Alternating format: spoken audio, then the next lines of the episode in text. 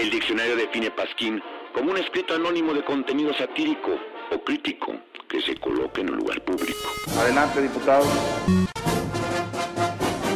En el Pasquín creemos que no todos los problemas de México se deben a una mafia del poder. Aunque no les guste a los de la mafia del poder, lo voy a decir. Lo de la mafia del poder, lo de la mafia del poder, lo de la mafia del poder, lo de la mafia del poder. También existe la influencia de entes externos. Convierto en marciano. Los extraterrestres nos visitan, los gobiernos nos mienten. En el Pasquín creemos en el libre mercado, pero el único libre mercado en México es el mercado libre que está en la calle del municipio libre, de la colonia Libertad, junto a la Escuela Libre de Derecho. En el cual solo venden los productos de los monopolios de este país.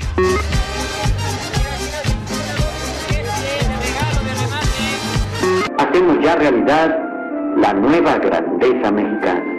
Muchas gracias.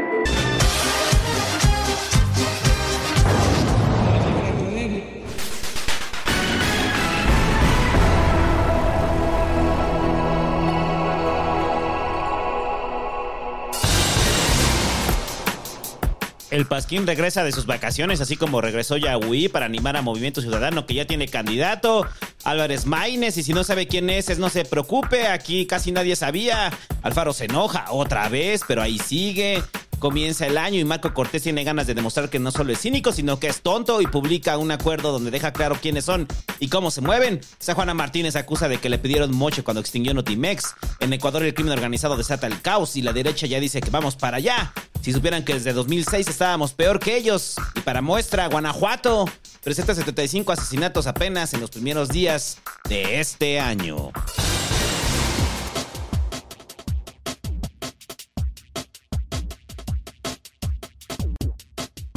Uh, estás cortado, estás cortado, estás cortado, estás muteado. A pesar de que las múltiples predicciones de que un populista reaccionario tendría mucho jale en México, al final Eduardo Verástegui no será candidato a la presidencia, ya que no alcanzó las firmas necesarias, ni las iglesias, ni los grupos más conservadores, ni la Asociación Nacional de Padres de Familia, nada. Solo el 15%. Y hablando de retrógradas, el peje refiriéndose a una mujer trans como un hombre vestido, y los de derecha se enojan. Ah, y ahora se quiere meter con las pensiones, eso era al principio del sexenio. Al parecer, Ernestina Godoy no pudo resistir y la mi- minoría de bloqueo de la oposición, pues le dio para atrás. Ya no será la fiscal de la Ciudad de México. En su lugar llega Ulises Lara, quien se tituló en un tiempo récord de 24 horas. Y por otro lado, la ministra Lenia Batres le hace honor a su nombre y quiere ser más pejista que el peje.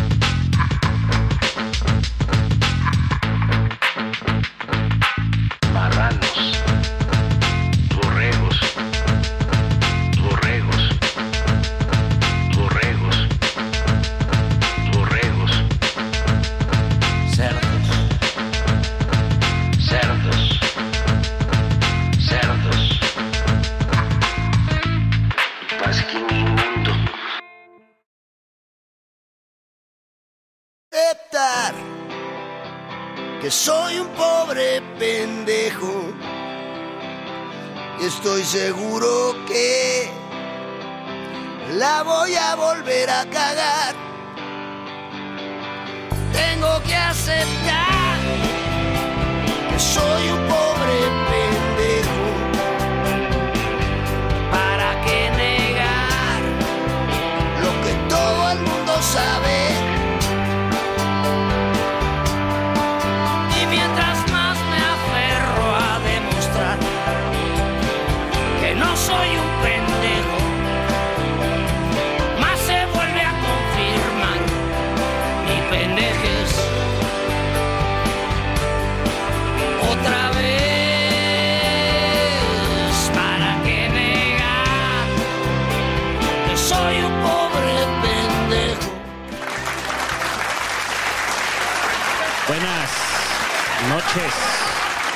Estamos comenzando el Pasquín 329, el primero de 2024, muchachos. O sea, ¿esa canción de quién es? Es de, como, o sea, ¿a quién se la dedicamos? Ajá. O sea, al búho que estaba muteado antes de entrar. A Verástegui. A Verástegui, a, A Marco, Marco Cortés. Cortés. Marco Cortés, ¿no? O sea, este sí es como el tema de Marco Cortés en la mañana. Sí se para y dice, güey, es que Marco neta es un pendejo. Y Marco, no, no, claro que no, te voy a demostrar que no soy un pendejo. Y va y la caga. Hasta su mamá se lo dice. Y mira que para que tu mamá te lo diga está muy cabrón. Ajá, que le hable y le diga, güey, es que, hijo, hijo, mira, estás pendejo, mijo. Ya renuncia, ya renuncia a la presidencia del PAN, mijo. O sea, nomás no estás haciendo daño. ¿Qué pedo con Marco Cortés, güey? Ahorita por eso, esa es una de las razones, muchachos, por las cuales el Pasquín regresa. Porque no tenía explicación en la semana, ¿no? O sea, en la semana cuando salió lo de Marco Cortés, yo me quedé y dije, ¿por qué hizo eso? O sea, ¿cuál es como el rollo, no? O sea, ¿por qué haces eso? O sea, está en el ABC del manual político, no puedes hacer cosas así, ¿no? Y cosas que no. No, O sea, no, no. no, o sea, es cosas que no, o sea, es genuinamente pendejo. O sea, pero yo por eso pregunté a quién va a dedicar la canción, ¿no? O sea, porque. Porque, bueno, Verástegui no es un pendejo, más bien. Bueno, sí es un pendejo, pero digamos, no. No le queremos tirar hate, pero sí es un perdedor, pues. O sea, acaba de demostrar que es un perdedor. Ajá. Sí, está cabrón, ¿no? Sí. Ese es, es como ese de. ¿Qué se lo vi de la morra esta de, de verdades incómodas? Que, ¿Cómo se llama esta morra? La esta de Sabina, Sabina, esa marra. Ajá. Que dice, este, que publicó un meme, ¿no? Y el meme decía, este, cada cabeza es un mundo, menos tú. El tuyo es un poblado y está lleno de pendejos. Así es Marco Cortés, güey. O sea, cada cabeza es un mundo menos, Cor- menos Marco Cortés. Es un Oye, poblado es que- ahí es está que lleno de pendejos. Güey, justo el sábado hablábamos de que pinches cuadros del pan están de la verga. Cuando hablamos de la historia del pan, por cierto, ahí está el tapado de la historia del pan. Ya está ahí. Cumplimos. lo escuche. Y hablábamos de eso, de los cuadros del pan, que pues sí, el pan tenía cuadros realmente, ¿no? Y hombres cabrones, ¿no? O sea, bueno, personas muy cabronas, ¿no? Y pues dos doritos después, o sea, parece que dijo, no mames, les voy a demostrar que yo también, yo también le voy a demostrar a ese pinche santo. O verás, pinche santo, güey. O sabes lo que voy a hacer, güey. Ningún presidente del PAN ha hecho esto, güey. Y ahorita verás, santo, como si soy un cuadro. o sea, cayó así como cabrón con la historia del PAN, ¿verdad, güey? O sea, es que es, o sea, lo vino a demostrar, güey. O sea, la pinche, la comprobación fue inmediata, güey. Así de que, no, es que ahora son una bola de pendejos. ¡Pum! Pum.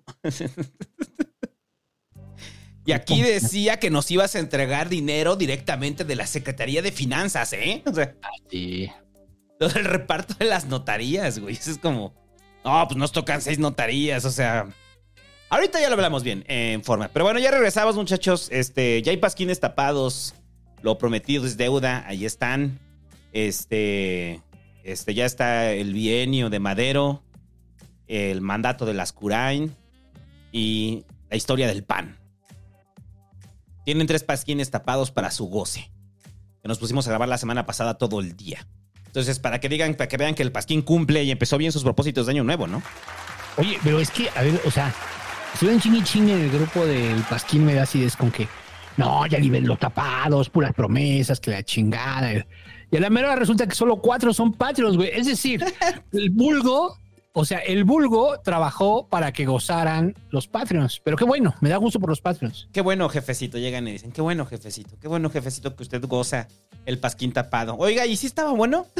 Llegaban así en la ventana y le decían, ¿y si estaba rico? Y sí estaba chido, ¿verdad? Qué bueno, qué bueno. Qué bueno. Ahí está usted como con Salinas Pliego. Qué bueno, porque lo decíamos el búho y yo, mira, nuestro propósito de año nuevo es que todos los que están ahí en el Pasquín Me Das Ideas se vuelvan Patreons. Ya con eso, Pasquín diario. ¿Cómo chingados no? Este, Pasquín diario. Pero tienen que ser todo. ¿Cuánto- ¿Cuántos hay como en el grupo? Como tres mil, no, como seis mil, ¿no? Algo así. Ay, no sé, güey. A ver, déjame ver cuántos tiene el grupo. Sí. Hay como seis mil, ¿no? Con que esos seis mil se vuelvan Patreons, ya, güey, ya con eso, ya. O sea, Pasquín diario, ¿no quiere Pasquín diario? Seis mil Patreons, en chinga, ¿no? Este, mira, ni siquiera, 6200. ni siquiera estamos diciendo que se vuelvan Patreons todos los que nos escuchan, ¿no? No, No, nomás los del grupo, los del grupo, órale, va, váyanse a hacer su Patreon, ¿no? Sí, demuestren su. Demuestren, demuestren su amor al, al Pasquín, ¿no? O sea, si van a estar ahí, órale, Patreons del Pasquín. Eh, y ya, hablando de eso, el pasquín número 329 es traído gracias a sus maravillosas donaciones. Done en el pasquín.com. Y antes de, de empezar, este, quiero hacer un, un aviso. Este. Para toda la gente que se ganó cosas en la rifa. eh, voy a tratar de que los envíos sean la siguiente semana. Recuerde que usted tiene que pagar su envío. Entonces le vamos a mandar el enlace para que pague su envío de su estatua de Dante o su taza o lo que se haya ganado. Qué chulada las figuras. Ya no es estatua, güey. Eso era con Barbosa. Aquí ya es una figura de Ah, acción. bueno, sí, ya es un modelo. Es un. Es Una figura. ¿Cómo sería una No, pues que no sería. Sería de modelismo, ¿no? Sí, ya es modelismo esto. Ya no es como una figura como la de Barbosa, la estatua, ¿no? O sea, esto es una, una pieza de arte. O sea, y aparte, aplausos al montor, que él fue el que la diseñó. A huevo. Usted tiene el gusto de conocer al escultor de la estatua de Dante con Spider-Man, que fue el montor. Sí. Y la verdad es que se la rifó, está bien chida. El búho ya tiene, tenía la suya, pero se le olvidó la semana pasada. Soy un pendejo. ¿Ya ven? Esa canción es para mí. Yo ya la pinté y subimos ahí, bueno, subí ahí la foto en el Twitter. Entonces, para todos los que van a recibir su estatua de Barbosa, felicidades. Está bien chida. Y eso sí, píntenla y mándenos fotos de cuando la pinten. ¿Cómo no?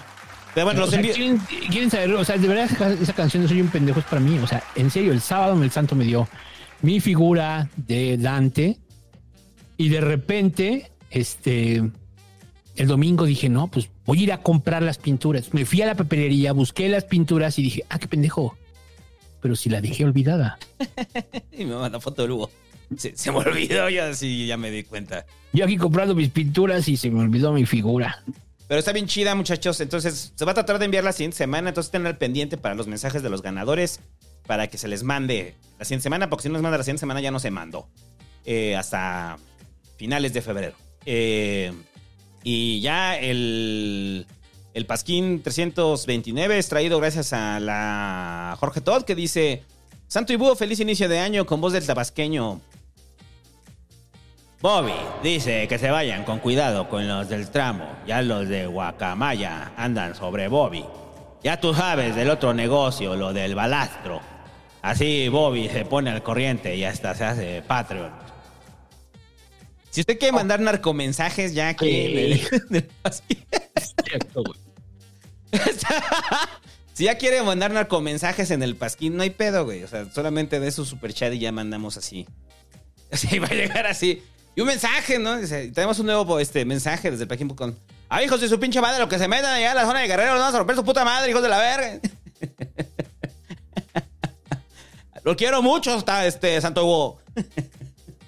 Dices, "Ay, güey". Por, por cierto, el, el aniversario 14 de Podcasters cae en jueves, ¿En jueves qué? 21 de marzo. Mm, nuestro 14 aniversario, muchachos. ¿A dónde nos vamos a.? ¿A dónde me vas a llevar a cenar, Búho? El pasquín lo vamos a hacer desde el motel Rapid Inn.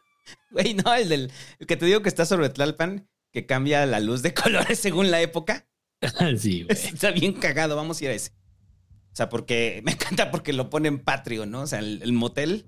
O sea, los ves que son cuadros, ¿no? De luz. Ah, sí, sí sé cuál. Está sabes ahí- cuál y lo sí, ponen. Está ahí por nativitas. Y ahorita fue navideño también, colores navideños, no sé. en el mes spooky, güey. También O lo sea, ponen. es programable, ¿no? Ajá, es programable. Pero ahorita, ¿qué hay? Puro RGB, no, pues de enero no, pues no, no hay efeméride. Una ¿no? roscota. Más que los reyes, ¿no? Eh, y ya los Patreons, a ver, porque son muchos de los Patreons. Dice, eh, voy a leer desde, desde Sabí Marcel. Dice, hola Boy Santo, muchas gracias por los últimos tapados, no puedo aguantarlos en vivo porque cansado de la chamba y me quedé dormido, entonces los guardo para un buen momento después. En fin, quiero pedir atentamente un consejo al búho para dejar de ser un hombre amargado. La verdad yo así me siento. Ya fumo bastante marihuana, entonces esa queda descartado. Abrazo, bye. Ve a terapia. Tra- trata tu, tu ira. O sea, sí ayuda a la mota, ayuda a relajar avión, como que a desconectar tantito, pero del día de estrés, pero pues no cura nada, la mota no cura nada, ya lo hemos dicho. Vaya terapia mejor. Ahí está. Buen consejo del búho. Ana Reyes dice: Hola, Pasquín de los tapados de enero. Están muy interesantes los dos. Los estoy dosificando. Porque la vida laboral no me deja maratonearlos. Gracias y feliz año nuevo. Solo quiero decir que el Stinger de Así se escribe, de esgrimir bueno, siempre me hace reír. Gracias por su trabajo. Qué bueno. El, y el sábado vamos a hacer pasquín tapado, ¿no? Sí, mm, ahorita hablamos pinche santo, güey. Siempre cambian los planes, te pasas de. Es que está complicado el sábado. Eh, pero estaba pensando que mejor el domingo. Eh, No, no chingues, domingo es familiar, güey. No puedo tocar. Este. Domingo en la noche. Bueno, ya vemos. Eh, Alberto Ah, bueno, Vargas. sí, pero por aquí. Ajá, por aquí. Alberto Vargas dice: Saludos, señor Santo y Búho sin H. Pregunta: ¿Qué opinan de que Julio Astillero está nominado a un premio Esland? Mejor cobertura informativa. ¿Cómo creen que llegó hasta allí? No sé. Podemos esperar la nominación del Pasquín en Ya. 2024. Feliz año, por cierto. Jamás. No, pues no. O sea, este programa nunca va a ganar nada. Ustedes deben de entenderlo. Ustedes están en un programa de losers. Nunca vamos a ganar ni madre. Nunca vamos a ganar nada. No, ya hablando en serio, nunca vamos a ganar nada, porque nunca le damos gusto a nadie. O sea, si nosotros nos cargáramos y le diéramos gusto a alguien, pues por supuesto que ganamos. Pero nunca le damos gusto a nadie. Entonces es muy difícil. Y luego, aparte, pues, ustedes culeros no le dan like, porque, y luego yo digo culeros y el YouTube nos castiga. Entonces, puedes decir cualquier cosa aquí. Es una pregunta real. Sí. ¿Puedes decir cualquier cosa en el pasquín? Sí, cualquier cosa, ¿no? ¿Sí? Lo hemos dicho. Sí. Sí, ¿verdad? Hemos dicho de todo. Em, dice Fernando Ángel Feliciano Cruz. Hola, viejos sabrosos. Muchas gracias por los pasquines tapados. Los disfruté mucho. Quiero sacar una laptop a crédito para la universidad, pero al chile no quiero darle mi dinero al señor Burns y sus altísimos intereses. ¿Alguna opción no tan manchada en donde pueda adquirir una laptop? Pesos en el nudo del globo. En Cyberpuerta. Cyberpuerta.mx, güey. Ya meses sin intereses. Ahí hay meses sin, pero pues es que Necesitas no creo que tarjeta. tenga tarjeta de crédito. No creo que tenga tarjeta. En... Es que vas a pagar el doble, güey. Yo la verdad ahorraría un poquito y mejor cómprate una de De segunda una mano. una, o una remanufacturada. Ujú. una remanufacturada, una de esas de Amazon Renewed. Y este mm, Sí, porque vas a pagar. No, ¿cuál el doble? El triple de lo que. vas a pagar mucho. Entonces mejor ahorra y usa esa remanufacturada. Y si ves que te salió buena y sigue juntando, güey. O sea, eh, al final te puedes comprar con 5 mil baros una laptop. De, bueno, depende de lo que quieras hacer, ¿no? También depende. Pero si es No, solo pues como- es para la universidad, o sea, para hacer trabajos y demás, una si compu es solo para el. Word, el Excel, no diseñas, no haces producción, entonces Yo digo que Es- una de segunda mano que ahorre, la neta, hay buenas compus de segunda mano. Y si es para la universidad, está muy bien. sí. Sí, la verdad es que, o no sé, güey, es que está, pues, si no tienes lana, pues lo entiendo, ¿no? O sea, si no, yo no tengo nada, güey, o sea, y si ahorro ya no, el primer semestre ya lo reprobé. Bueno, lo podría entender, pero no sé. La verdad es que sí habría que buscar. Yo soy enemigo de que saquen créditos, dígase en Electra, dígase en Coppel, dígase Ah, en no, sí. Telmex, en, en la mayoría. La, la tarjeta la tarjeta de crédito funciona, sí. ¿Es mejor opción? Sí. Pero, Pero recuerden que no es dinero gratis. no es dinero gratis, pero es mejor opción, ¿por qué? Porque pues pagas a meses sin interés y entonces sí te puedes comprar algo nuevo. Pero yo así, la recomendación así inmediata es cómprate una remanufacturada. Hay remanufacturadas nuevas, pues. O sea, que tuvieron falla y la remanufacturaron y están nuevas. Ujú, Entonces- Son buenas máquinas. Y son buenas máquinas. Entonces, la verdad es que... Y no lo veo tan mal, güey. O sea, yo creo que también para el nivel de consumo que traemos como sociedad, o sea, las cosas remanufacturadas, o la ropa de paca, u otras cosas, creo que ya es algo que ten- tenemos que empezar a pensar, ¿no? El pedo del remanufacturado es que a veces es un albur. A veces te, es te un puede albur, salir pero te puedes dar bien, te puede los- salir mal. Pero es que, por ejemplo... No, pero lo bueno es que hay, en, en Amazon lo bueno es que hay garantía, güey. O sea, Tiene no hay garantía un mes. Ajá. y tienes como las, las opiniones. Y lo que sí que probablemente pues, te va a tardar en llegar un mes, más o menos. Ese también es un tema, ¿no? No el mes que te de garantía, o sea, obviamente la garantía es a partir de que te llega, pero te va a tardar como en llegar entre 15 días y un mes, Sí. ¿no? Y ya dice postdata. Grande, el tapado de Pedro Lascurain sí fue grande. Es uno de los, los mejores programas, ¿no crees, güey? El, de sexy- el del periodo de Lascurain.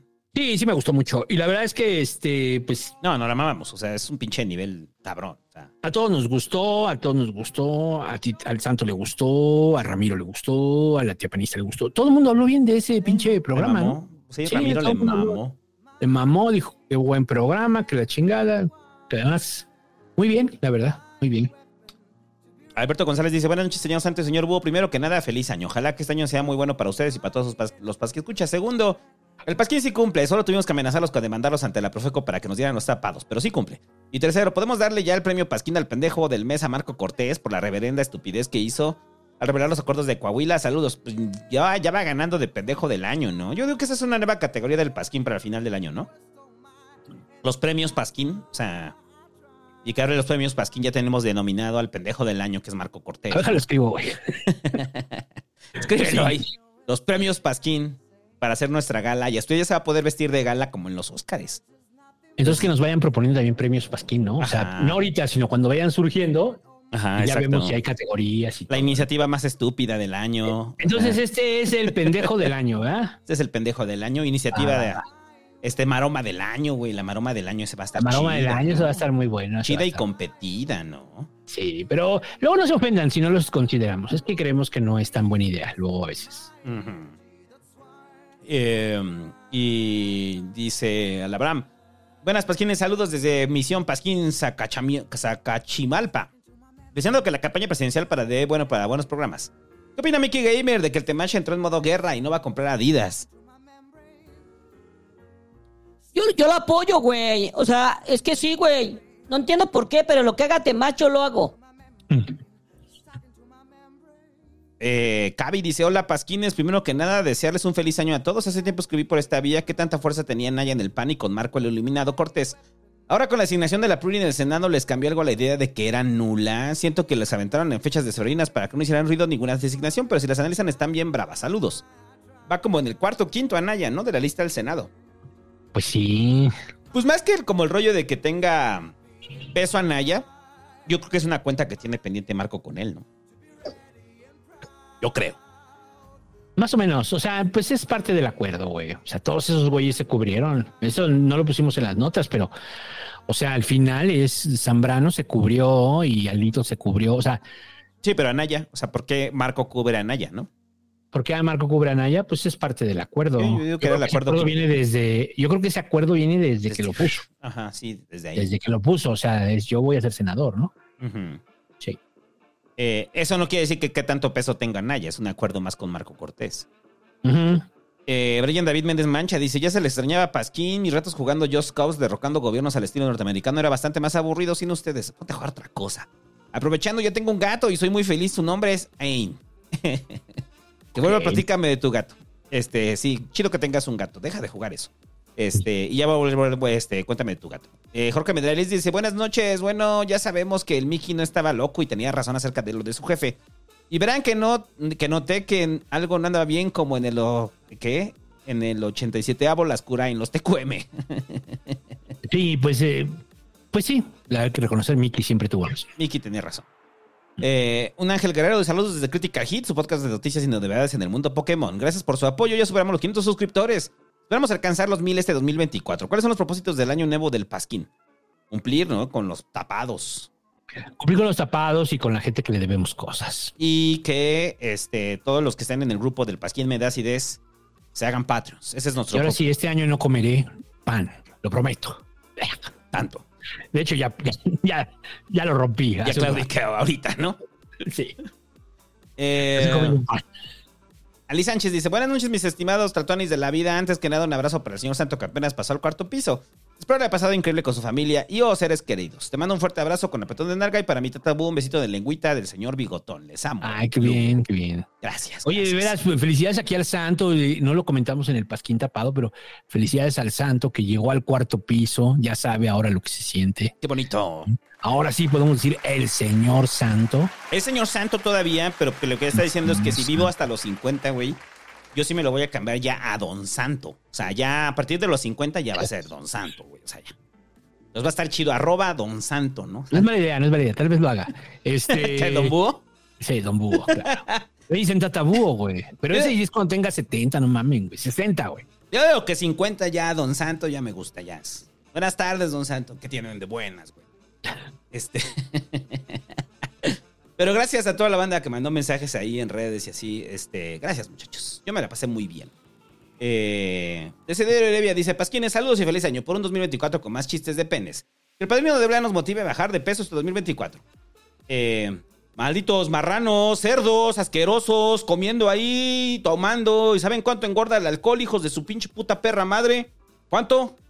Y ahí va a tomarse tres pinches litros de coca con bacardí. Y luego su, su esposa llorando y diciéndole que ya lo deje. Y usted dijo en año nuevo, ya lo dejo. Y empezó el año y luego, ¿qué, luego qué? A pe- empedar otra vez. sí, les ves que ya no voy a beber. Y el primero está encrudeando, ¿no? O sea, Bien cabrón, así. Ay, sí me la voy a curar, la neta. Eh, dice el búho soñador, dice, ha llegado el momento de hacer pública la existencia de la Legión de las Fuerzas Especiales del Pasquín. Somos un grupo determinado de miembros de élite de alta letalidad que boicoteamos al sistema desde sus entrañas. Todo bajo el mando único del señor Búho y del señor Santo. Postdata, tenemos hambre. Hay una con el búho soñador para todos los infiltrados en gobierno federal. Sí. Sí, está chido, ¿no? Del grupo de infiltrados del gobierno federal del Pasquín. Muy bien. O sea, ya tenemos a uno, al búho soñador. ¿Dónde está? No sabe. Usted no puede saberlo, es información clasificada. Solamente sabemos que está infiltrado. Vázquez García Moisés dice: Buenas noches, señor Santos, señor Búho. Espero que hayan tenido unas muy buenas vacaciones y les mando un abrazo. Que nos diga el Mickey Gamer que le trajeron los Reyes Magos. A mí ya nada, güey. Que me traigan una Don Julio 70, güey. Una Don Julio 70 o un- una Hypnotic. Ya es que ahorita ya, güey, estoy con el reggaetón, güey, en todo lo que da. Como el Danny Flow, güey. Sí, sí te veo. Ya tengo mis letras, güey. O sea, yo te voy a dar duro. Así como te gusta. Oye, Miki, por cierto, queremos reconocerte que tenías razón, güey. eh. Yo siempre les dije, güey, Ramiro está vivo. Tenías razón, pinche Además, ese pendejo vino a pasar la Navidad y a echarla a perder. Ahí todo pedo. Sí, ahorita se está quedando en la casa del santo. Ya dijo que nada más, dijo que nada más año nuevo. Eh, mira, lo, lo bueno es que ya me pagó lo que me debía y me trajo un play. La verdad es que ya lo quiero otra vez. Sí, Y me va a apoyar en mi carrera de cantante, güey. Me dijo que conoció gente bien importante. Allá en Veracruz, güey. en serio. Sí, sí, sí. Te quiero mucho, papá. Ya hasta papá le dice, chingada madre, esta es la noticia del año, es la noticia del año, o sea. El Mickey le dice, papá, al Ramiro, que viene, o sea, de plano, güey, esto sí ya es la gran reconciliación, ¿no? O Sí, ya, ya es la verdad. No mames, esto es así, este año pinta bien, güey. Eh, Este año pinta bien. Reconciliación familiar en los Ramírez. sí, lástima que no, pero bueno. Oscar Manuel dice, primero que nada, feliz año, se les extrañó. Segundo, qué rifados con los pasquines tapados. Feliz cumple, santo, gracias. Ya no se vuelvan a ir tanto tiempo, mis cornetos y tapasalsa versión. Eh, ¿Cuál tanto tiempo, güey? Fueron tres semanas. O sea, están locos. O sea, así como de tres semanas y se fueron un chingo, güey. O sea, Sí. güeyes, así que le dejo unos güeyes que dicen de ahí del ciber, güey, que dicen, es que yo no veo noticias y no veo el pasquín. Y yo sé, güey, hay más, güey, dijo. O sea, Tampoco hay tanto, güey. hay banda ¿Qué que no se güey? informó, hay banda que le valió verga la- lo que estaba pasando en el mundo o en el país. Decir, ah, no hay pasquín, no me informó. Se O sea que se perdieron lo de la megafarmacia. Lo de la lo de la. Y ya, güey, y ya. güey. Ya, güey. ¿Qué quieren? ¿Que hagamos un puto pasquín para eso? Dice Nestali Marín, mi tapado favorito hasta ahorita es el de las Curain, que ven, lo que les decíamos, que es muy bueno. ¿Quién diría que podría pasar tanto en tan poco tiempo? Sí, eso es increíble. Eh, dice, ¿qué bien se siente? Dice el cadáver, el Dayo cadáver. ¿Qué, bien se siente no formar parte de los guachicoleros, haber escuchado los tres zapados al hilo? Estar al tanto de lo que pasó con el triple R. Todo esto mientras uno disfruta de su menú ejecutivo en la fondita de la esquina y se bebe su vinito de cartón. Qué bueno. Eh, M. Molimé dice, muy buenas noches, Santo y. Ya fueron por su rosca el 3x1. Que el triple R me recomienda un lugar para jugar juegos de mesa. Saludos.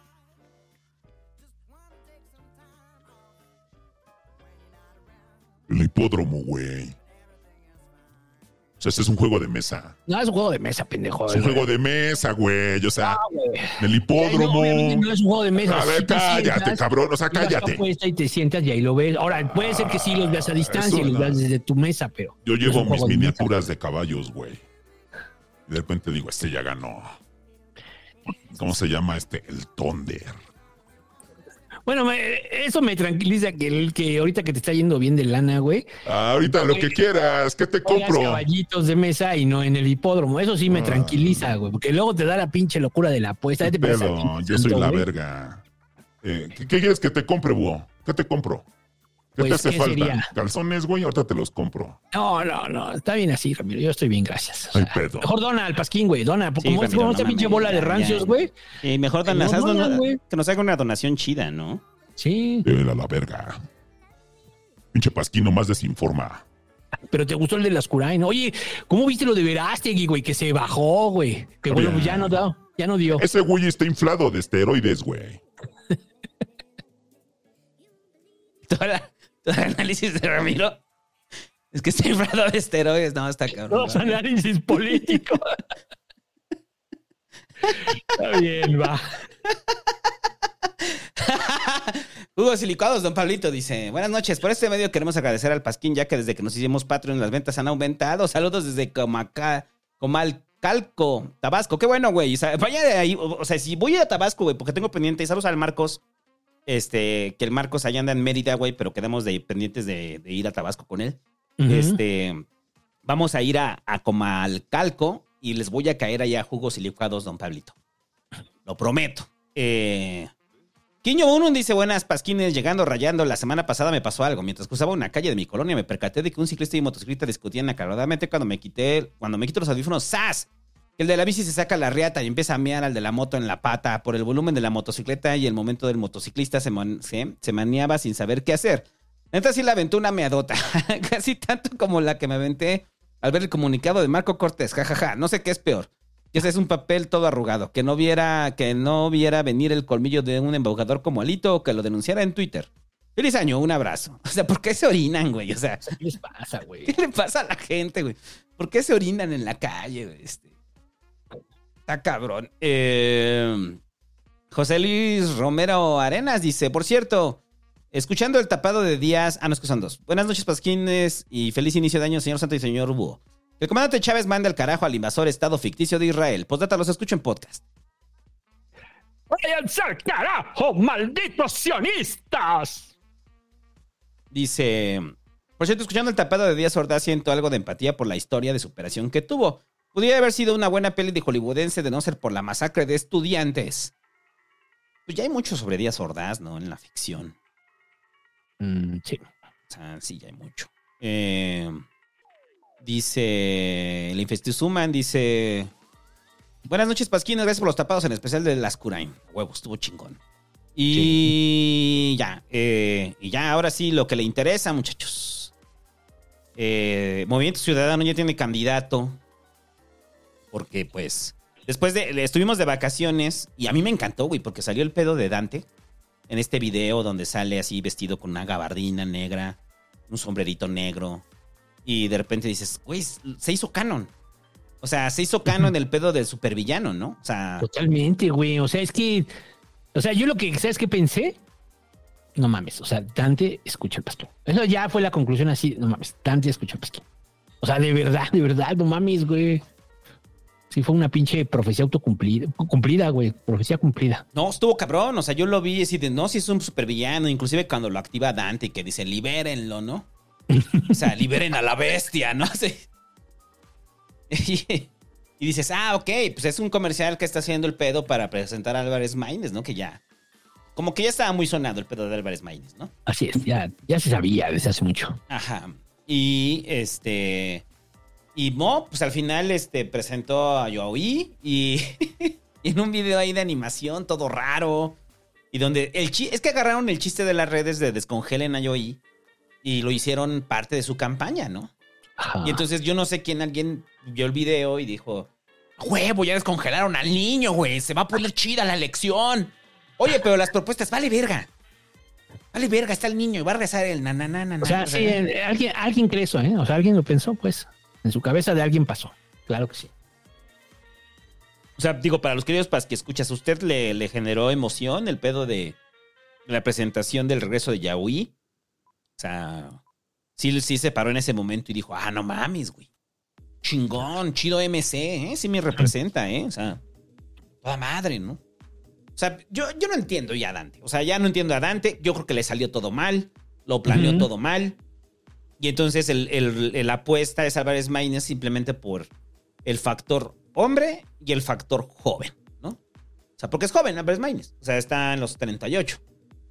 Sí, yo la verdad es que creo que todo está mal. Ahorita lo vamos a hablar, pero bueno, ¿quieres, ¿quieres que ya hablemos de Álvarez Maínez? No, tal? sí, pues es el primer tema. O sea, No, o sea, pensé que estábamos hablando todavía del tema del faro. ah, no, no, no. Este- No, no, no, no, no, no, lo de Dante. Este, Eh, eh, De entrada, Álvarez Maínez sí viene a ser como un poco. Eh, todavía no alcanzó a ver su, su. por dónde van los tiros. Creo que ni él lo sabe. ajá. Creo que ni él lo sabe. ¿Quién es este? ¿Quién es Álvarez Maínez? Álvarez Maínez es el que es el, el coordinador de MC, ¿no? En Cámara de Diputados. En Cámara de Diputados. Este, está chavo, tiene 38 años, o sea que A qué me dice, chavo, 38, no, para, para político. Para político es muy chavo, para ser candidato a la presidencia es muy chavo. Es muy joven. ¿no? Está muy joven. Entonces, este, tiene 38 años. Mm. o sea, es que está cabrón, güey. Es que si te habla de ciertas cosas en nuestro, en nuestro país, en nuestro contexto, ¿cómo, cómo se, en nuestra idiosincrasia, güey. O sea, el único candidato de derecha que había posible era Verástegui. Llegó otro de derecha, o sea, de derecha, digamos, de, de origen, pues, ¿no? Así que sabes que siempre ha sido de derecha. Porque la verdad es que Xochitl, pues tiene pasado trotskista, ¿no? Y este güey, sus ajá. papás eran del Partido Comunista. Y Claudia más de lo mismo, ¿eh? De hecho, fue parte de la huelga de la UNAM del, del, 80 y, del 86, ¿no? O sea, mm, Xochitl no, pero pues este güey sí, hasta fue perredista. Sí. O sea, te habla mucho de nuestra idiosincrasia. Bueno, Xochitl es de derecha, yo creo que Álvarez Maínez también, y si me preguntas, Claudia también.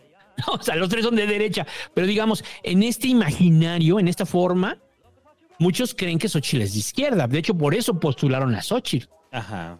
¿no? Bueno, que es más cercana a la izquierda. que es más cercana a la izquierda, que es chévere, que puede ser progre, que ya demostró que no, ¿no? Ajá. Este, pero en general, pues, no sé, o sea, se me hizo como, como bien curioso, ¿no? Porque yo decía, ah, pues Samuel, pues sí, Samuel sí es distinto.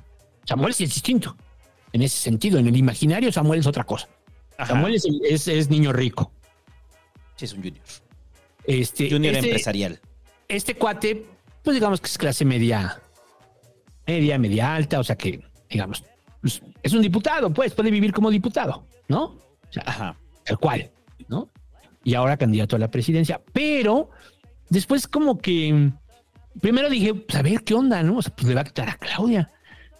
Y después ya en la entrevista con Ciro y escuchando y viendo lo de las papitas, lo de la carnita asada y esa mamada y las chelas, no sé qué estaban haciendo. Estaban comiéndose unos chicharroncitos ahí con chelas. Ah, los chicharroncitos.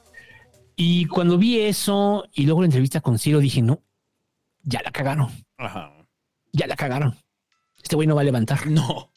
Es Este que, no va a también, es que también es anticarismático, Álvarez Maínez. Ujú. O sea, a diferencia de Samuel, que Samuel, la dupla Samuel Mariana, o sea, son carismáticos. Que se Quieras hubiera o ido no. mejor con Juan Cepeda, por Sí, ejemplo. mucho, mucho mejor. Muchísimo No, mejor. Álvarez Maínez no es que nada, o sea, yo, yo, yo lo, este, o sea, todo lo que ves de las intervenciones de Álvarez Maínez en Cámara de Diputados es muy desangelado. Es muy desangelado, no es atractivo, su trasfondo, o sea, ahorita ya le sacaron todo el trasfondo partidista que ha tenido, ¿no? O sea, de que estuvo en el, como candidato en el PRD, Nueva Alianza, en el PRI, y después se fue a MC, ¿no? O sea, es como que dice, pues ya pasó por todos los partidos, nomás le faltó el PAN, ¿no? Ajá. O sea, pierde mucho a diferencia de Samuel, ¿no? Que Samuel viene como de la pulcritud de MC, ¿no? sí, es el- el- el- tú dices. Él Samuel, empezó y, y Sí. hasta la fecha sigue en MC, ¿no? Y entonces Álvarez Maínez lo ves como eso, como una revista oportunista. Entonces, Más o menos. O sea, no. Mm, O sea, yo creo que sí tiene buen nivel. no, no, no, o sea, pero en el imaginario lo puedes ver En así. el imaginario O sea, en el imaginario puedes construir ese discurso de que es una revista. Eh, Y eso es como, ah, lo único que te interesa es estar de este lado, ¿no? Y has estado en la persecución del poder todo este tiempo, ¿no? Y no eres un candidato agradable, no caes bien como Samuel, no eres blanco. O sea, Eso también es muy importante. no eres blanco, no eres empresario, no tienes una esposa influencer. Entonces es como la versión chafa, ¿no? Muy chafa de, de lo que representaba MC. Sí, De- lo sea, que representaba MC y le podía dar votos a MC, ¿no? O sea, la percepción general es que, porque además están los cartones y así, la percepción general es que pues, está muy chiquito como para, para esto, ¿no? O sea, como que tenías que traer a alguien como del mismo tamaño de Samuel y había muy pocos, ¿no? Más allá de político, como candidato. Ajá. O sea, a nivel político, pues el único que podría ser del nivel de Samuel era Alfaro, ¿no? Que también creo que hubiera sido buen candidato, Alfaro hubiera sido mejor candidato. Sin duda. Sí, ¿no? mucho O sea, mejor. O sea, y me queda claro que no quiso, porque estoy seguro que se lo ofrecieron hasta el cansancio. Estoy seguro que se lo ofrecieron hasta el cansancio. Pero mm, sí me parece que sí se equivocó MC. O sea, como que sí fue así. No, mm, sí, no. No, no, no, no, no, sí es una No. muy mala decisión. No va a dar. Entonces, MC se va a medir, ¿no? Se va a medir. Yo creo que lo que va a hacer MC es concentrar todo en una estrategia de comunicación muy fuerte. Es lo que harías. O sea, si tienes un candidato que no es carismático, haz una gran estrategia de comunicación. Para yo creo que Mariana va a ¿no? hacer campaña con él. Yo creo que Mariana va a hacer campaña con No, él. los dos van a estar haciendo campaña, ¿no? Sí. O sea, van a tratar de hacer como un arrastre de lo de Samuel hacia Álvarez Maínez, ¿no? Y hasta ahí. Y entonces, pero es que esa es la diferencia. O sea, mira, nos podrá molestar mucho Samuel, ¿no? Pero Samuel, en este personaje, bueno, que él se interpreta a sí mismo, eh, lo ves como a alguien, pues chévere, ¿no? Tranquilo, su pedo, ¿no? Loquito. Y Álvarez Maínez lo ves como un tipo cuadrado. O sea, que un tipo cuadrado muy de la escuela política. Entonces, cuando decían el, mensaje de lo nuevo, Samuel cuadraba en el mensaje de lo nuevo. Álvarez Maínez no. No. No cuadra en el mensaje de lo nuevo. Por muy que esté joven, por muy que esté Sí, chavo, no cuadra en el mensaje de lo nuevo. No, no, eso no es lo nuevo, carnal. Y cuando le digo, cuando él se presente como lo nuevo en algún debate, lo va a pescar Claudia y le va a decir, sí, tú estuviste en el PRD, estuviste en Nueva Alianza, estuviste en el PRI. O sea, ya con eso, o sea, con eso ya tienes para desarmar el discurso de lo nuevo, ¿no? ni le va a contestar, ni lo va a atacar nunca. O en la campaña, ¿no? No creo. No creo. Yo lo, lo más que va a hacer Claudia es defenderse. Cuando él diga algo, decir, no, eso no es cierto, por esto y por esto. Eso es lo más que va a pasar. No creo que ni siquiera sea digno del ataque. ¿eh? No lo veo así. O sea, ¿crees que lo van a ningún Samuel. ¿Crees que lo vas a ningún ¿Crees que lo van a ni crees que lo van a ningunear en todo el proceso electoral? A ver, desde ahorita te digo, yo creo que Messi va a sacar el 5% con Álvarez Maínez. O sea, creo que la más beneficiada ahorita es Xochitl de esta jugada. Con Samuel le apostaban a un 7 o a un 10, ¿no? Hasta un 10 yo creo que Samuel iba a alcanzar. Sí. Y con Álvarez Maínez yo creo que van a sacar un 5. O sea, Es- de verdad. Álvarez no Maínez puede tener un arrastre tan fuerte a nivel presidencial. Depende también Oye. mucho de la estrategia de comunicación. Y en eso creo que MC, o sea, pese a sus cosas absurdas, pueden, pueden aplicarse. Siempre han sido buenos, ¿no? Siempre, han sido buenos. Entonces, O vamos sea, a ver. oye, sus- pero, Ajá. pero que sacaron esta mamada de Dante. Ah, sí, son mamadas. Pero normalmente MC hace buen marketing. Y eso los ha llevado ahí. Sí, sí. Tienen buen, tienen buen marketing. No va a ser suficiente. Eh, Álvarez Maínez no es un buen candidato. Eh, lo van a empezar a ver. O sea, yo sé que muchos de ustedes no lo ubicaban. Pero lo van a empezar a ver ahorita Álvarez Maínez.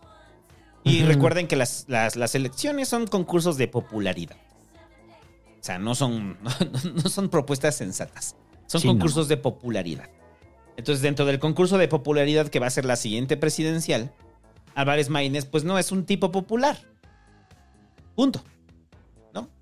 No creo que vaya a ser un tipo popular. No. Y no creo que la derecha vea ahí como con quién. O sea, incluso ni los indecisos, güey. Pues digo que va a ser, va a estar. O sea, los decepcionados de Claudia, no los veo votando por Álvarez Maínez. Los decepcionados de Xochitl, o los que no quieren votar por Xochitl, pero tampoco quieren a Claudia, no los veo votando por. O sea, va a haber abstencionismo, cabrón, güey. O sea, voto nulo, yo creo, no sé, güey. Ujú. Es, es, es muy decepcionante la candidatura de Álvarez Maínez. Con todo respeto, ¿eh? O sea, porque no dudo que es un buen político. Pero con todo respeto, o sea, es muy decepcionante. Sí. O sea, creo que MC la cagó, cabrón. Ojalá me equivoque, ¿eh? Que a lo mejor de repente levanta, pero yo lo vi con Ciro y dije, no mames, estás equivoque, equivoque, equivoque, equivoque, güey. Sí, no. ¿no? No tiene su argumentación es tan débil, su Sí, argumentación sí, en general, o sea, es tan débil. No, las elecciones siempre han sido competidas entre los tres. No es cierto. Eso jamás ha pasado. Nunca ha habido una elección de tercios. La única vez que hablamos con elección de tercios fue con Peña, ¿te acuerdas? Con Pero de Peña hablamos de elección de tercios, ¿no? Pero no hubo de tercios. No, no, no, Peña. previo, al, previo a la elección. O sea, cuando Peña Que podía ser de que tercios. podía ser de tercios, ¿no? Pero nunca, no, nunca hemos hablado de una elección de tercios. No, o sea, como que que- se veía venir, pero ya al momento se cierra y es una elección de dos. Según yo, nunca ha pasado una elección de tercios. O sea, el que me digas. No. ¿Qué habrá sido lo más cercano? En el 2000, tal vez, y al, no creo. No creo, no creo que Cárdenas haya sacado No. más del 15%. ¿Qué otra te gusta? La de. La de. este- No, no ha habido. Pero lo que voy no es que la percepción es. O sea, recuerdo que en ese entonces estábamos con la percepción de que podía ser una elección de tercios. Entonces él dice: No, es que este. Como dice, este, no, Ciro, es que las elecciones cuando son, lo que nos ha demostrado es que las elecciones cuando son tres, se pone competitivo. ¿Y? ¿Cuándo, güey? ¿Cuándo? Y Ciro le dice, no, no es cierto, no es cierto. O sea, es que fue tan débil su argumento. O sea, como, güey, ni eso preparaste, ni tu argumento ante esta pregunta. O sea, podrías haber dicho mil cosas y decidiste decir la equivocada. ¿no? Y luego la otra de que, pero ¿para qué le entras? ¿Para qué le entras? Si, si sabes que vas a perder. Y él le saca, no, Ciro, mira, cuando te intentaron matar, pues tú regresaste porque, porque pues amas lo que, lo que crees y eso te lleva. es ofensivo. Peor argumento del Es, mundo. es- es- güey. es- es muy bajo, es hasta, o sea, es así como, güey, no, No, se ve que es tonto. O sea, se O ve que es no. tonto para comunicarse. no, güey, o sea, no. No, no, no, no, no es el carisma de Samuel ni de No, Colosio, ¿no? O sea, de Colosio Junior. Sí. No, pues es que pues, es lo que le pasó al Dante, no tenían a nadie. Y la otra es que fuera él. Y hubiera sido aún peor con Dante como candidato. Está cabrón, O sea, güey. si hubiera sido el viejo rancio ahí, ¿no? O sea, Sí. viejo rancio, o sea, ¿quién va a votar por él? O sea, Sí, no, no, la verdad yo no entendí, ¿eh? O sea, es así como que, güey, hizo agua bien rápido. pero, güey, pero una vez más, ¿eh? Toda la estrategia de, de Dante, que estaba encaminada hacia este momento para que MC creciera, se fue al carajo. Sí, ¿no? Y, y repito, o sea, no- o, sea, es, o sea, él sabía lo que iba a pasar con, con Samuel, que lo iban a querer bajar. Y no se blindó frente a eso. No, pero no solo eso. Ok, vamos a suponer que eso pasa. Pero yo tengo muy claro por qué no participan. ¿Por qué Patricia Mercado no quiere? ¿Por qué no quiere Juan Cepeda? ¿Por qué no quiere Alfaro? Porque van a perder. Y entonces el No, no, no, mensaje- per- perdón, perdón que te interrumpa, güey. Porque van a perder y las ganancias del partido van para Dante. No, digamos que O sea- pudieran negociar. Pudieran negociar hacia arriba. ¿Cuánta banda le pueden meter? no? O sea, no, O sea, no- digamos que pueden negociar hacia arriba, pero, pero son dos lecturas muy cabronas. La primera es, es un pésimo mensaje, güey. Porque con Samuel no. O sea, con Samuel era muy distinto, ¿no? Claro, mandan a su mejor cuadro. Sienten que son competitivos. Ese es el momento. Ahorita las sensaciones van a perder. Se van a ir a partido 5%. En una de esas les gana el PRD. Digo, el PRI, perdón.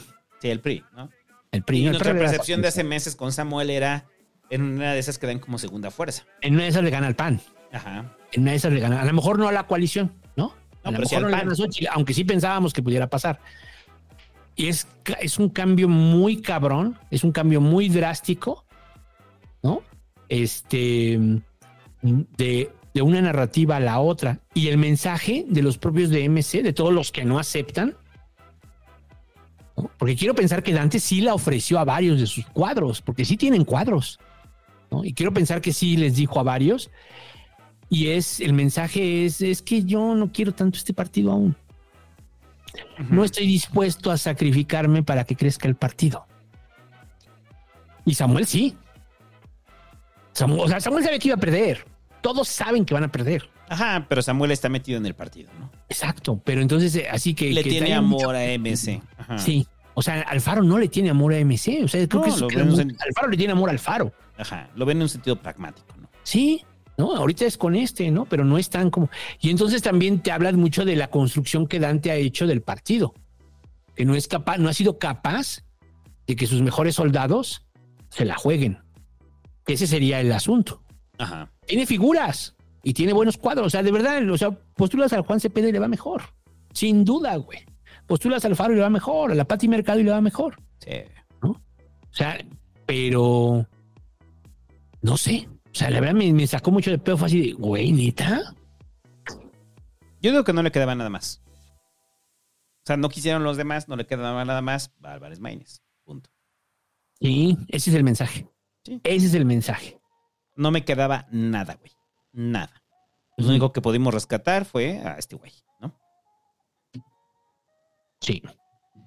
Y ya, bueno, y Alfaro hace berrinche, ¿no? O sea, Alfaro no, no dice que va a romper como siempre, ¿no? No dice que va a romper con MC. O sea, lo que dice Alfaro es que no le pareció, eh, que le da tristeza, ¿no? Lo que está pasando con Movimiento Ciudadano, en la forma en la que se presentó al candidato. O sea, porque está presentada, porque aparte, antes de dar el comunicado de MC, salió este video donde está Álvarez sentado con Mariana y con Samuel. Ujú. Y este, están tomándose la cerveza y ahí lo presentan, ¿no? Al destape se dio con Samuel. O sea, a la chingada el, el proceso del partido, ¿no? Ya después sacaron el comunicado, presentaron a Álvarez Maínez, pero el verdadero destape se dio con Samuel. Obviamente fue una estrategia planeada porque saben que el, el impacto que tiene Samuel en redes, ¿no? Sí, sí, sí. Y de entrada sí. ya se sabía, ¿no? Entonces lo que critica Alfaro es eso, ¿no? Sí. Alfaro dice que, que la forma en la que la presentaron, o sea, le parece como una burla, ¿no? Estoy viendo la foto de que Gibran lo invitaron. Ah, que Gibran anduvo ahí, ¿no? Anduvo ahí. No, no quiere decir que se fue a MC, pero lo invitaron y yo creo que él se deja querer. Yo digo que. Gibran se deja querer y también ya como perdió de, a lo interno de Morena, No, ya no tiene de otra. ya O no tiene de está otra, pues está buscando dónde, ¿no? O sea, Está buscando dónde y está creo bien. que está haciendo su luchita ahí Gibran, ¿no? Está haciendo su luchita, pero voy a decir algo. Creo que Gibran era mejor candidato. Que Álvarez Maínez. Pero no puedes jalarte a Gibran, güey. O sea, Gibran está muy fresco, ¿no? O sea, como para jalar. Está muy fresco, sí, claro. Sería no, una candidatura no, muy sí. de fuera. Ajá. Sí. No siento que te puedas jalar a Gibran. Este. Pero bueno, Alfaro hace berrinche. eh, se enoja otra vez. Pero Alfaro, pues, al parecer va a preservar todo en Jalisco, ¿no? Sí. O sea, con MC, o sea, el acuerdo sigue siendo eso, o sea, la ruptura, o sea, la- la idea de ruptura que había hecho Alfaro con el grupo Jalisco, este, al parecer fue de Mentis, ¿no? Y ya en las candidaturas que se definan en Jalisco, pues Alfaro se va a quedar todo. O sea, lo que le, molestaba a Alfaro eh, era eh, que lo dejaran fuera, ¿no? De la repartición. Ajá, sí. O sea- Aquí nos va a aplastar Morena, ¿no? Ajá. Sí. Pero al parecer Alfaro no, sale bien, ¿no? O sea, sale bien parado, no tiene como problemas, se va a quedar con Jalisco y bien. O sea, entonces como que Alfaro pues simplemente lo hace como para mandar el mensaje que lleva mandado desde hace muchos meses, en los cuales se queja de que el partido pues las direcciones, el- todas las indicaciones son unidireccionales por parte de Dante, ¿no? Y pues así es. Eso es lo que pasa cuando el partido es de una persona. Es su partido. Ya, ya, eso ya hay que entenderlo, ¿no? Con el pedo de Dante. O sea, es su, es su partido, güey. Es suyo. Le permite a los demás que estén un ratito ahí, o sea, que jueguen, pero es su partido. Y él tomó la decisión, o sea, porque dicen, es que el Consejo de Movimiento Ciudadano decidió que iba a ser Álvarez Maínez. No, lo decidiste tú. O sea, Sí, no, eso es mentira. o sea, fuiste tú, Dante. O sea, no pasa nada si lo dices, güey. O sea, No pasa nada porque ya lo sabemos, no porque no pase ah, nada. Exacto. O sea, ya Pero sabemos sí que es un partido. Los partidos chicos normalmente son de una persona.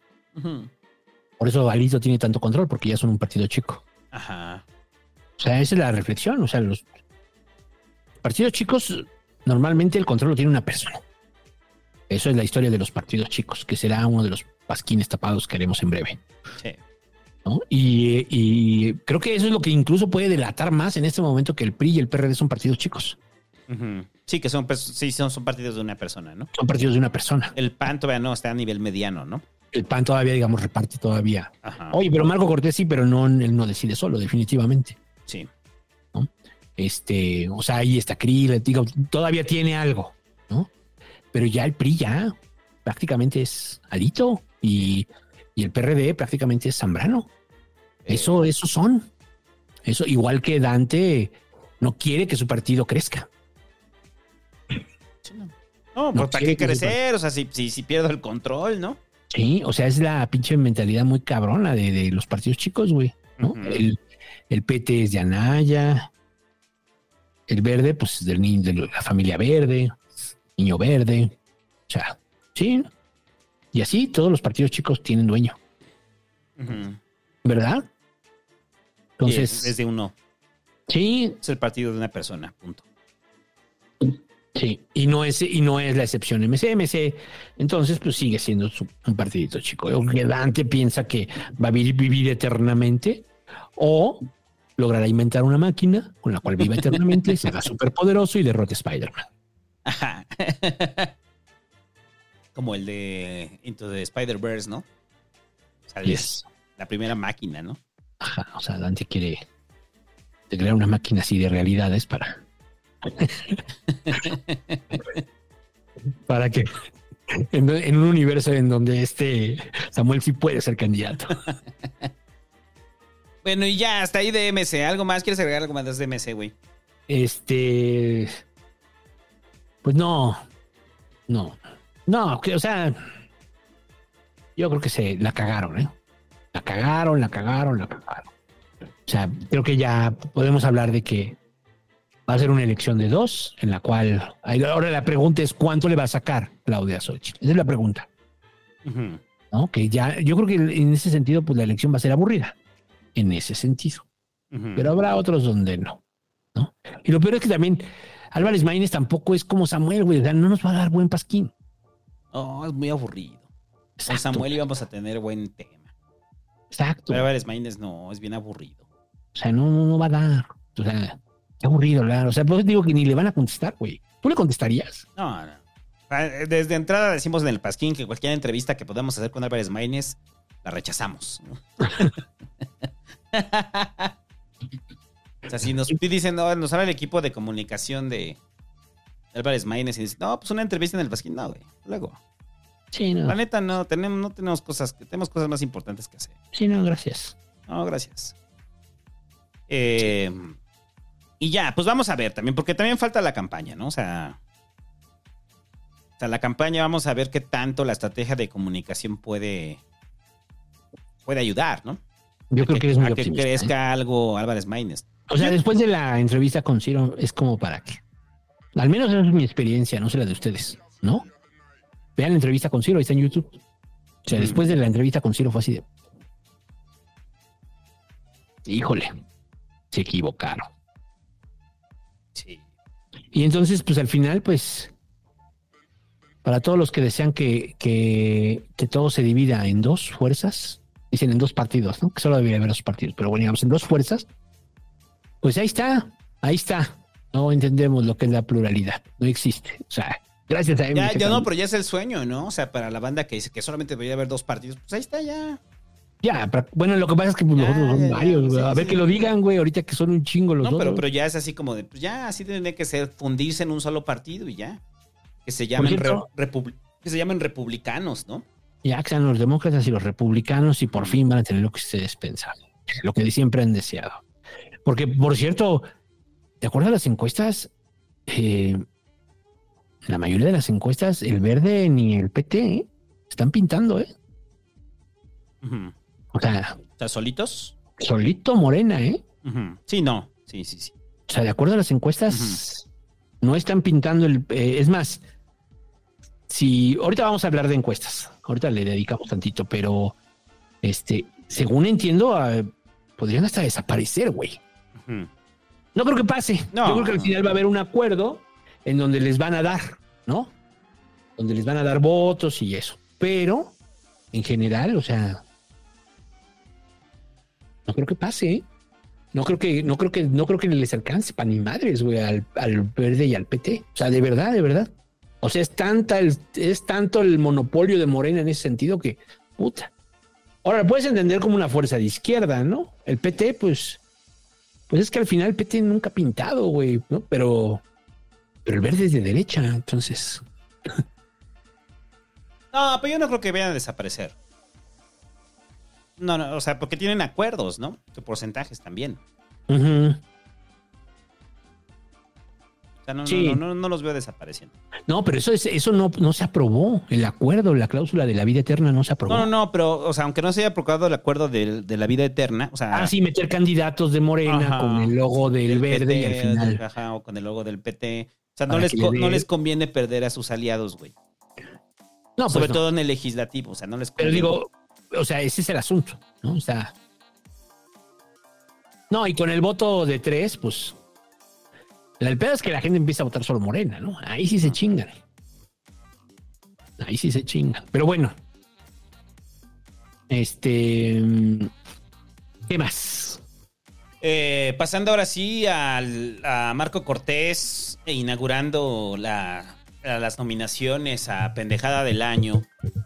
Marco Cortés muestra eh, su poco eh, timing político que parece tener, o fue una calentura, o estaba muy enojado.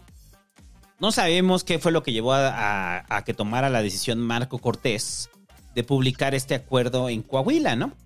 O sea, que fue un acuerdo que se firmó el año pasado, donde prácticamente se están repartiendo el botín, ¿no? O sea, es un acuerdo como de piratas, güey.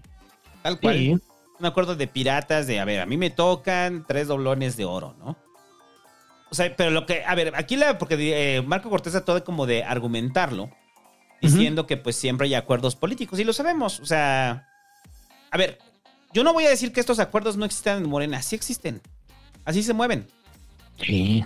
Así se mueven, así son los acuerdos, pero es a través de la palabra, ¿no? O sea, es te doy mi palabra de que este acuerdo va a ser así y después me cumples, ¿no? Y ya después pactamos y no después se dan las rupturas. Es la palabra la que permea realmente este- estos acuerdos, ¿no?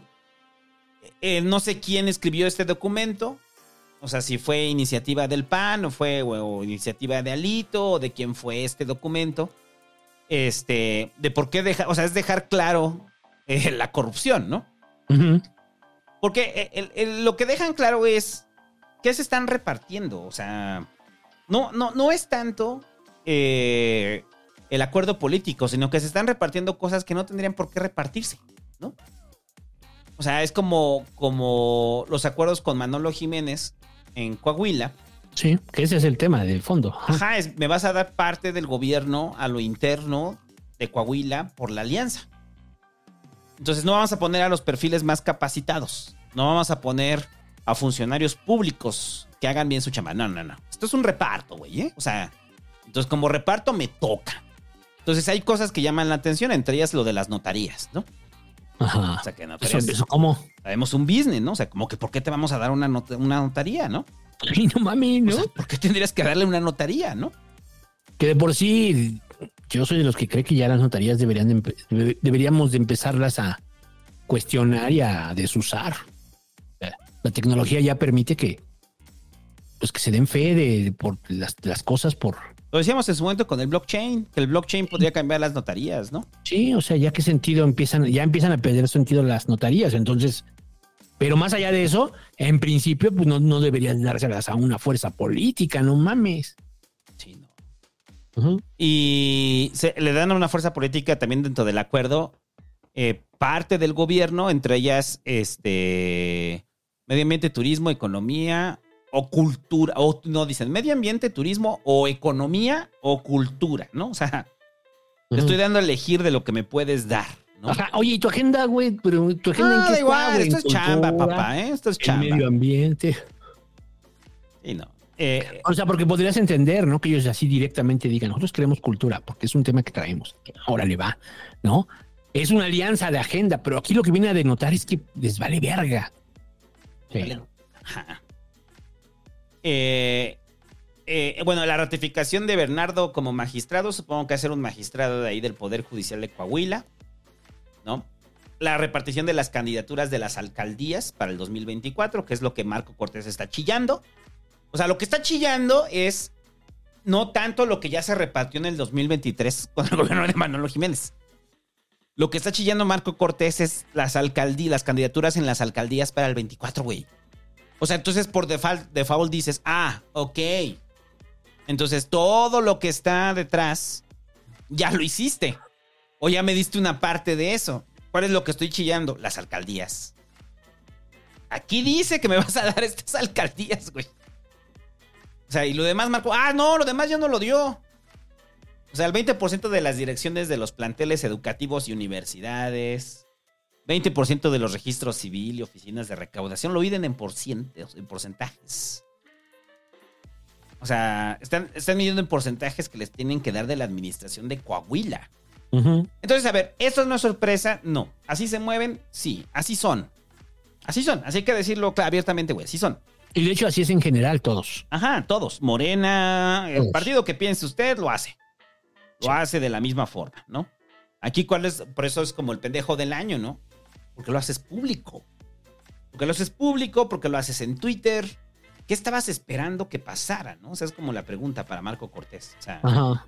¿qué estaba esperando que pasara, güey? O sea, que la sociedad dijera, ah, no, si cumple la Marco. O sea, que los pristas dijeran, alito, ¿no? Dijeran, oye, no, si cúmplele, ¿eh? O sea, ya viste nuestro acuerdo, güey. O sea, no mames, cúmplele. No entendí, o sea.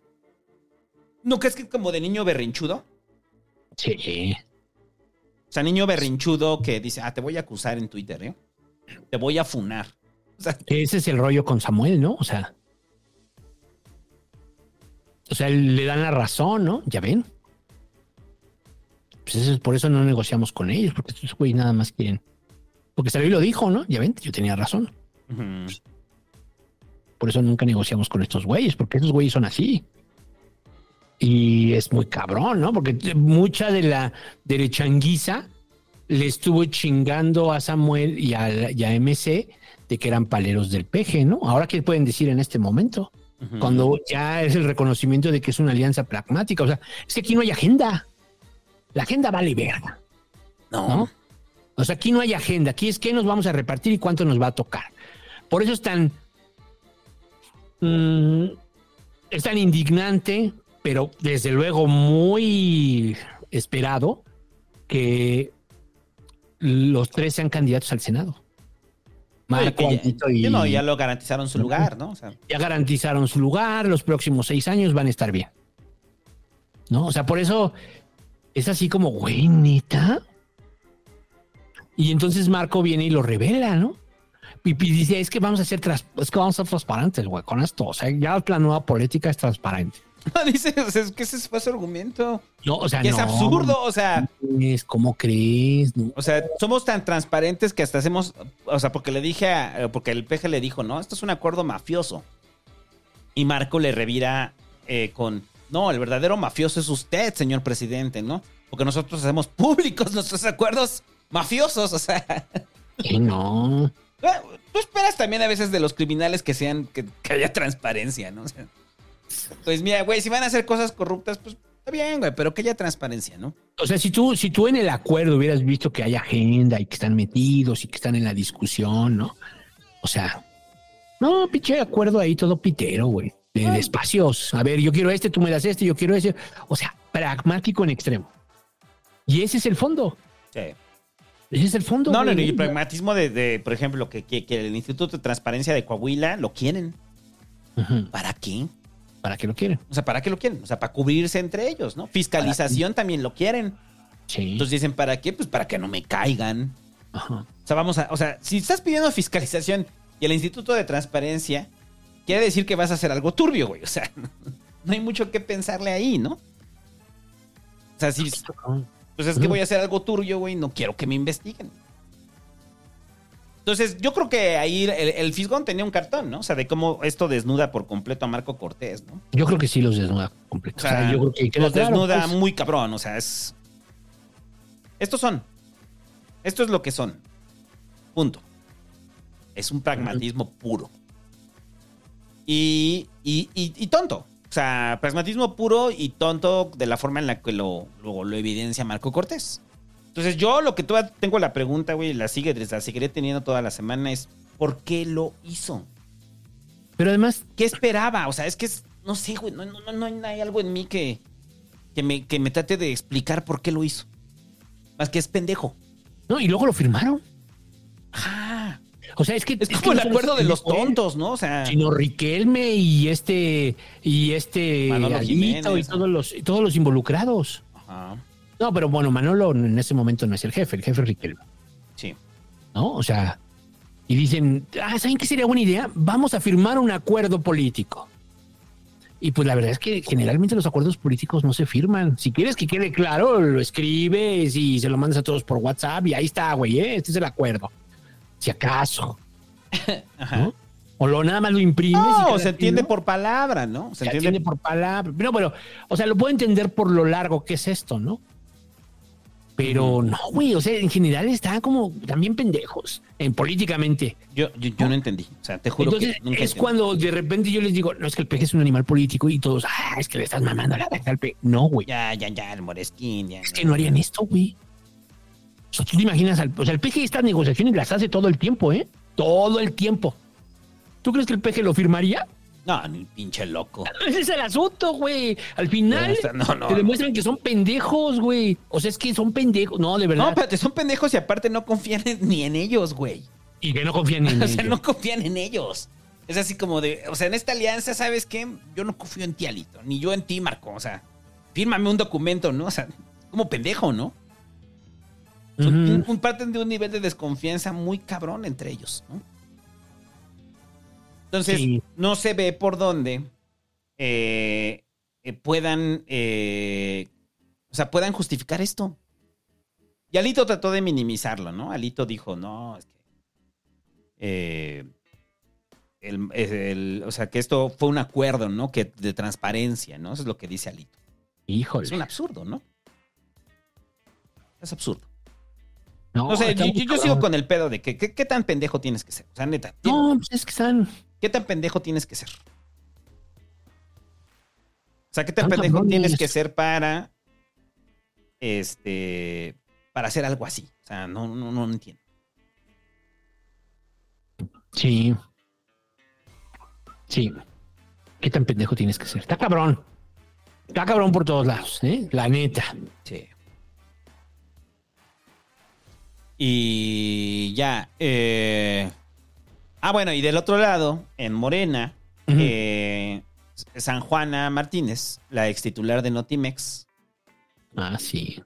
eh, saca un artículo en la jornada donde San Juana dice que, eh, que cuando fue la finiqui- la fini- el finiquito de Notimex, que era para los trabajadores, le pidieron el 20% para la campaña de Claudia. Eso dice San Juana, ¿no? Ahora, eh, eso es lo que dice. Eh, ¿Dudas o crees que haya sido así? Que le hayan pedido varo a San Juana. Mm, mm. Sí. Yo digo que sí, ¿no? Suena a algo que harían. Sí, o de sea. llegar a sí. decirle, es que este dinero es para la campaña de Claudia, ¿no? Pero pero no me cuadra. ¿Qué? ¿De por qué San Juana lo saca ahorita? Sí. Es lo que yo pensaba, de que también hay una parte que dices, esto es fuego amigo, ¿no? O sea, ¿por qué San Juana lo sacaría ahorita, no? Está muy cabrón. Así lo veo como fuego amigo. O sea, a alguien eh, molestó San Juana. Este. No, la hicieron, la enojar, perdón, y por eso lo sacó. ¿no? Ah, O está fuera del reparto. Claudia la sacó del reparto. Eso es, lo- es una explicación que estoy como haciéndome, ¿no? Como intentando entender. Claudia la sacó de la jugada, no va a ser candidata a nada a San Juana, no va a tener cargo en el siguiente gobierno, ella lo sabe, probablemente se lleve mal con Claudia Yo digo que es probable eso, que se lleve mal. y como ve que no le van a dar nada, dice, pues ahí te va un putazo, porque además sí me lo pidieron. ¿No? O sea, sí, claro, en una, en una circunstancia normal, pues a lo mejor le dice al presidente en corto, ¿no? Oiga, yo esto lo veo muy mal, me están pidiendo varo, ¿no? Yo la verdad no es que no. Pero de ahí a que ya decían, no, ya sabemos de dónde se financió la campaña de Claudia. No mamen, güey. O sea, No, bueno, esa es, ajá, ajá. o sea, Bueno, es la forma en la que la derecha lo hace. ¿no? Sí. Bueno, la oposición. Ajá, o sea, es. ¿no? El propio Marco, ¿no? Es decir, güey, Es que ahí está la evidencia, ¿no? O sea, güey, o sea. O sea, tampoco dice que este. mm, Pues que lo pueda comprobar, ¿no? O sea, al final San Juan lo está, salvo su testimonio, ¿no? Tendría que salir y declarar y ir a la fiscalía y decir, pues, fulano de tal me lo pidió. ajá. ¿no? Pero incluso lo puede hacer en Morena, pues si son de Morena, pues lo puede hacer en Morena. Eso está prohibido en el estatuto de Morena. ¿No? Eso, esto es real, esto que estoy diciendo es real. Está prohibido en el estatuto de Morena. Y que todavía lo siguen haciendo, sí. Te piden que no lo digas también. ¿A nivel federal lo hacen? No, a nivel federal no lo hacen. No lo hacen. ¿no? O sea, a nivel federal no hay ningún moche. Estoy muy claro en eso. Pero en la ciudad, eh, al menos en el Congreso de la ciudad, que es donde yo vi, sí. Creo que en Cámara sí de Diputados sí. también, sí. Creo que en el gobierno, en- creo que no en todas, pero en ciertas secretarías de la ciudad es probable. Es probable. Es una práctica común que sí deberían de eliminar. ¿no? Pero digamos, en el gobierno federal no. No, no hay moches. O sea, no, no, te piden de sueldo ni nada. Entonces, Pero aquí no es directamente sobre el sueldo, ¿no? Aquí es más sobre los recursos de la institución. los recursos de la institución. Ajá. Está más grave todavía, porque ahí Es sí ya más es grave. ¿no? Bueno, es igual de grave. porque especulado, ¿no? Sí. Sí. Pero decían que de la liquidación, ¿no? Sí, de la liquidación de, la liquidación de los trabajadores, ¿no? Eso decían. Pues está muy cabrón. Está muy cabrón. Que yo, mi lectura es ella se lleva, definitivamente ella se lleva mal con Claudia. Eso es lo primero, mi No, primera sí, porque lectura. ya que aquí, ya te estás madreando directamente con ella. ¿no? Aquí te, ya se lleva muy mal Entonces con ya, ya, Claudia. ya te vas a madrear con la próxima presidenta. Sí, esa es mi Y a San primera Juana le valió madres, ¿no? O sea, como que ya. Si me voy a madrear, pues ya. O sea, pero ¿qué tuvo que haber pasado, güey? Esa es como mi pregunta. ¿Qué tuvo que haber pasado para que eh, eh, San Juana sacara esto? La agraviaron muy cabrón, ¿no? O sea, solamente así te lo explicas, porque también implica meterte en pedos con el presidente, ¿no crees? O sea, porque ya... es alta traición. Sí, es alta traición. Es alta Así lo veo. para el, para el PG es alta traición. Yo, yo por eso creo, ya la dejaron fuera de la jugada. Sí, o sea, ya no tiene nada, ¿no? ¿no? Entonces, Entonces lo que le queda es regresarse como periodista, ¿no? Y Sí, con- de- pero, pero bueno, y al final no tiene, una- no, no tiene forma de comprobar nada, San Juan, ¿eh? Y la respuesta en la cual, en la que lo di- la que le dijo al peje fue es que, que los actos de corrupción no dan factura, ¿no? O sea, toda Sí. más altanera, güey. O sea, sí es un mensajote, ¿no? Y, y altanerísimo, ¿no? El de, de San Juana, ¿no? sí, O sea, decirle que la corrupción no da facturas, así me parece como, "Ay, güey, ya te madreaste, ¿no? Todo está dinamitando todo, ¿no? está cabrón, güey. Entonces, repito la pregunta, ¿qué le hicieron a San Juana? Yo creo que dejarla fuera. O sea, yo creo que también hay una valoración de que lo está haciendo mal. ¿Quién hace esa valoración? Probablemente el presidente. ¿No? Pero hay unos que se llevan mal con el presidente, pero se llevan bien con Claudia. Entonces fueron a meter con Claudia. Pero no. Al parecer San Juana trae pedo con los dos. Ajá. Y la única explicación que encuentro es la dejaron fuera. No le va a tocar nada en el siguiente. Y ya lo sabe. Ya se lo dijeron. ¿No? Para ti no va a haber. Porque, Y ya se cierra Notimex y bye bye. pero ¿Por qué habrá sido, güey? ¿Por una mala operación en Notimex? ¿Por la forma en la que lo hizo? No sé. O sea, yo creo que la valoración del PG Es que hizo una, hizo una mala chamba en Notimex. lo hizo mal. Ajá. Yo la valoración del PG es en Notimex, lo hiciste mal, traes un chingo de pedos. Y con Claudia no sé. Porque había un pedo con Ernestina, ¿no? Y, y San Juana. ¿Tú te acuerdas de eso? ¿De qué? A ver, déjame buscar. Yo me acuerdo que eso lo dijimos aquí. ¿Pero de qué? ¿Pedo de qué? Eh, hasta te digo. Pero bueno, eh, esa sería así como una de las, este, de las conclusiones que podríamos tener. Se lleva mal con ellos, con los dos, y pues, en ese sentido, pues, No, ya, dinamitó todo, quemó las naves. se acabó. Se acabó. O sea, la. Y aparte, San Juan sí pesa en, en, en la jornada, ¿no, güey? O sea, por eso lo permiten que pase, ¿no? Sí, O sea, porque parte de su columna de opinión. No es un trabajo periodístico, es su columna de opinión. está cabrón. Sí, porque eso, eh, porque al final es una funcionaria. ¿O ya no? No, ya no. Ya no. No, ya no. O sea, desde que se acabó lo de Notimex, ya no. ¿Pero cuándo cerró Notimex? El año pasado. Pues sí. Ahora yo creo que ya va a agarrar una ruta muy interesante. Que es la ruta de Gibran, que es la ruta de muchos. Ajá. Ahora voy a- ah, pues no me tocó, pues ahora te voy a tirar mierda y de eso voy a vivir. y me van a creer porque vengo de ti. Ajá. Porque era una leal a la 4T. Es como Gibran. O como Germán Ahora- Martínez, ¿no? O sea, bueno, que al final cuando da el espaldarazo, Germán Martínez se vuelve como ahora el, el vocero en contra del, de la 4T, ¿no? Sí, pero sabes que siempre fue de derecha. Ajá. O sea, con Germán. Pero es la forma, es la forma en la que... Exacto. Entonces, te digo, hay unos que se llevan mal con el PIC, se llevan bien con Claudia, como por ejemplo Tatiana, Ajá. ¿no? Como el mismo Noroña. O sea, se llevan mal con el PG, pues se llevan bien con Claudia. Entonces, ahí caben, pum, ¿no? Pero qué pedo con con San Juana, definitivamente se lleva mal con los dos. No hay más, güey. No le va a tocar. No le va a tocar, güey. O sea, Ujú. esa es mi explicación, ¿eh? No, no sé. Realmente no sé cuál sea. No creo que sea un ejercicio de honestidad. No, no, no, es un... Porque además la otra es, ¿por qué no levantaste la no, denuncia? parte del rencor. O sea, si fue un ejercicio de honestidad, ¿no? Así, no, yo voy a ser honesta, ah, pues, levanta tu denuncia. No es que no tengo pruebas, no importa, la tienes que levantar. Sí, es pues tu lo que- obligación. Ajá, ajá. Es tu obligación, tienes que levantar tu denuncia en la Secretaría de la Función Pública, en la Auditoría Superior, en el, en un chingo de lados, de hecho, ¿eh?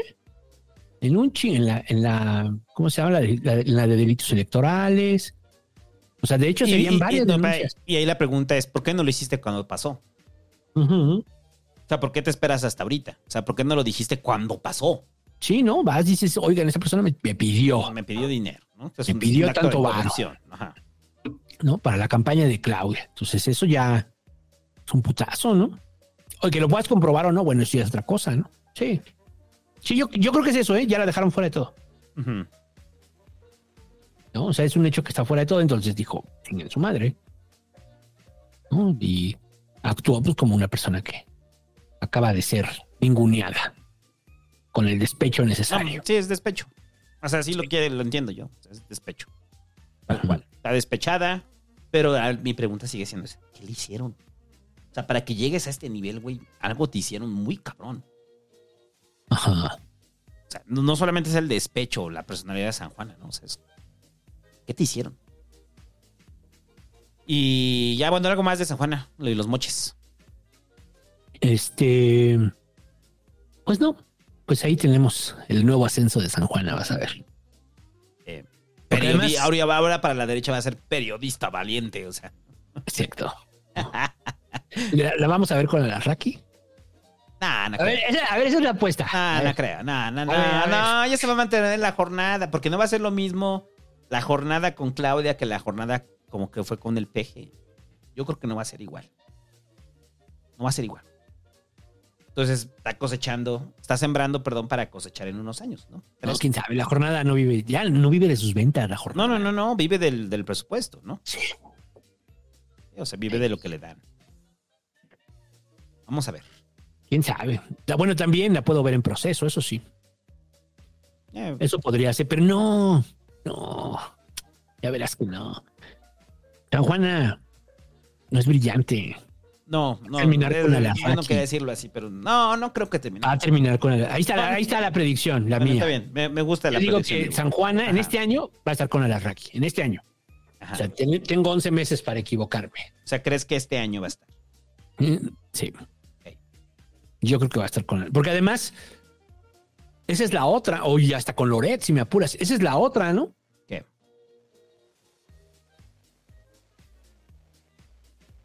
Puede ser que sí esté negociando con el otro lado. No puede ser tan trompudo, luego, luego, ¿no? Ah, Güey, Eh, güey. luego, luego.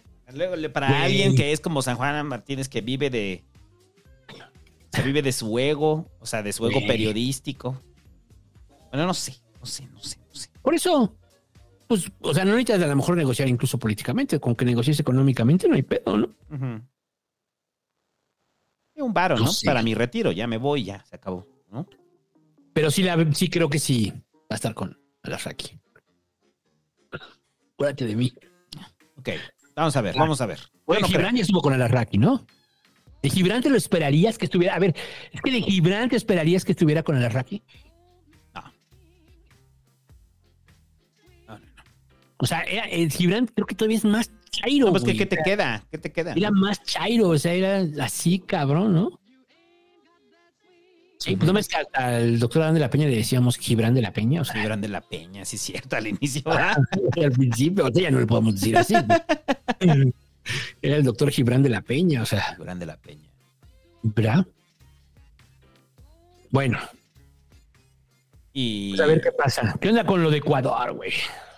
¿Qué pasó ahí? lo de Ecuador, muchachos, este.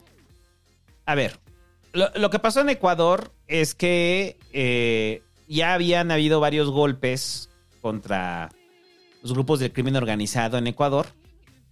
Eh, hubo un intento de fuga de uno de los capos, no me acuerdo cómo se llama el movimiento. Eh, bueno, este grupo criminal, ¿no? Y eh, cuando los choneros, los choneros, ¿no? Adolfo Macías alias Fito, líder de los choneros, ¿no? que son los que controlan el tráfico de drogas ahí en Ecuador. Entonces, eh, cuando se da esto en las cárceles, eh, pintan, hacen pintas en las cuales dicen que no se meta el gobierno del, del presidente Novoa a las cárceles, ¿no? Porque pues el crimen organizado tiene el control de las cárceles. Eh, Novoa toma la decisión, o sea, hace un comunicado de que se van a trasladar a varios internos de las cárceles y entonces los grupos del crimen organizado toman las calles de Ecuador, ¿no? Eh, toman las calles de Ecuador, se meten a las universidades, bueno, a la Universidad de Guayaquil, tratan de levantar estudiantes, se meten a Ujú. centros comerciales, tratan de levantar gente, todo para, para amedrentar, ¿no? Para que ceda el gobierno de Novoa. Sí. Este, toman un estudio de televisión, que eso se hizo viral, si lo viste. O sea, cuando llegan al estudio de televisión y llegan con las armas y están encañonando al, al presentador. Y yo lo escuchaba en la mañana, ¿no? O sea, de que decían, pues es que también, o sea, el canal no cortó, ¿no? El canal no cortó nunca, pues también alimentando el, el morbo, este, alimentando el morbo que se estaba viviendo, ¿no? Y a partir de eso, pues declaran estado de excepción. En- Entonces, en el estado de excepción, eh, pues va a haber toque de queda, está la presencia del ejército en todos lados, están patrullando los centros comerciales. O sea, después de lo que pasó en las universidades, pues el ejército tiene presencia en las universidades. Y al parecer, y bueno, y después viene la declaración, ¿no? De como grupos terroristas. Entonces sabemos las implicaciones que tiene declarar a un grupo criminal como terrorista. ¿Qué es eso?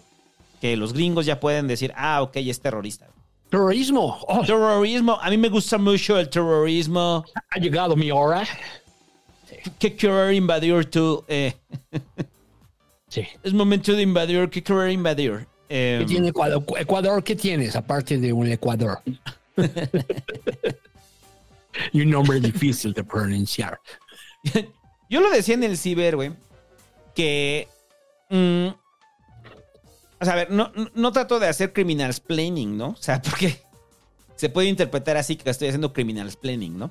Tú vas, tú vas- el santo les va a explicar a los criminales. Exacto, yo les voy a explicar, no, no, no, si les voy a decir a los a la gente de Ecuador, les voy a Ah. decir, este, no, eso no es nada, nosotros ya tenemos nuestro culiacanazo, Ah, ya. Ok, ok, ya entendí. O sea, eso es criminal planning, ¿no? O sea, de, "Güey, eso no es nada. O sea, nosotros tuvimos nuestro culiacanazo, este, nosotros tenemos el azote del crimen organizado desde, eh, poster, desde el 2000 y incrementado después de la guerra de Calderón. No olvidar que en el 2000, ¿qué fue? 2007, algo así, cayeron granadas, hace más de 10 años, sí, definitivamente. O sea, no es nuevo. Cayeron granadas en, el, en un grito en, en Morelia. Aventaron dos granadas en la- O sea, eso pasó hace ya mucho. Sí. ¿Sale? O sea, eso, eso pasó hace ya mucho. Entonces llevamos rato con eso. Perdón. Sí, no, Por el- entonces, por, por eso, o sea, por eso decía del criminal planning, ¿no? O sea, entonces estamos haciendo criminal planning, de, "Ah, eso no es nada, aquí estuvo el culiacanazo, eso no es nada, ¿no has visto los narcobloqueos? Ah, ¿no viste lo que pasa en Guanajuato? O sea, o sea, tranquilos, ecuatorianos, luego, luego se ponen al pedo, ¿no? O sea, aguanten, ¿no? O sea, todavía vienen lo más cosas más culeras, ¿no?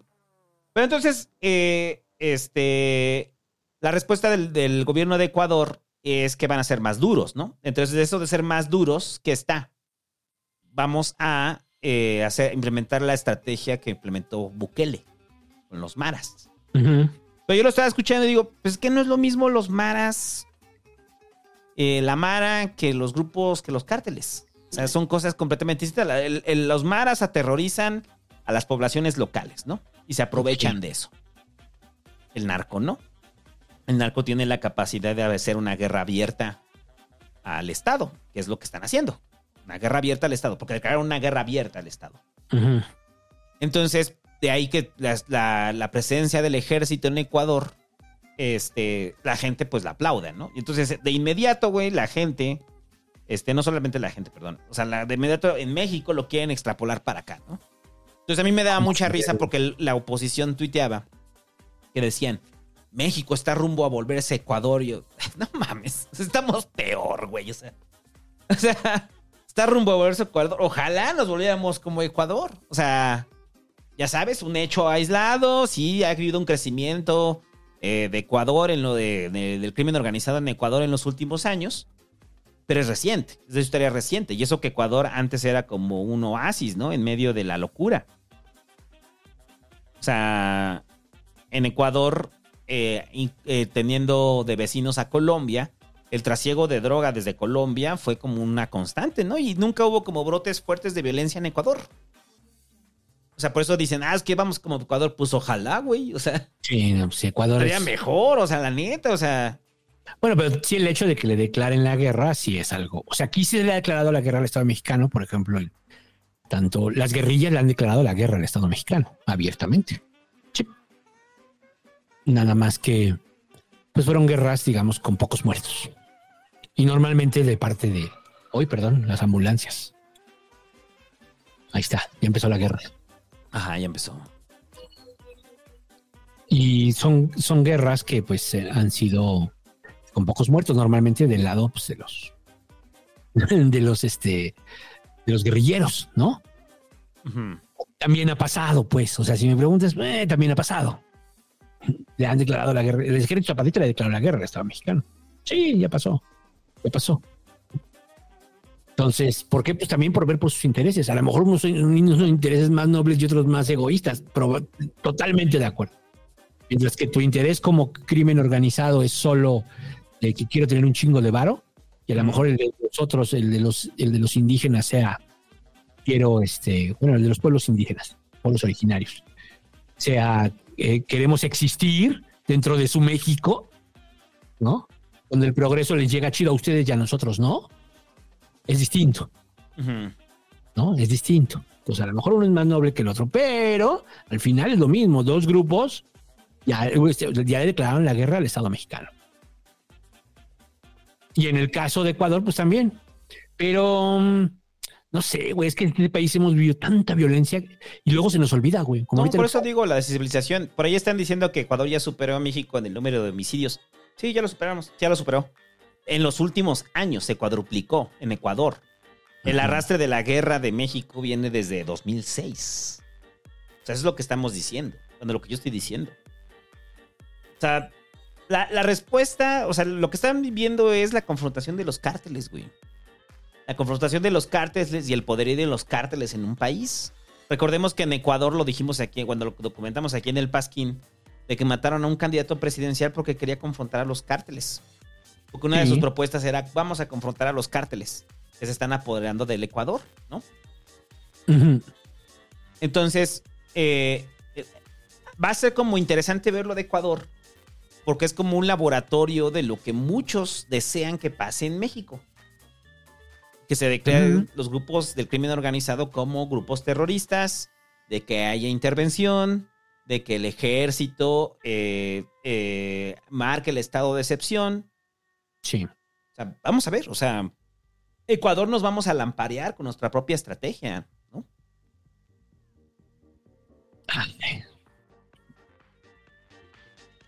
Vamos a ver, porque ya esta es una, va a ser una, es una confrontación muy directa por lo que parece.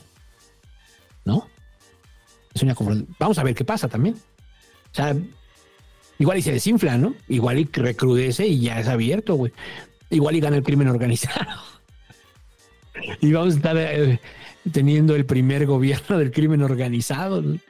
Sí. Sí. Y por ahí Bueno. también, o sea, per- perdón, pero para los amigos chairos también, o sea, con el rollo de Novoa, que dicen, eso es lo que pasa cuando gobierna la derecha. Eh, eh, También gobernó Lenin y había un desmadre, ¿eh? O sea, Sí. Sí, tampoco es nuevo, ¿eh? También Lenin. Moreno también gobernó y aquí en el Pasquín lo estuvimos hablando del desmadre. Y de Correa un ratote. Ah, así como que digan que es un asunto de, de, de izquierda o de derecha, no, no necesariamente. Entonces, eh, nos va a servir como espejo a nosotros. Un abrazo a los amigos de, del Ecuador, güey. Están sufriendo esto. O sea, es complicado cuando sufrimos nuestra propia violencia, ¿no? Voltear a ver la violencia que sufre, que, sí- que se vive en Ecuador, ¿no? Sí, está cabrón. Ah, Es primero tratar de entender nuestra propia violencia. Pues es que nuestra violencia también ha sido muy cabrona, güey. Aquí hay gente colgada todo el tiempo, ¿no? Un güey se diseñó un modelo para pozolear a los muertos. O sea, imagínense, o sea, para los que nos escuchan en otros países, ¿no? Las cosas que han pasado, ¿no? Este, decapitados, encontrar fosas así, este, la de San Fernando. Ah, sí, también es una cosa bien culera la que vivimos aquí, ¿no? O sea, lo que pasa es que se nos olvida, güey. Ya necesitamos empezarnos a acordar, güey. Y, este, y traerlo presente, güey. Y ya muy clarito, eso sí, ¿no? El que. Vamos a ver quién, quién tiene las mejores ideas para resolverlo, ¿eh? Porque a lo mejor ese debería ser el tema. Ajá. Sí, que haya lo ideas. ¿Quién tiene las mejores ideas para resolverlo? ¿no? Porque ninguno de los que ha estado lo, lo ha podido hacer. Ya gobernaron unos, los otros y los otros. Y no, no. Y, En fin. y pasando a nuestra propia violencia. O sea, o digo, ya, ya está bien hablar de violencia en el Ecuador, ahora vamos a la, a la nuestra. 75 asesinatos en nueve días en Guanajuato. No mames.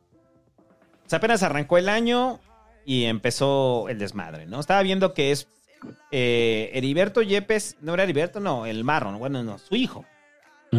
El hijo del Marro, eh, trataron de detenerlo y entonces eh, el cártel de Santa Rosa de Lima eh, enfrentó a las fuerzas que lo estaban deteniendo y eso súmele el- la pelea que se está teniendo entre el cártel de Santa Rosa de Lima y el cártel Jalisco Nueva Generación este, en el estado por todo el control de la droga, ¿no? En Guanajuato.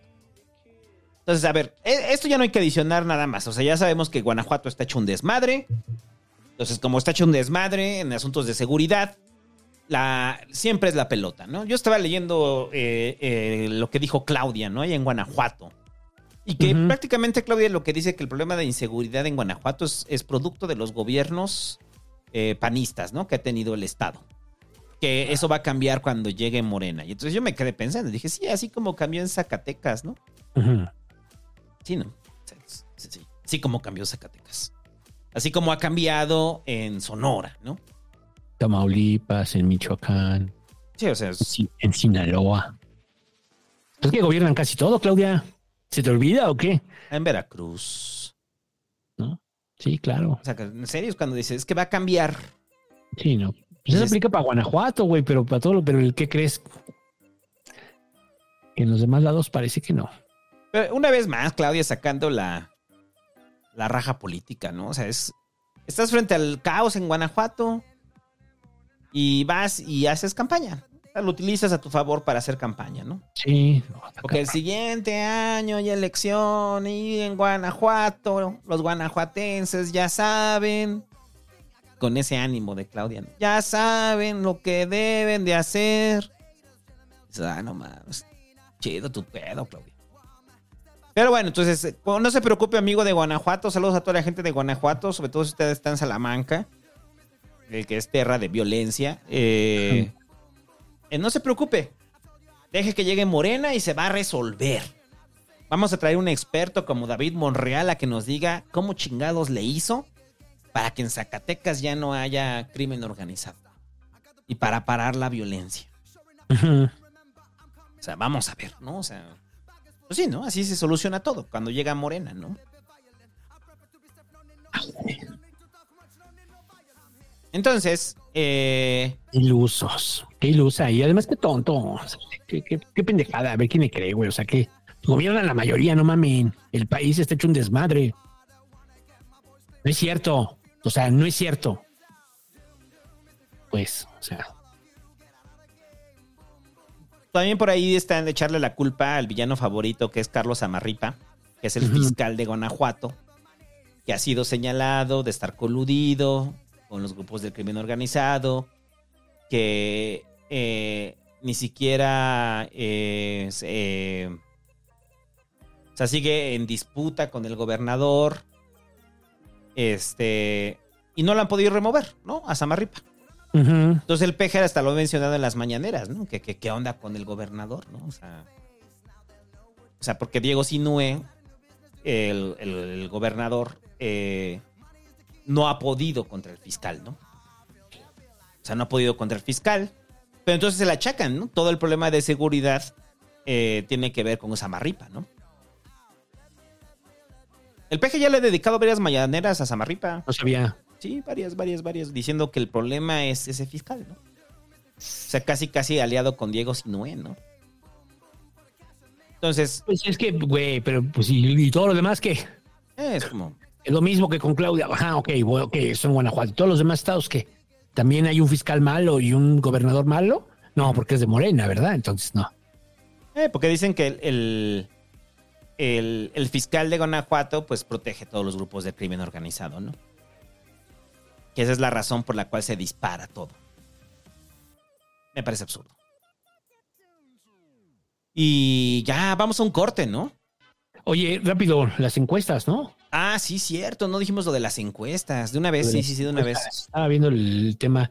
Pero es que, ¿sabes qué? El registro que hay, el último, dice que es. ah, espérame, espérame.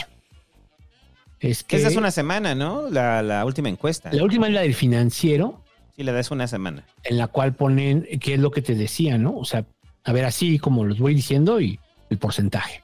El PAN 22, el PRI 12, el PRD 2, o sea, perdería el registro, el Verde 0, perdería el registro, el PT 2, igual, MC 6 y Morena 52. Ujú. Solito, ¿no? Ese sería en, en una, o sea, ya es en una boleta. ¿Qué es lo que hacen? Le dan una boleta a una persona, una boleta de simulación. La persona vota y la mete en una urnita. Ya, ¿no? O sea, es como. Y se le dice, esto es una encuesta, ¿no? No es su voto. Porque hay gente que luego te dice, ah, ya voté. No, no, no, es una encuesta. sí, hay que explicarles. No va a votar, es solo una encuesta. Y en la boleta le tienes que poner así en letras grandotas. Esto es solo una encuesta. Bueno, entonces la gente hace eso y esa es como la metodología y bueno, se hace. Es la del financiero, esta que les estoy diciendo, ¿no? En general, el promedio de las encuestas, lo que hace Oráculos, que lo hace bien y no, no es de ningún medio que le mame la verga al pegue, es de Leo Zuckerman. O sea, creo que estamos muy claros en ese sentido de que, pues, este mm, marca un promedio de un 56% para Morena, de un 20% para el PRI. Lo que te dije en el, en el programa del de un ¿20? 20 para el PAN, 20 para el para el PAN. Ajá. 20 para el PAN. Lo que te dije en el programa del PAN. ¿no? O sea, van en regresión. Sí. Este, el PRI un 12, MC 6, el Verde 2, el PRD 2 y el PT 2. Recordar que hay un margen de error en todas, pero digamos, este es el promedio. Aquí no vamos a considerar el margen de error porque es el promedio. Morena solo, sin aliados, del 18 a 20 puntos de diferencia, ¿no? Sí. Es eso. Porque la del financiero le da 22, ¿no? A Morena. 22 puntos de Ah, diferencia. bueno, no a Morena, a Claudia. a Claudia sobre. Xochitl. 22 puntos de diferencia. Sí, todo este, todo este es de presidente. Todo esto que acabo de decir es de presidente. Solo lo separé por partidos. Sí. ¿Sale? Ya sabemos quiénes son los candidatos de cada partido. Entonces, repito, el promedio es Morena 56, PAN 20, PRI 12, eh, el PRD 2. Entonces, híjole. O sea, juntos hacen 44. Mientras Morena, no, este 34. Mientras Morena está haciendo 56. Es del promedio. ¿Sale? Este, y y de hecho, sí, 60% de Claudia, por lo que le suman el verde y el PT, ese 2 y 2. Y para el caso de, de Xochitl, 34. Ese es el promedio. No es la encuesta del financiero, es el promedio. ¿Cuáles están considerando? El financiero, Simo, Mendoza Blanco y Asociados, GAISA, Reforma, Mendoza Blanco, Encol, el financiero. Ah, bueno, ahí se repite. Esas son las que ellos hacen un estudio, ven que son las más sólidas metodológicamente y, este, y saben que se- están haciendo la misma metodología en todos lados o, o muy similar. Son encuestas con boleta, ese es el requisito. Entonces, todas estas, todas estas encuestadoras que acabo de decir, malas privadas, obviamente, pero esas no- que dan a conocer su resultado, con las que están metiendo aquí. No metieron a Mitowski p- porque Mitowski creo que no ha publicado desde, desde agosto, pero probablemente ya no tarden, en enero vamos a tener una. Y la aprobación presidencial, pues el PG está en, mm, que, que es totalmente, digamos, sintomático. El PG en este momento está en 68%. Ajá. 68%, a, en a 60 meses en el cargo. ¿No? Este. eh, el más Cedillo tenía un 66%. Alguien decía en, en- decían eh, que tenían lo mismo. Dije, no, no es cierto, ¿no? Y aquí ya. O sea, eh, 68% tiene el PG, Cedillo tenía un 66 y el siguiente era Fox con un 61. O sea, no estaban tan mal. Es más, de hecho, el mismo Calderón sacó un 60. El que Ujú. sí estaba jodido era Peña. Nos pareciera, dices, no, pues entonces todos llegaron con alta aprobación. Sí, la diferencia es qué le pasó a cada uno en la siguiente elección. Eh, Cedillo pierde la elección del 2000. Fox la gana de panzazo. Calderón la pierde. ¿Estamos de acuerdo? Sí. Pierden las elecciones. Todo- todos esos presidentes sí tienen una popularidad, todos ellos de arriba de un 60%. El PGT en este momento tiene 68%, cuando según las crónicas derechairas en este momento debería estar en un 20% y la gente pidiendo su renuncia.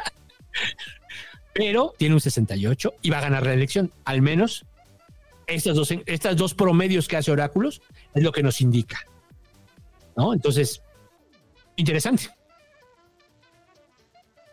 ¿No? No hay Sí. cambios, güey. Es que no, No. no, se No, mueve no, este pedo, pero fue en vacaciones y no hubo cambios, ¿no?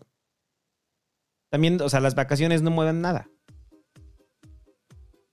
Y no sé qué vaya a hacer Xochitl, no sé qué vaya a hacer el equipo de Xochitl.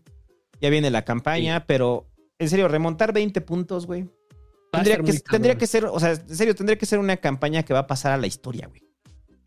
O sea, la historia de, güey, tuvo una remontada de 20 puntos, ¿no? Eh, O sea, será histórico, ¿no? de 26. Ahora sí, De 26. 6 puntos. 26 puntos. Oh, mames. Exacto. Ah, está cabrón. Eh, Sí.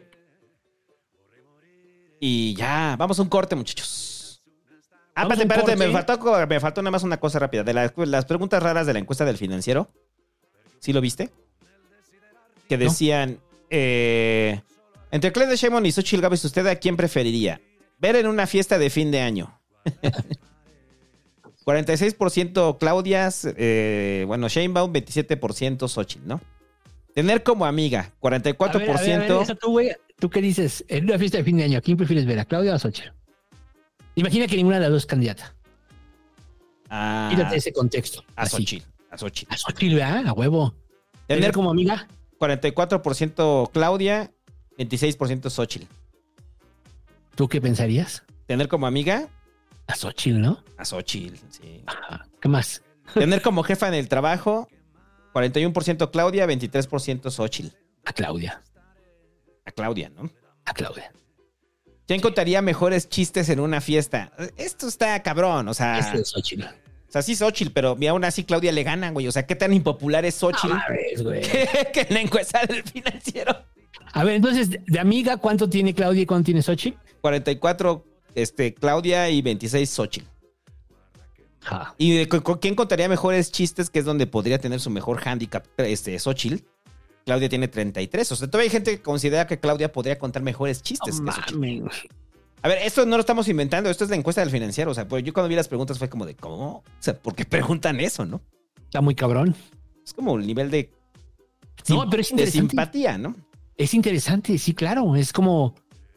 ¿Qué tanta simpatía te causa como Están persona? interesantes esas preguntas. Lo voy- voy a ver, voy a ver la encuesta completa. Eh, pero es como, ¿qué tanta simpatía te causa como persona, no?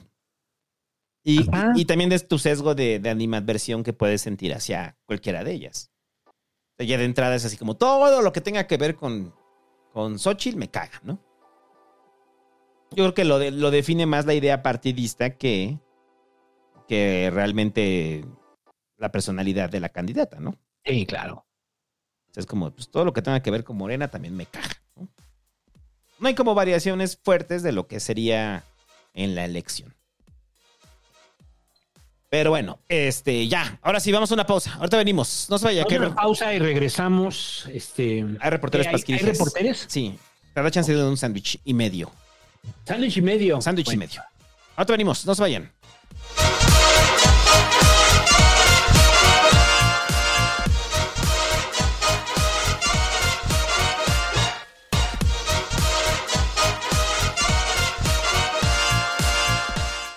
A inicios del gobierno de López Obrador, había 10 farmacéuticas nacionales que acaparaban 80% de los contratos con el gobierno, por lo cual fueron acusadas de prácticas monopólicas y vetadas, o sea, el gobierno no les compraría directamente. Es entonces cuando se solicita el apoyo de Naciones Unidas para la distribución de los medicamentos, resultando en un fracaso, pues la dependencia internacional no pudo menguar el desabasto. Acabas de conocer la antesala de la megafarmacia de AMLO, pero a cinco años de la pelea con las farmacéuticas, un almacén del tamaño de un estadio de fútbol es buena idea. Bienvenidos al Farmaskin, lo mismo y nada barato. Después de la pelea con el cártel de las medicinas y el fracaso del UNOPS, el gobierno empezó a comprar los medicamentos en los diversos laboratorios del país, lo que se tradujo en ahorro, pero no resolvió el problema de la logística, clave en el combate del desabasto. Ante esto, el presidente propuso la creación de la megafarmacia, la cual cubriría, comillas, las necesidades de distribución del país, prometiendo una llegada del medicamento de 24 a 48 horas en tu clínica más cercana. Pero esto no es necesariamente así de fácil y no necesariamente así de seguro. Primero, si revisas la normatividad 059 de la Secretaría de Salud, te darás cuenta que las condiciones para almacenar medicamentos son vastas y estrictas, por lo cual simplemente agarrar un almacén de Liverpool y acondicionarlo en unos meses para la logística de medicamentos es algo descuidado. Hay que tener en cuenta condiciones de temperatura y humedad, software especializado, infraestructura impecable, personal debidamente capacitado y certificaciones operativas para asegurar la calidad de medicamentos en toda la red de distribución. Segundo, el hecho de tener un almacén gigante no soluciona el problema en sí. Hay que tener en cuenta la demanda, la adquisición por parte del gobierno y la dispensación. No tomar esto acelera las condiciones de desabasto, pues los medicamentos cuentan con lotes y fechas de caducidad, por lo que los stocks son limitados y como todo producto responden a las leyes de oferta y demanda. Si tu enfermedad es rara, el medicamento será caro y no necesariamente estará siempre disponible. Los stocks serán limitados, como bien lo dije, y difícilmente llegarán a lugares alejados. Tercera, el mismo hecho de cómo adquirir el medicamento en esta megafarmacia, todo parece que se traduce en más trámites, más burocracia, lo cual detiene el acceso fácil, seguro y rápido a los medicamentos que se supone debe ser eficiente la distribución. La idea de una farmacia de más de 2 mil millones de pesos, Picos Focchio, es de nuevo una solución, comillas, sencilla a un problema complejo. Se requiere revisar toda la cadena de suministro y las necesidades reales de la población, así como tener una buena política de salud para combatir eficientemente el desabasto. Hasta aquí otra magna obra al vapor. Se despide Simel Casquiva no recordándote, no hagas las cosas a medias. Hola y bienvenidos a su seminario judicial donde les platicamos noticias jurídicas con implicaciones políticas. Bueno, pues la gran noticia de la semana, sin duda, fue que ya tenemos una nueva ministra de la Suprema Corte de Justicia de la Nación, después de varios intentos por nombrarla en semanas pasadas dentro del Senado de la República.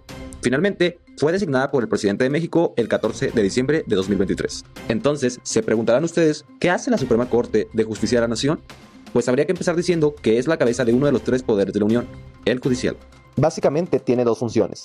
Ser la última instancia jurídica en el país, es decir, sus sentencias son la última palabra, y ser el Tribunal Constitucional de México, es decir, se encarga de la interpretación directa del texto constitucional. La Corte está integrada por 11 ministros y funciona de dos maneras. En un pleno, donde se reúnen los 11 ministros para tomar las decisiones más relevantes, y en salas, funcionando con 5 ministros en cada una de las dos salas, una especializada en temas penales y civiles y otra en asuntos administrativos y laborales. Hecha esa introducción y volviendo al tema, tenemos una nueva ministra y su nombre es Lenia Batres Guadarrama. Tal vez la conozcas por ser hermana del actual jefe de gobierno de la Ciudad de México, Martí Batres, y también porque sin duda su llegada ha causado bastante polémica por tres razones que no son comunes. Primero que nada, llama la atención, tal vez más como anécdota, la forma en que esta ministra rindió protesta, ya que todos los altos funcionarios del gobierno tienen que rendir una protesta de ley para poder entrar en funciones en sus cargos. La nueva ministra rindió protesta levantando la mano izquierda, hecho que probablemente se deba a que comulga con la izquierda política y recordando su nombre, Lenia, que viene de Lenin, un ruso muy conocido en la historia de ese país, promotor de la revolución rusa, que trajo algunas ideas comunistas a ese país. Por otro lado, como segunda cuestión, es la primera vez que el presidente designa directamente a un ministro desde que se reformó la Constitución en 1994 impulsada por el entonces presidente Ernesto Cedillo, que cambió la forma de designar a los ministros de la Suprema Corte. El mecanismo para designar a los ministros consiste en que cuando hay una vacante, porque un ministro murió o renunció, por ejemplo, entonces el presidente debe enviar una terna al Senado de la República. Es decir, envía a tres personas que él considera cumplen con los requisitos establecidos por la Constitución para que el Senado la apruebe con una mayoría de dos terceras partes de todos los senadores presentes. Esto es equivalente al casi 67% de los senadores presentes. Si los senadores no reúnen en una votación esta mayoría, se entiende que la terna fue rechazada y entonces el presidente tiene otra oportunidad para enviar a otra terna. Pero lo interesante es que si vuelve a ser rechazada, entonces el presidente seleccionará dentro de la última terna que envió al Senado a la persona que será el nuevo ministro o ministra. La tercera cuestión anormal es que la ministra, cuando acudió a la sesión solemne el 4 de enero de 2024, en la que le pondrían la toga ministerial, expuso un discurso bastante crítico, algo muy fuera de lo común. Fue a señalar varias cuestiones de la Corte ante sus ahora compañeros. Entre ellas, y tal vez la frase más destacada de todas, fue, no tenemos una Suprema Corte subordinada a la Constitución, sino una Constitución subordinada a la Suprema Corte. Va a ser muy interesante ver, ya no en los dichos ni en los simbolismos, sino en los hechos, en sus proyectos, sentencias y en su actuación como jueza constitucional, cómo se desempeña la nueva ministra del pueblo, como ella misma dijo que le han llamado. Y como dato curioso, ¿sabían que la toga que usan los ministros de la Corte es algo pesada porque simboliza el peso de la justicia sobre sus decisiones? Eso es todo por hoy, hasta luego.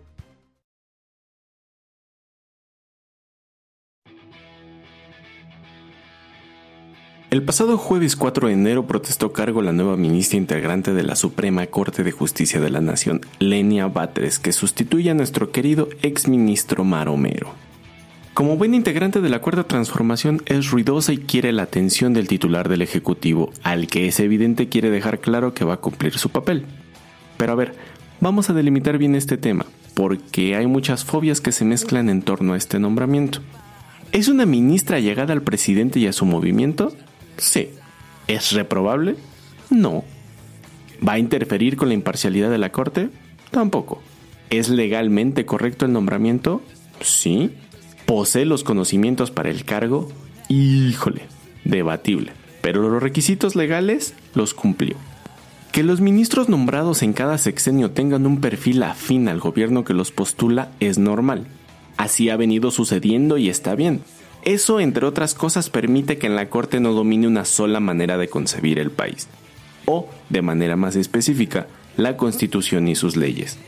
Va a ser muy importante a partir de ahora tener claro que en el Pleno de la Corte tenemos sentada una política tratando de realizar funciones de ministra. Eso quedó claro en su discurso de toma de protesta donde afirmó estar orgullosa de ser nombrada la ministra del pueblo.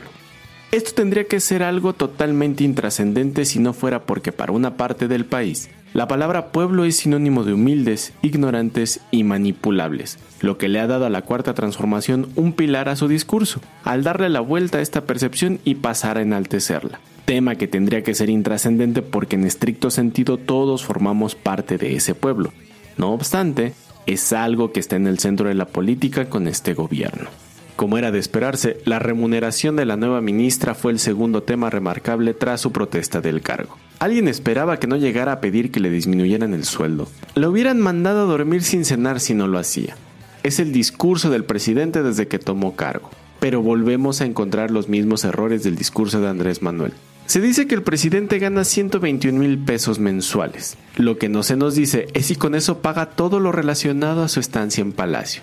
Y sí, ya sé que suena como periodista derechoso. Sin embargo, hago mención de esto porque sueldo y remuneración, en estricto y enredado sentido legal, no son lo mismo.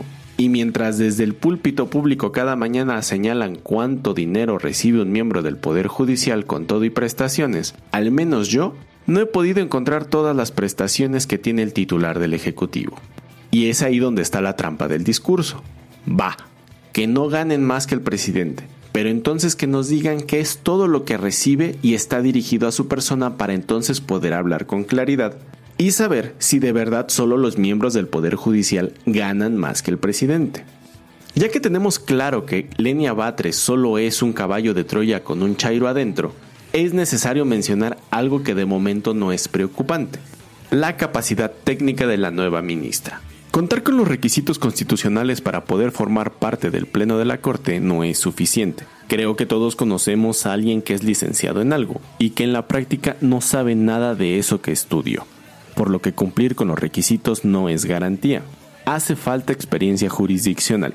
¿Y qué chingados es eso? Pues que en tu vida te hayas puesto a resolver asuntos legales, que hayas emitido sentencias de formato o sin formato, que tengas experiencia en la interpretación de la ley o que de menos hayas litigado con mucha regularidad de tal forma que estés muy familiarizado con las leyes, su interpretación y la forma de darle sustento jurídico a tus argumentos, lo cual, por currículum, parece no tiene la nueva ministra.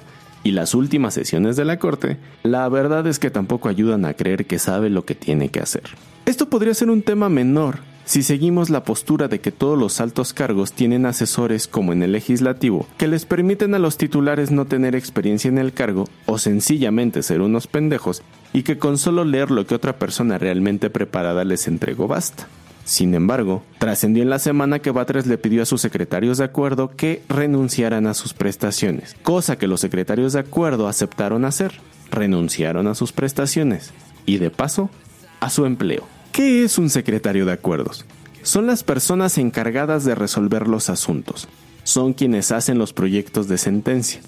Aquellos que son votados y de ser aprobados pasan a dar solución a un expediente. Ahora, cada secretario tiene que seguir los criterios de quien está a la cabeza. Si un ministro o un magistrado te dice que el asunto lo tienes que resolver de una forma en específico, no es negociable. Y es a ellos a quien les toca hacer maromas para que parezca legal algo que puede que no lo sea.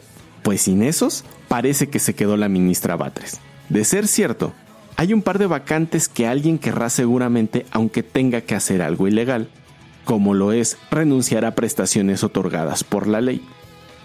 Una ministra exigiendo que se haga algo ilegal sin matizarlo si quiere un poco. Su único fundamento es que es moralmente correcto. En fin. Pero estas siguen siendo cuestiones políticas e ideológicas. Lo verdaderamente importante será jurídicamente qué va a aportar la ministra, porque de eso va la Corte, de resolver jurídicamente asuntos que den certeza legal a quienes lo necesitan. Y considero esto último es lo que puede pasar a ser preocupante, porque el ministro Luis María Aguilar este año termina su periodo de 15 años, con lo cual tendremos un nuevo nombramiento para la Corte y con ello cuatro ministros de la Cuarta Transformación, de los cuales tres o dos serían fieles en un 100% al titular del Ejecutivo, lo que podría dar problemas a la hora de votar asuntos relevantes y conseguir mayoría. Eso en el Pleno. Y en cada ponencia es donde podría darse el desmadre, porque si los proyectos comienzan a hacerse con las patas y resulta que Batres y la nueva integrante de la Corte no saben nada de impartición de justicia, eso se traduciría en que se tarden aún más en resolver los asuntos, ya que implicaría que sean mandados a otro ministro que sí pueda con la chamba. Pero esto es en un futuro incierto. Quizás resulte que Claudia mande a alguien que sea afín al movimiento de regeneración nacional y que ya esté en el Poder Judicial. Queda esperar. Por último, además de tener claro que tenemos una política en la Corte, también debemos de tener claro que tenemos tías panistas ultraconservadoras ofendidas y espantadas con la nueva ministra, las cuales se encuentran en su inmensa mayoría en las filas de los abogados de este país, a quienes les ofende que una ignorante sin experiencia jurisdiccional sea ministra y ofenda la noble labor de la impartición de justicia. ¿Con qué cara van a ver a los grandes juriscultos romanos cuando mueran? Bájenle dos rayas a su oprobio. Al final, Creo que eso es lo único relevante hasta ahora de la 4T en el Poder Judicial. Venir a patear las costumbres esculpidas en piedra de una profesión tan antigua como lo es la abogacía. Necesitamos cambiar. No como lo quiere Andrés Manuel, pero sí necesitamos mutar algo mejor. Y la crítica arde, ofende, encabrona, pero sí es necesaria. Este año es de elecciones federales de impugnaciones electorales. Esto va a ser Disneylandia. Feliz 2024 Pasquines. Con ustedes en la voz, el búho soñador.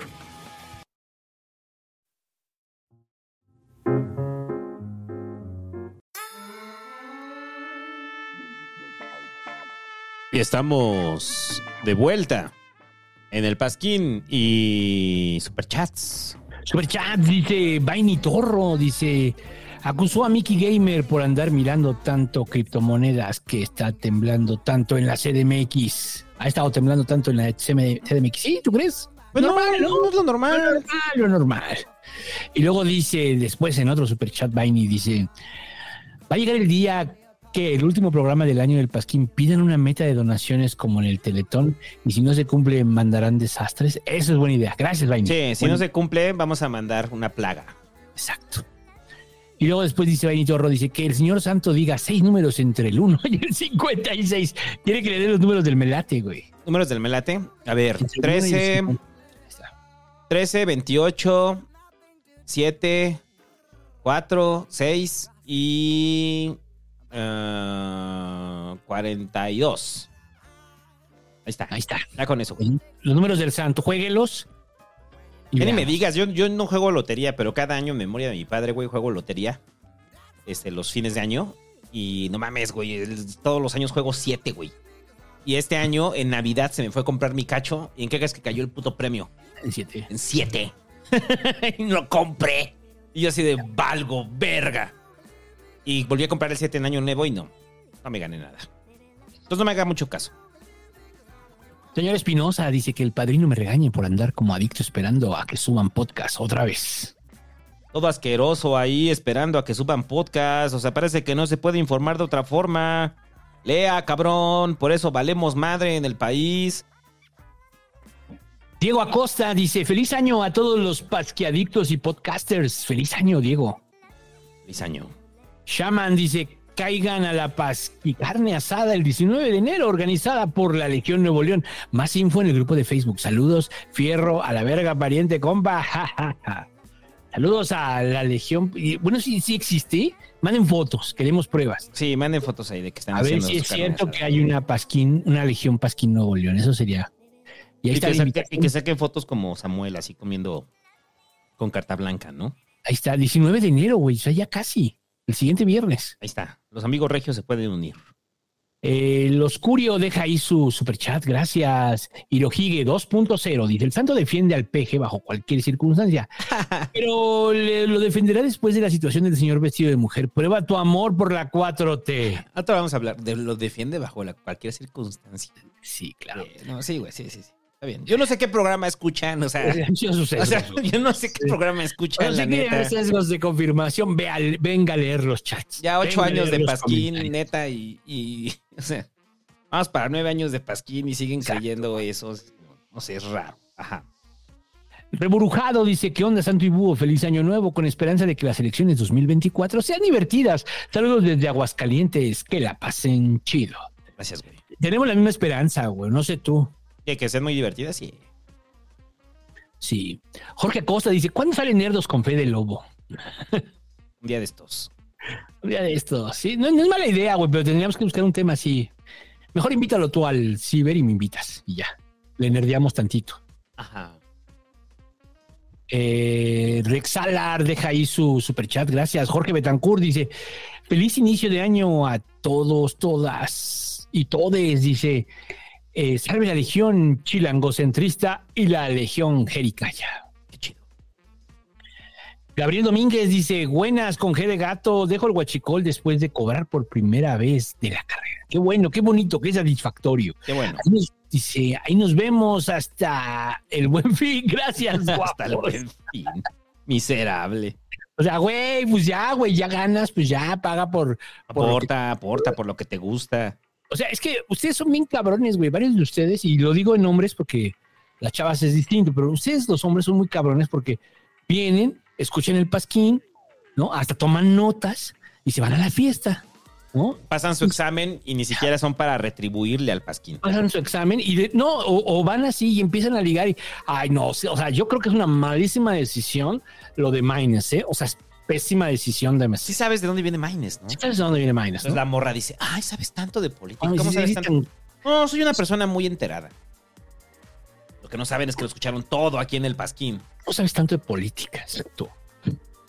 Este, mm, entonces, pues no mamen, Donen, güey, donen. Y, y- y, güey, también otra, no le dan like, se pasan de pendejos, güey. Ah, ya, like, ya, ya, ya me cansé. Nunca le dan O sea, like. O sea, el algoritmo no nos quiere, güey. O sea, somos una mamada, güey. Y ustedes agarran y todavía encima no le dan like. Sí, cierto. Por el algoritmo, el, el algoritmo nos juega chueco y ustedes nos, chocan, nos juegan más chueco. Sí, ustedes son peor que el propio algoritmo, güey. O sea, porque el contenido es bueno. Ustedes lo saben. Lo disfrutan Alejandro- día con día. Exacto. A ver, ¿quién explica la política así? ¿Quién? ¿Eh? ¿Loret? ¿Y Loret? Jefe máximo de la Legión Pasquín Texcoco deja ahí su superchat. Gracias. Saludos a la banda de Texcoco. Alejandro Misael de la Rosa Zamora. Que el santo diga. Eh, pro- pro- pro- ah, no, no, es lo de martillazo en el ano. No, ya no, porque está funado de, de Danny Flow, ¿no? Lo ¿Quién funaron. que canta la de martillazo en el ano? Ajá, lo funaron.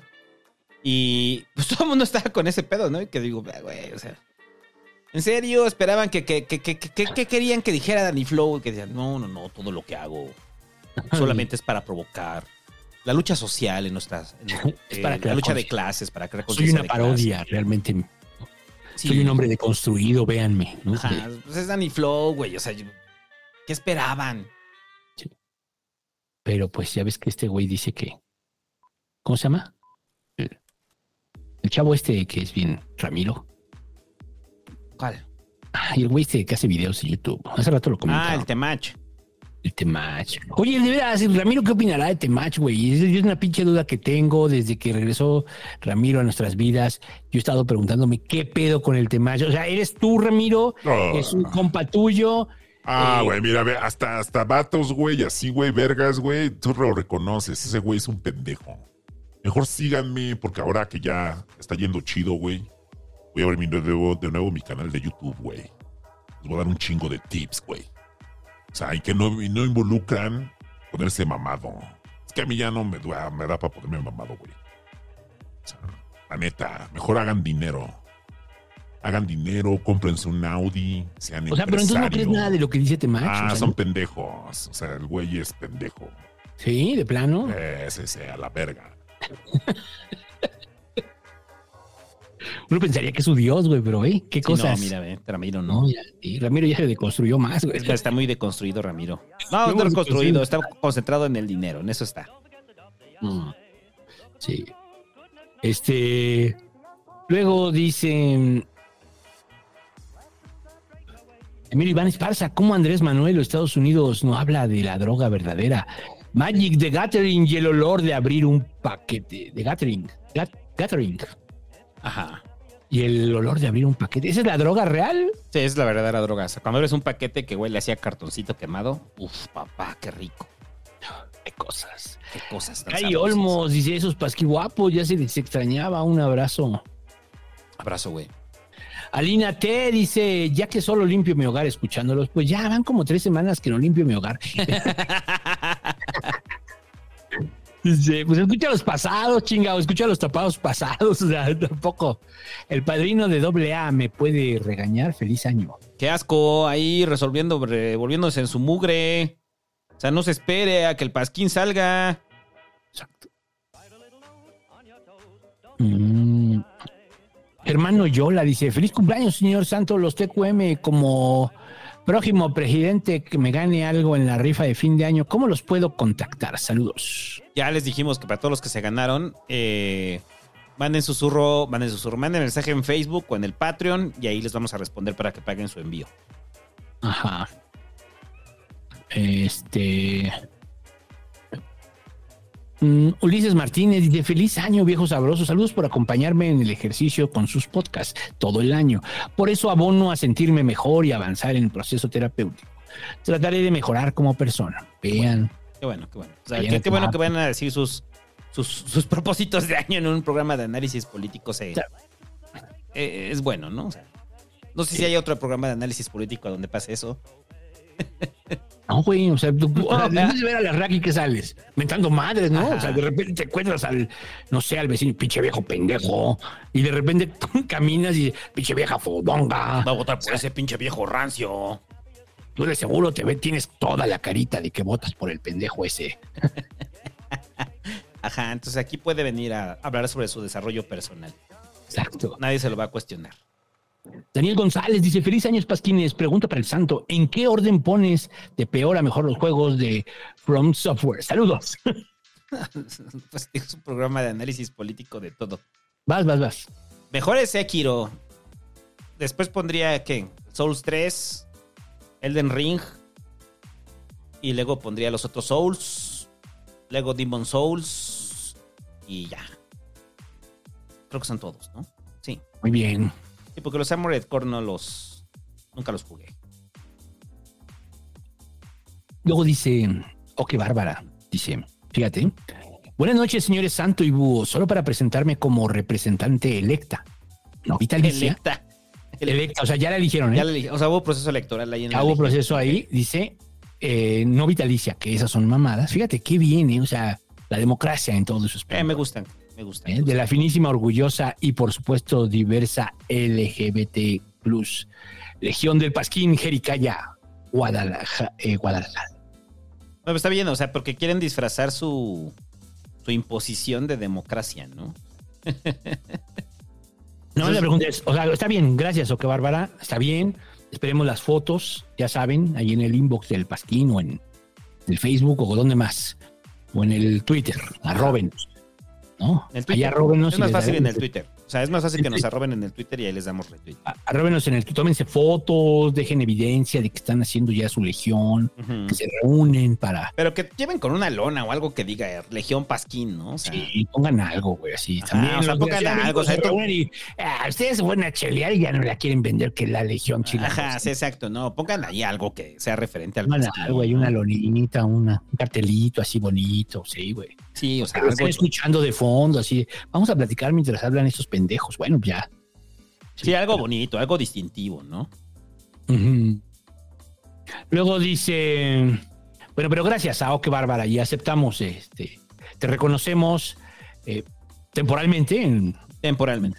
como, la- sí, como la representante. Joel Luna dice, no más, doné todo 2023 para no ganar nada, maldito, lo volveré a hacer. Eh, Ricardo Yáñez dice que el padrino de doble A me mandé a estudiar para mi certificación. Un saludo para Le Hokage y se les quiere muy, que se les quiere mucho. Eh, póngase a estudiar, pinche huevón. Ya empezó el año y usted valiendo madre ahí. Luego dice eh, Jasmani Arturo Ramírez Díaz dice: Saludos, Pasquines. Eh, Amel Tapado de las Curain, un análisis sumamente interesante. eh, y que el triple R grite. Las Curain, güey. Puro pinche Pedro Las Curain. Sí. Está preguntando que en el chat que, que- que- que lo de Ramiro ya lo explicamos, lo explicamos en el Pasquín 30.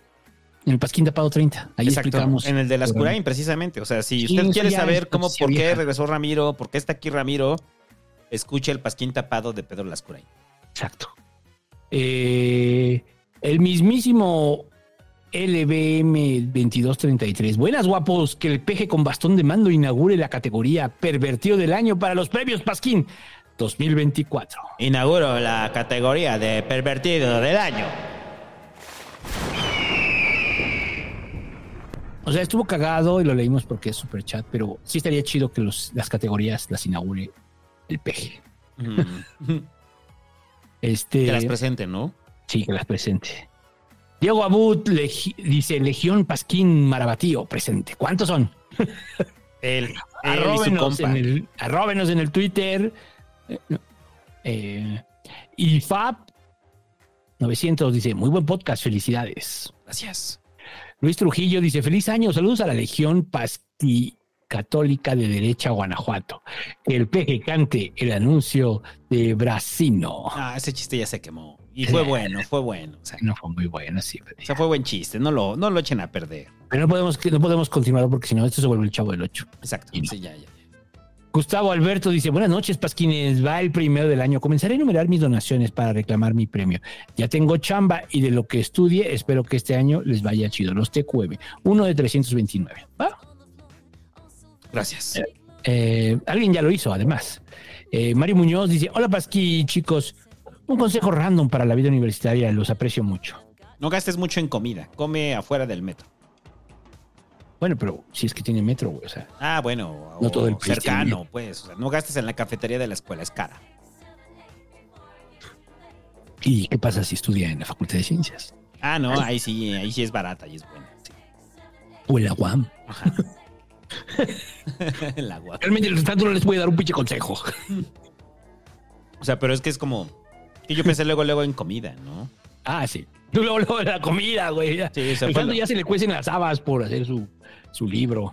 No, ya, ya, ya, espérate. Pero va a salir hasta.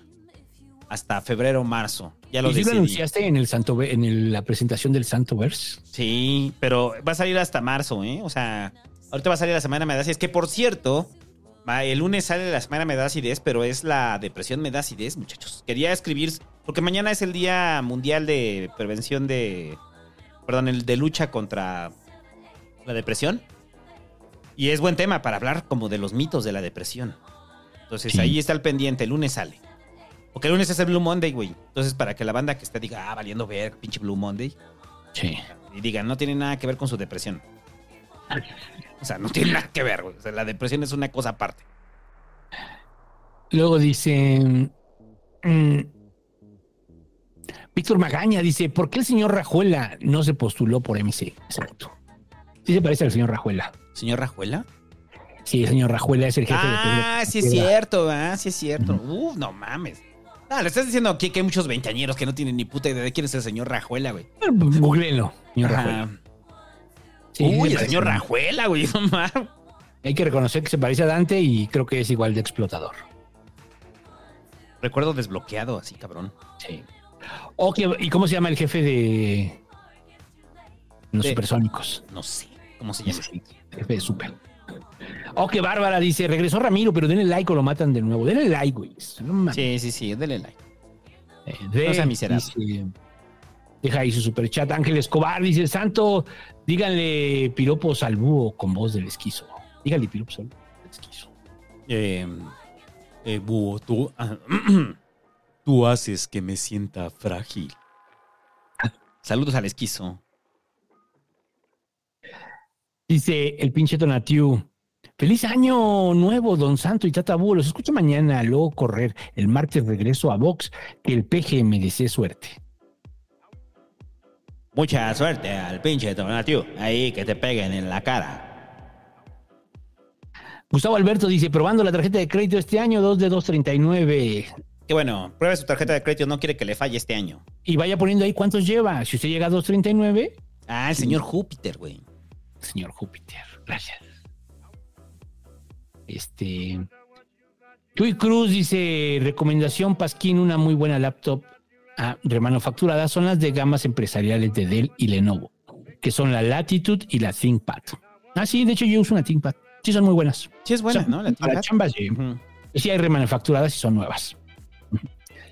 Dani Pacheco dice que eh, quiera haber donado desde el inicio. Bueno, quería, ¿no?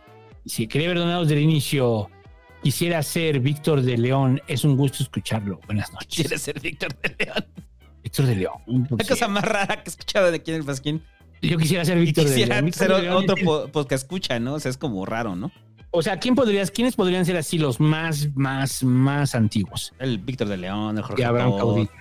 El Abraham Caudillo, güey. Eh, el O sea, Abraham sí Caudillo, el, el Adrián Montelongo. Estoy pensando como que de esa época son un chingo, ¿no? Sí, no tantos. No tantos, O sea, pero sí los, sí los recuerdas, ¿no? escuchen. Fotos de Puebla, esas es de esas cosas que sí me dolió que se fuera del Pasquín. ¿Por qué se fue? No sé por qué se fue Fotos de Puebla, pero si estás ahí, te recordamos con amor. León Poblano. Ajá. El único poblano que nos caía bien, Fotos de Puebla. Luego dice este Luna Bar dice, según ustedes, ¿a qué sector de la población representa Samuel García y Mariana? ¿Qué ideologías serían tendencia dentro de las filas de sus militantes? Es para una tarea. Así estamos, te vamos a hacer tu tarea, cabrón. Este. Yo digo que es. ¿Representa? ¿A cuál representa? Yo digo que representan el centro, centro derecha. Sí. Centro derecha es lo que representa Samuel. No, pero dice, ¿qué sector de la población? O sea, ¿cuál representa? Pues la clase alta, güey. O sea, creo que eso no hay duda, ¿no? La clase Ah, no sí. trabajadora. La clase no trabajadora. O sea, aquellos que tienen La clase alta y que la clase eh, media aspiracional los ve con los buenos ojos. E- ese es el target, ¿no? Entonces, dice, ¿cuáles serían qué ideologías serían tendencias dentro de las filas de sus militantes? Pues aspirar a algo mejor, ¿no? Algo más blanco, europeo, gringo, qué sé yo, ¿no? Muy, muy, ajá, muy, muy europeo. Sí. O sus ideas Eh, de europeo. ¿no? Sí, claro. O sea, una visión muy euro- eurocentrista de lo que es el bienestar. Entre eurocentrista y gringa, ¿no? Y gringa. O, o si quieren llamarle occidental. Mariano Eduardo Álvarez dice, es bueno tenerlos de vuelta, Pasquines, como diría Maldonado, aquí dando el apoyo.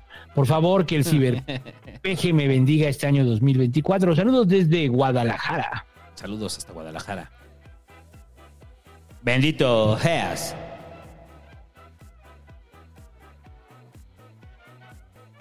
Dice William Hernández, Fox mato al palanqueta. ¿O quién fue? Saludos desde... Fox mató al palanque. Ah, Fox mató al palanqueta. sí, sí, fue Fox. Ah, ya entendí, güey, perdón. O sea, de quién mató al palanqueta fue Fox. Ah, es que sí. Ya les dije que eso lo van a saber hasta que me muera. Enrique López Mendoza dice, ¿cuándo supieron que les gustaba la política? Desde. desde que- Oh, yo soy muy ruco. Entonces les lo voy a decir y se van a sacar de pedo. Desde el 88. Ujú, ¿Desde ahí te diste cuenta? Sí, yo me. No. O sea, O sea, desde ahí te tema- llamó la atención. fue un tema, me acuerdo, yo estaba niño y fue un tema en mi casa, así que fluyó y la elección y Cárdenas. ah. Sí. Y me encantó. Mm. Kevin García dice, bueno, bueno, ¿y tú? ¿Tú desde cuándo crees? Desde la CQ, con Rius. Es que Rius era un gran. O sea. Rius nos formó. O sea, bueno, nos formó a muchos, ¿no? En, en el interesarnos en la política.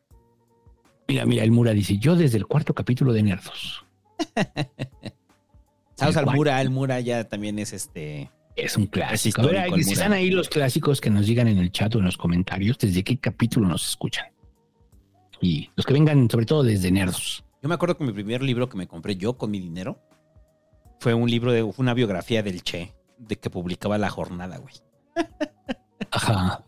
Ese fue mi primer, o sea, el primer libro que me pude comprar con mi dinero fue ese libro. ¿Y quién sabe dónde habrá quedado? Por allá. ¿De quién lo escribía? Ni me acuerdo. Luego dice. Luego dice. Este, Kevin García, buen inicio de año Pasquines. Yo empecé en 2024 en el penal de San Luis Potosí por fumar María fuera de mi casa. Afortunadamente ya pasó y aquí estamos. Saludos. Pues sí. Qué bueno que ya pasó. Ajá. Son chingaderas, pero bueno. No, sí, güey. Adrián Arcin, eh, Arci- Arciega. Arciniega, perdón. Adrián Arciniega. ¿Qué onda, papuchos? Qué bueno escucharlos de vuelta. Los escucho en podcast. Besitos en el Uyuyuy. Gracias. Stephanie Aceves dice, o Aceves. Aceves. Dice Aceves. Para no empezar mal el año, aquí va mi primer superchat de la vida. Con todo cariño y gratitud hacia su excelente labor. Gracias. Gustavo Alberto dice, lo escucho mañana en podcast, ya hacían falta 3 de 329. Muy bien. Sienten que nos fuimos medio año. Pero Sí, sí. güey, no mames. No, no mames. Escuchen los tapados O anteriores. sea, se siente güey. bonito, güey. O sea, el pedo de que ya, ya sé que la Pasquín ya es parte de su vida cotidiana, pero. Pero sí, así como de, güey, se fueron. No mames, tres semanas sin Pasquín, saben todo lo que pasó. O sea, Sí. qué pedo con la banda. Aminopus dice, se les extrañaba. Saludos desde Monterrey. Acá el gobierno quiere hacer un segundo piso sobre Morones Prieto, la principal avenida de la ciudad. Pues lo van a hacer. Si lo quieren hacer y ya vieron que. Que no hay, que no se oponen. O sea, más bien lo, pues a lo mejor es necesario, pues, pero pues pidan que sea de paga, pidan que sea de paga. No, o sea, ¿por qué tendría que pagarse con los impuestos de todos? Ah, dile eso al peje. Que sea de paga. Luego dice, este...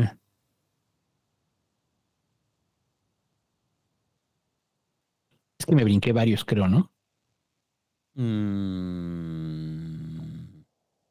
Sí, te Ah, sí, Ca- el de Carlos Cobian. Ajá. Dice, los escucho mañana. Mi hijo es hipersensible. Me di cuenta que no tolera la voz del santo. Saludos desde San Diego. Que se manifieste la legión en San Diego. Ah, pues ahí júntate con el Hecha. Ahí está. Ya se armó Carlos Cobiani. El Hecha- pero el Hecha se, se autoproclamó líder. Eso es un pedo, güey. El Hecha ya, el Hecha ya dijo que no, que no va a claudicar. O sea, ¿vas a aceptar doblar la rodilla, Carlos? sí. Lo que usted diga, su majestad. Lo que digo, o sea, lo que decía con el montor, güey, de soy líder vitalicio de la Legión Pasquín Montreal. Oh, salve líder. Sí. Salve, líder, salve. Oh, es tan sabio el líder montor, nos llevará a la gloria. Ahora, si eso les, les funciona, está bien. El líder montor nos llevará a la gloria. Estamos haciéndole así. y son dos güeyes ahí loquitos, güey. La madre. Luego dice, este... A mí no, pues dice, se les extrañaba. Saludos de... Ah, no, ese ya lo dije. Marco Ishka dice, buenas noches, Pasquines, bienvenidos de vuelta. Los escucho en podcast. Saludos. Gracias, Marco. Gracias. Pintando en calzones, dice, ¿puede el peje felicitar a mi papá Israel por sus 50 añotes y que le diga que ya se rape y acepte su calvicie? Nos gusta mucho su programa. Saludos. Señor Israel, no sea como Ciro Gómez Leiva. Lo que más molesta de Ciro no es tanto las opiniones sobre mí, sino que no se quite ahí los tres pelos. Parece eh, Huitlacoche. Sí, ya, desde aquí, Ciro, por favor, nos caes bien. güey. Cabeza de Huitlacoche, yo le digo. Ciro, nos caes muy bien, ya rápate, güey, o sea, ya. Pero ya, güey, ya, dale crán, güey. Ya, ya, ya no hay pedo. Además, te vamos a seguir respetando, güey. Sí, te vamos a respetar más, güey. Eh, luego dicen Pablo Arellano, feliz año, ¿ya vieron el valor del dólar? ¿Nuestra moneda está en una burbuja? No, se a otros factores. O sea, factores como la propia economía gringa, eh, que eh, ha habido mucha inversión en el país y que eso permite que el dólar se posicione, el peso, perdón, se posicione. O sea, son muchos factores. O sea, no, no, no necesariamente una burbuja. No lo veo como algo, como un acto inflacionario. Perdón, la respuesta de un acto inflacionario. O sea, creo que es producto de la inversión. Habido- lo quieran o no ha habido inversión. O sea, yo sé que a muchos no les gusta como aceptar que hay inversión en el sexenio del PG, pero hay mucha. Ha habido mucha inversión privada. Y esa inversión privada se mueve en pesos, güey. Sí. No, pues, no, es que espantó, espantó las inversiones. ¿Qué no viste, santo? Que por cierto, parte, nada más para agregar algo ahí. Ahora estoy reflexionando eso que decíamos.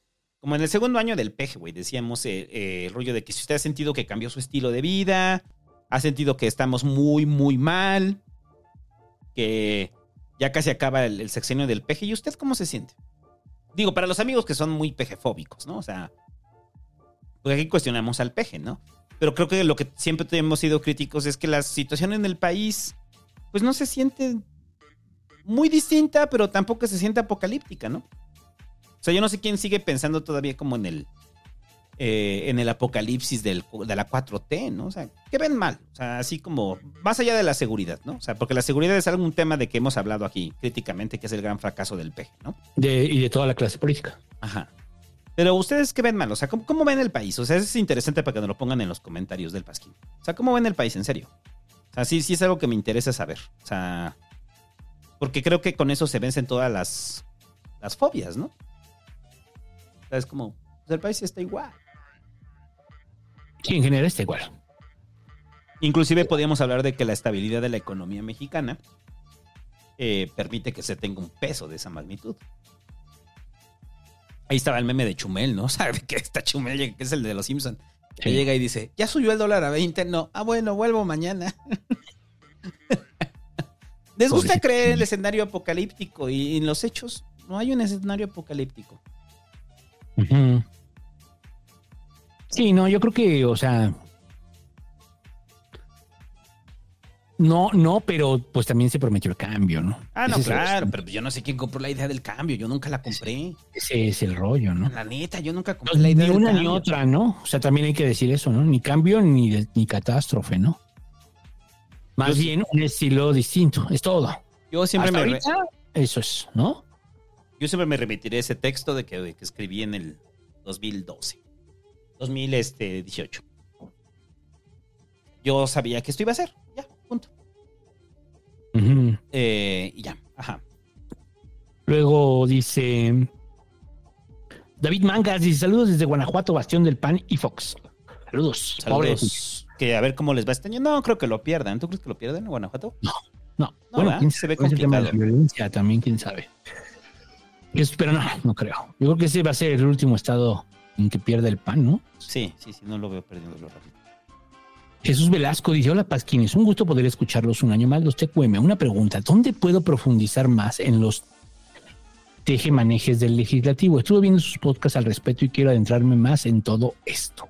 Yo, les quiero. Pero sí, o sea, pero qué del legislativo, ¿no? Pero yo sí les quiero recomendar eh, eh, todo lo que es el poder legislativo, tanto el Senado como Cámara de Diputados. En la página de diputados.gov.mx o senado.gov.mx tienen un gran acervo, güey. Un gran acervo de un chingo de materiales de consulta. Ah, sí.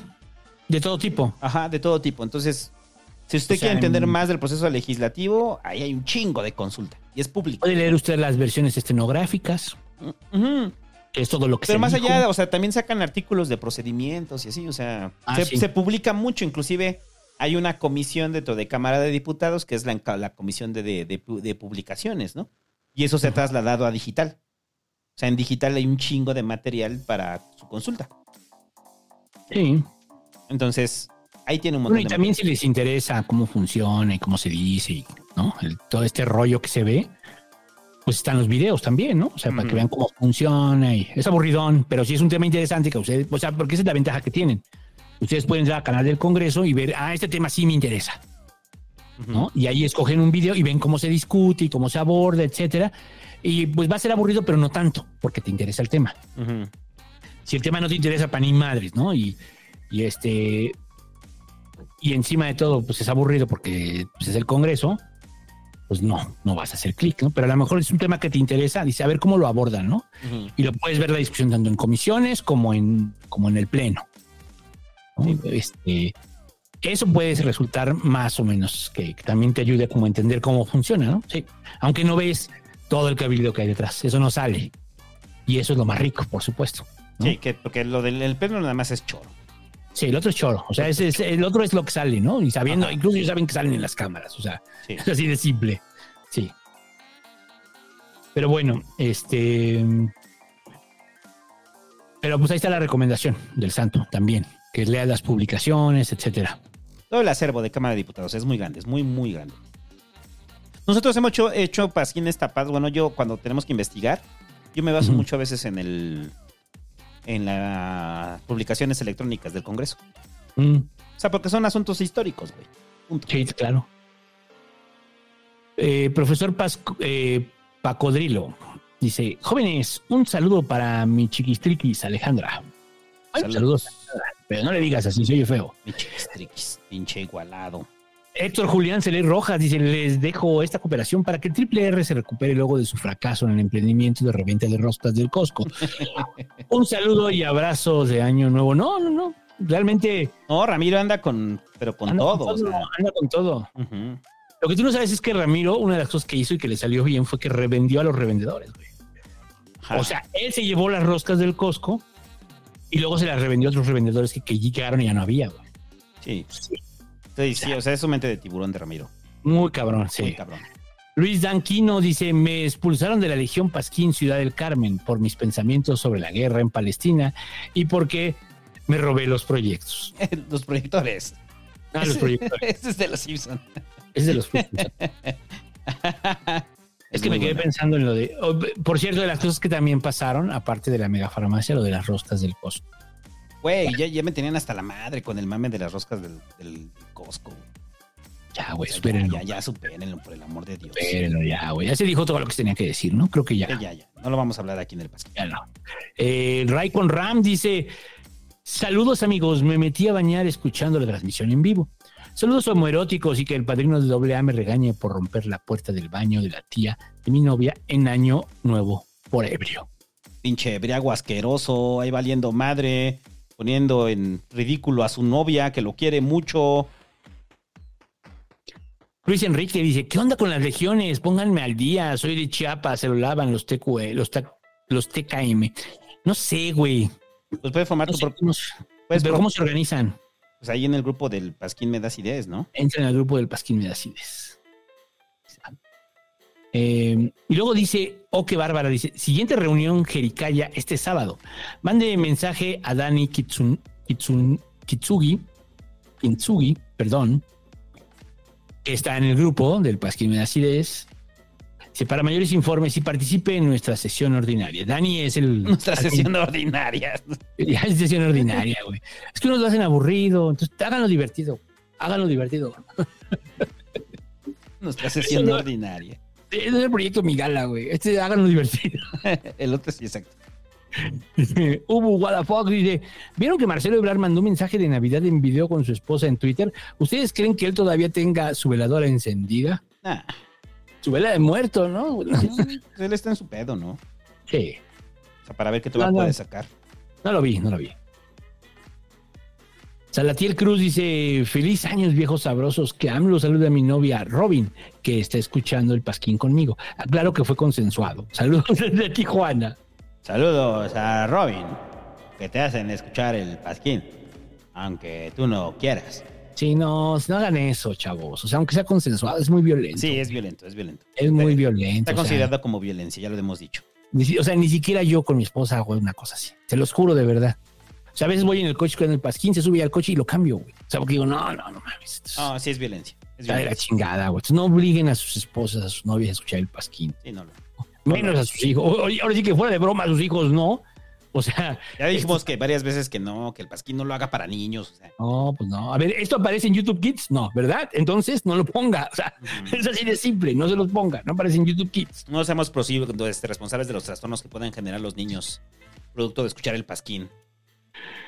Ardilla 001 deja su superchat. Gracias. Joaquín Hernández dice: El santo dijo que tenía 39 años el año pasado y ahora resulta que más bien tiene 40. Es, esa es la congruencia de su líder moral y de opinión. Sí, yo también opino lo mismo. Sí, se llama, sí, sí, sí, se llama cumplir años. O sea, no, sí, sí saben, ¿no? O sea, cómo funciona, ¿no? O sea, ahora Sí. les tenemos que explicar cómo funcionan los cumpleaños, ¿no? Paulowski dice: Saludos, que el peje diga su comida favorita de Michoacán. Unos buenos tacos de nana. Ah, qué rico. Per 3619 dice, buenas noches, Pasquines. Feliz primer Pasquín 2024. Mi propósito es donar más. Gracias a, a ustedes tengo más temas de conversación con mi papá y conocí el café Alma Negra en mi breve estadía en la Ciudad de México. Ah, qué bueno. Y los últimos del pasquín.com dice. ¿Cómo es que me quedé en este? Ah, llegó otro. Pero Ah, dilo mientras busco los del pasquín.com. Dice Tarkov, dice, Ramiro nunca se fue, siempre estuvo aquí. El santo es el alter ego de Ramiro. Surgió como resultado de su intento fallido de, de deconstrucción. Mickey es una regresión, resultado del mismo. No, no es así. Eso Es suena, el- eso suena como al final de Nerdos. Es el final de Nerdos. Ese es el final de Nerdos. O sea, Es el final de Nerdos. tal cual acabas de, de replicar el final de Nerdos. Así fue, ¿no? Usted no entiende, busque en su, busque Nerdos Destino Final, Y entenderá. escúchelo y verá que lo que acaba de decir Tarkov. Pero gracias por tu superchat, güey, eso estuvo muy chido. Sí, eso estuvo bonito. Pero lo demás te lo plagiaste de, El final de Nerdos. del final de Nerdos. Y luego dice mm, César Carrillo dice el padrino regaña a Brian por tener dengue. ¿Pero por qué? Pinche viejo cochino, no se fija dónde se para con los moscos. Ahora todo pinche dengoso. Dengoso. Existirá, Oscar Fernando, o sea, güey, ¿por qué lo va a regañar por eso? estar de la verga eso. existirá el concepto dengoso. Dengoso. Eh, Oscar Fernando Ayala Hinojosa dice: Saludos, Pasquines, repórtense la Legión de Nuevo León. Si no existe, me autoproclamo líder de la División Pasquín del Norte. Lo acaban de decir, güey, arriba. De la Legión Pasquín del Tendrás que, Norte. tendrás que integrarte. Creo que el que cuando tienen carnita asada el 19 dijeron, ¿no? Ajá, el 19. El 19 se reúnen. Llegaste tarde. Y vámonos. ¿Qué más? Ah, espérate, no, aquí está. Este, Carlos Francisco Rodríguez Valdés dice: Si no gané nada, pero me deben mi tasa por el playlist del Pasquín donde reclamo. Ahí el búho puso el formulario, ¿no? De, de deudas que tenemos. Ah, está en la descripción, ¿no? Está en la descripción. En la descripción hay un link que dice acreedores del Pasquín. Ajá. Entonces ahí, lo le pones poner. y ya. Y ya me lo pasó y ya ahí andaba, era. Ya era, ya sé que ya te voy a mandar lo que me falta. Paga tu envío. Ya te lo mandamos. Mándalas por Uber, güey. ya. Que pagues un envío. Vive en la Ciudad de México, güey. Ah, pero vive lejos, ¿no? O sea. Ah, sí. Eh, Jorge Todd dice: salió un reportaje con el tío Loret de una supuesta red de tráfico de influencias orquestada por Gonzalo López Beltrán Bobby, hijo de AMLO, con las otras. Con las obras del 3 de mayo, los audios filtrados se escuchan como con mensajes, jajaja. Ah, eso fue lo de Bobby. Ah, ok. No, no sabía, güey. No sabía. La verdad no sabía. No, ni idea. Víctor de León dice, apoyando el periodismo independiente, espero que tengan un buen inicio de año. ¿Cómo será la campaña de 2024? El desmadre de Ecuador está muy cabrón, buen programa, saludos. Eh, aburrida, ¿no? Pinta que la campaña va a ser aburrida. Pues sí, luego además pues, quitaron a Samuel, güey. Se le iba a poner salsita. Ajá, exacto. Y es lo que les iba a dar como, como carnita aquí en el pasquín y lo sacaron. Pero eso es en la presidencial. La ventaja Ah, sí, tenemos no, no, no, es que va a haber tanta elección. es que va a haber tantas elecciones que sí vamos a tener muchas noticias. O sea, no se preocupen. Sí, Y sí, van, sí. A estar, van a estar divertidas. Eh, Ajá. Cristian Sanderson dice, hola, bienvenidos de vuelta, los escucho mañana mientras me fumo un gallito. Los quiero y lo mejor para el 2024. Postdata. Gracias por los tapados. Ahí está, ya cumplimos. Muy bien, buenos humos. Luego dice, ¿tú ya acabaste? Jesús Velasco dice otra pregunta, Santo y Búho mencionaron que hay varias iniciativas para uni- unificar el proceso legislativo en una sola plataforma. Mencionaron el SIL, pero hay otras opciones menos culeras, jajaja. No, pues hasta ahí se quedó. O sea, se quedó con el SIL. Y no avanzó, ¿no, güey? O sea, Pues se- era como también como que si tú querías hacer una iniciativa, entrabas al tema y ya veías como que se había hecho. O sea, estaba chido el concepto, ¿no? Sí, pero, pero hasta ahí llegó. O sea, no, no, no pasó de eso. No pasó de ahí. Ajá. Luego, mm, Flies dice, señor Santo, ya descongelaron al niño, yo no fui. Pues sí, Les encanta, ¿no? sí, ya. o sea, sí siente Sí, que fue como el fenómeno, el fenómeno que les, que les hizo ganar la elección, ¿no? Lo peor es que ese chiste aquí, aquí lo inventó el Santo, entonces, este, y ya después fue, todo el mundo lo usó, pero aquí inventó. Se inventó aquí. Patentado del Pasquín. Y es más, me atrevo a decir que hasta muchas cosas se han inventado aquí, güey. Me cae de madres. Lo voy a demostrar. Hemos inventado tantas cosas, güey, y no nos dan crédito de nada. Exacto. Y ya, ¿algo más? Bueno, ¿hay más? No, ya. Mm, no, ya vamos a. Ok, ahora sí, pasando a otros temas que le de su interés, lo de Ernestina, güey. Ajá. Lo de Ernestina que no ratificaron a la fiscal de la Ciudad de México, que ya lo habíamos visto eh, venir. O sea, porque, ¿te acuerdas? Yo me estaba acordando cuando estábamos hablando de lo de Ernestina, que nos hacíamos la pregunta, ¿no? De que si Ernestina eh, creíamos que había hecho un buen trabajo, ¿no? Y que la conclusión era no. O sea, en los hechos, Sí, no. Esto es un asunto político. Yo lo tuiteaba en la semana, ¿no? Del caso de Hertz. Que por cierto ya revivió Hertz. O sea, ya le dieron sangre de tres vírgenes. Y Hertz estuvo en la conferencia que dio Ernestina Godoy. Entonces, Sí.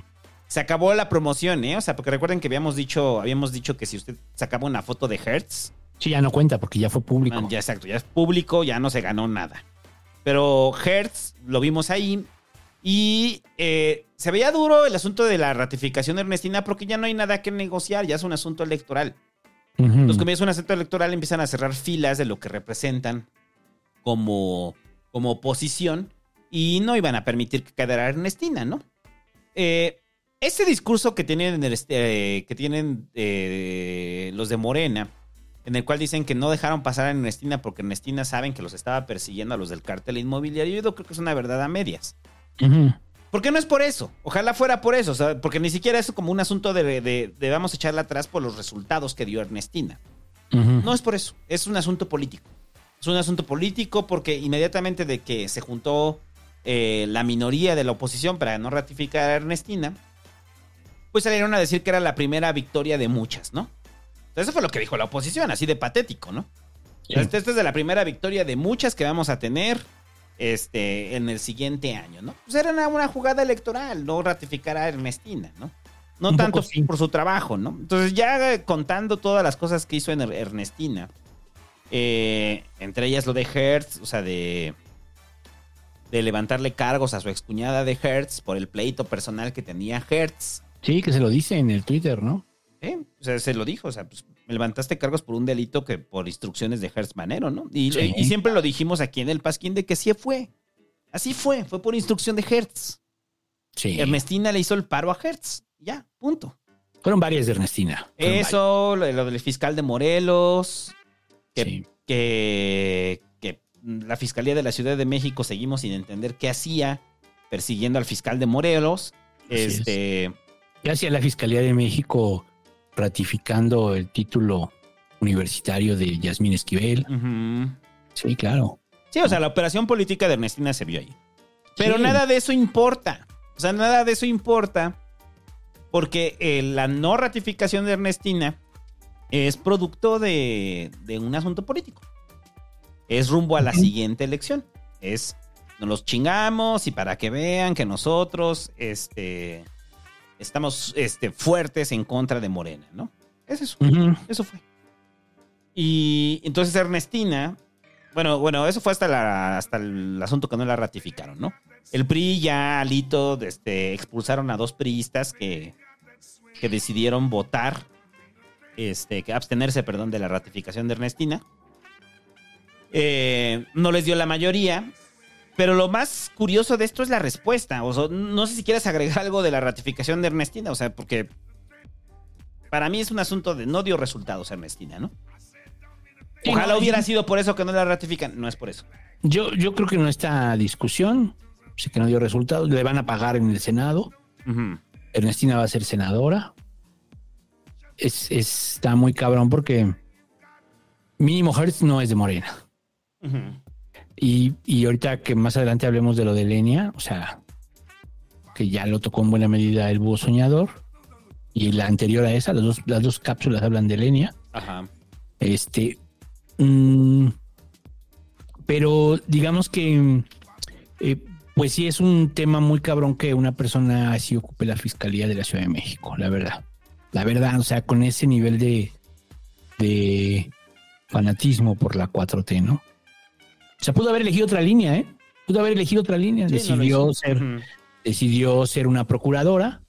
Si Claudia era una regenta, este eligió ser una procuradora. Así de simple. Sí, no, sí, sí. ¿No? Sí, no, una fiscal.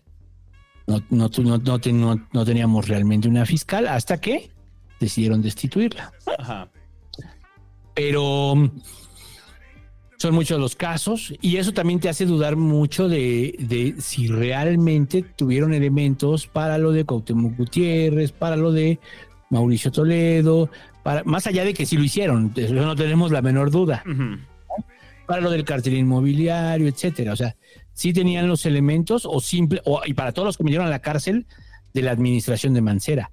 Entonces, sí tenían elementos o todo indica que todo esto ha sido persecuciones políticas durante Ajá. todo este tiempo. Eso es lo que indica, ¿eh? O sea, está cabrón. Sí, Está muy cabrón. porque eso suma con el asunto del espionaje, ¿no? Es cuando dices. no- sí, no, no, claro, es cuando pero- dices, hay espionaje y es por- espionaje por parte de la fiscalía. Pues entonces, ¿espionaje para quién? O sea. O sea, sí hubo una colaboración de Ernestina profunda con Harfush, ¿no? Para ciertas cosas. Pero pareciera que Ernestina estaba más concentrada en el asunto político. Ya, Ajá. porque eso era lo que necesitaba en el relumbrón, ¿no? O sea, yo, no- o sea, yo no estoy de- diciendo que ningún de nada de los trabajos que haya hecho en Ernestina eh, hayan sido de procuración de justicia. No, No, creo que algunos sí. Pero es el resultado de alguien que se concentró más en lo político. Porque esa era la línea de Claudia, güey. La línea de Claudia era eso, ¿no? Lo político. Y fue la línea que le tiró a Ernestina, ¿no? Ujú. Punto. O sea, no creo que haya mucho más que agregar. O sea, así fue. Lo interesante, por eso te digo, es la respuesta. O sea, la respuesta es. Luego, luego sale el PG a decirle: no hay problema, hay senaduría, ¿no? O sea, no hay problema, te damos senaduría. No hay problema, este, en cualquier equipo de la administración tiene chamba. O sea, el PG le dijo: tienes chamba donde quieras, güey. Eso fue lo que le dijo el. PG a Ernestina. Sí, claro, porque ha sido una. un Una leal, a ha sido una leal, ajá. Y, y- y Ernestina, este discurso que dice, o sea, de. Es que voy- vamos a salir a las calles, ¿no? A, o sea, dijo, voy a salir a las calles hasta que queden detenidos los del cártel inmobiliario o algo así. Y es como de, ok, entonces estás en la militancia política, ¿no? O sea, Siempre fue así. Siempre fue nunca así. cambió, pero yo no entiendo qué es eso de salir a las calles. O sea, va a ser Batman, o sea. o sea, va a ser Harfush de Batman y ella vestida de Robin, güey, como el de. El de Alan Moore o el de Frank Miller, ¿no? O sea, ¿qué, qué es salir a las calles? O sea, es puro pinche choro, güey. Choro pendejo. O sea, porque ¿qué es salir a las calles para Ernestina? Pues no sé, yo creo que. No, yo creo que sí puede ser que se meta Benito Juárez, por ejemplo.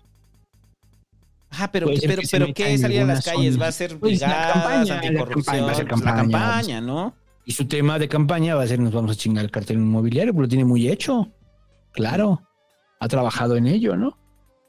Y luego va a decir: yo a todos los metí a la cárcel, ¿no? Claro. O sea, no sé si funcione, pero creo que eso va a ser.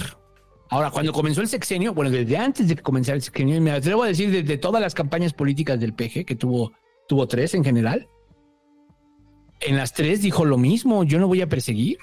Lo dijo. Él puede decir yo no lo hice, ¿no? Pero digamos, está convalidando a alguien que sí lo hizo, ¿no? Alguien que persiguió a sus adversarios políticos, independientemente que no tenemos la menor duda de que así lo hicieron, de que sí eran culpables. La cosa es, ¿lo podías acreditar? O sea, podías acreditar lo de Toledo, podías acreditar lo del tomate, lo de Lobo, lo de lo que sea. Es lo mismo de siempre, ¿no? O sea, del pedo de. Pasa, ¿por qué? Porque es venganza, no porque sea justicia. Por eso pasa así. O sea, es disfrazar la, la venganza de justicia, ¿no? Sí. Y eso fue lo que hizo Ernestina. Sí, no, sí se excedió. Entonces, más bien creo que pues sí era necesario que se fuera. La cosa es que va a ser senadora, probablemente. Yo digo que va a ser senadora. Eh, Creo, más bien creo que va a ser senadora. Creo que el uno es Harfuch y la dos es ella, en la Ciudad de México. Así de ese tamaño, de ese tamaño, Sí. ¿no? Porque demostró lealtad, muy cabrona. Sí, sí, es muy leal. Demostró lealtad, Y, demostró y sabemos ella que no hay, perdón, no hay mejor moneda de cambio ahorita en la 4T que la lealtad. La lealtad se paga con creces, ¿no? Sí, yo, yo, muchos consideran a la fiscalía como parte del poder judicial. Eh, Yo difiero de eso, siempre he pensado que es más bien parte del ejecutivo.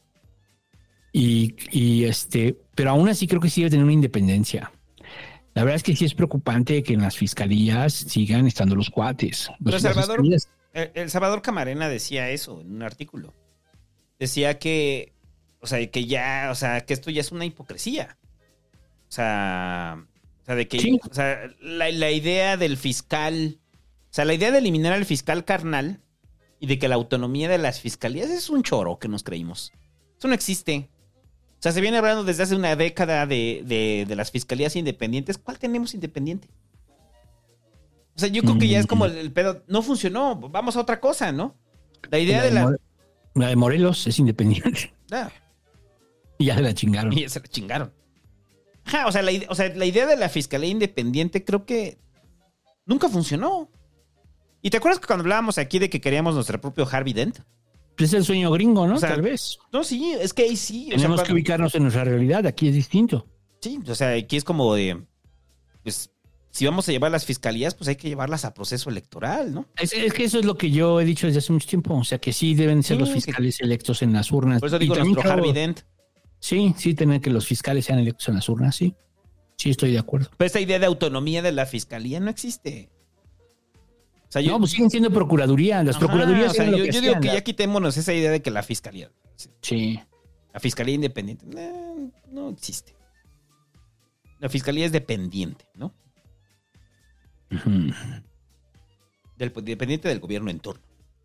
del, del titular del, del, del Ejecutivo Ajá. y el titular del Ejecutivo. O sea, sirven al Poder Ejecutivo. Como las procuradurías. Ese, ese siempre fue el tema con las procuradurías. ¿Cómo puedes perseguir delitos que haga el Poder Ejecutivo si él te nombró? Un poco como aquello de Peña con... ¿Te acuerdas? Sí, con este. Con lo de la Casa Blanca y este... Con Virgilio. Con Virgilio, ¿no? O sea, güey. O sea, casi casi te lo redactaron, Virgilio. O sea, Sí, vas a decir esto. o sea, tu informe lo redactaron. Entonces, entonces sí. Sí, lo ideal es que se fueran, aunque sean del mismo partido, que digan, no, pero todos va a ganar Morena. Bueno, pero eso es ahorita. Pero eventualmente eso cambia. Eventualmente eso cambia. Eventualmente podría haber incluso un fiscal independiente, de que, o sea, sin partido, que se postule y gane. ¿No? Eventualmente la oposición, en algún momento, no, no creo que en otro, no creo, yo quiero pensar que en este universo, en algún momento postulará algunos buenos candidatos. Ujú. Sí. Está cabrón. O, o sea, ratifica esto, ¿no? O sea, la única forma de eliminar las procuradurías es que se vayan a las urnas, Mm. ¿No? Y pues ni tanto, porque si son del mismo partido, pues también tendremos que aguantar. Pero Sí, insisto, tendremos que aguantar eh, la operación política eh, para que quede, ¿no? Y la otra es que sean desfasados. Eso también es, eh, se ha planteado, ¿eh? que sean desfasados de respecto al poder. Bueno, de hecho creo que está así. Pues no, no, no, pe- no, no, sí, pero eso es como. Sí, no, Hertz va a, a tocar con Claudia. ¿Qué es lo que pasó en Morelos? Pero tampoco soluciona, porque al final también terminan haciendo un asunto político, ¿no? O sea, tú eras de la administración anterior, entonces eras un fiscal de que fue puesto, en el caso de Morelos, ¿no? O sea, fue un fiscal que fue puesto por Graco, ¿no? Entonces, como fue un fiscal que fue puesto por Graco, llega la nueva administración y se bronquea con él. Y entonces Cuauhtémoc todo lo que dice siempre es, es que es un fiscal de Graco, ¿no? Sí. Y sí, es así. Entonces tampoco como que el rollo de que sea de partido soluciona mucho, ¿no? Pues no sé. O sea, porque el que puede grillar es el Ejecutivo, pero la Procuración de Justicia. Ahora, e- es que es el monopolio de la Procuración de Justicia. Es un pedo, güey. Es un pedo. Es un pedo que no lo hagan bien, que no se lo tomen en serio. Que, o sea. Y muchas cosas se decían de Ernestina desde el PRD. Y yo, la verdad, dije, no, se me hace que siempre fue falso. Pues, ¿qué crees? Y no. O sea, de los mayores problemas. Ah, pues, pues esta, este es muy interesante. Cuando fue el tema de Juanito, ¿saben quién era la que tenía la comisión de elecciones internas en el PRD? Ernestina. Ernestina. ¿Eh? O sea, todo el pedo que pasó, la que llevaba la comisión de elecciones, era Ernestina. Entonces, pues también. Híjole, bueno. Pero ¿qué pasó entonces? Ya tenemos fiscal ahora. Bueno, eh, eh, ¿cómo se llama? Este. ¿cómo Tenemos llama? a este... Encargado de despacho. A Ulises Lara López, que es encargado de despacho. Porque de acuerdo a la, a la- al Congreso local, o sea, si no se designa, pues entonces entra el encargado de despacho, que es que no deja de ser gente de, de Ernestina. Que Ernestina lo dice, ¿no? O sea, de que él ha trabajado, ha estado de la mano con nosotros, bla, bla, bla, bla. Entonces se queda y es una extensión de, de Ernestina, ¿no? El nuevo fiscal, bueno, el nuevo encargado de despacho, pues va a seguir la misma línea de Ernestina porque es parte de su equipo. Pero aquí es cuando es la jugada, ¿no? O sea, si, si sabes que. O sea, en el caso de la oposición, ¿no? Si sabes que no va a quedar Ernestina, pero va a quedar alguien cercano, pues tampoco como que la procuración te interesa mucho, ¿no? O sea, simplemente era que no quedara Ernestina y ya. Porque bueno, salió lo de este, lo de este cabrón de que le dieron su cédula ayer. Estaba allí chido ese meme de la titulación en un día. ¿cómo se llama la universidad? La ¿Cómo se llama su universidad? La Universidad Cúspide de México. En un día le dieron su cédula. Entonces, yo digo que el, el nuevo fiscal, Ulises Lara, es un ejemplo de superación personal. Muy cabrón, Él se logró su titul- titular en un día. O sea, en un día tiene su cédula. ¿Y usted cuántos años lleva ya haciendo la pinche tesis? Sí. O sea, véanlo, es un ejemplo de superación. No, pues está cabrón, ¿no? ¿Cuántos años lleva usted haciendo ahí la tesis? Mm, eso. No, pues es que, güey, o sea. A ver, hay que aclarar algunas cosas, ¿no? Respecto al tema de Ulises. Ulises es sociólogo.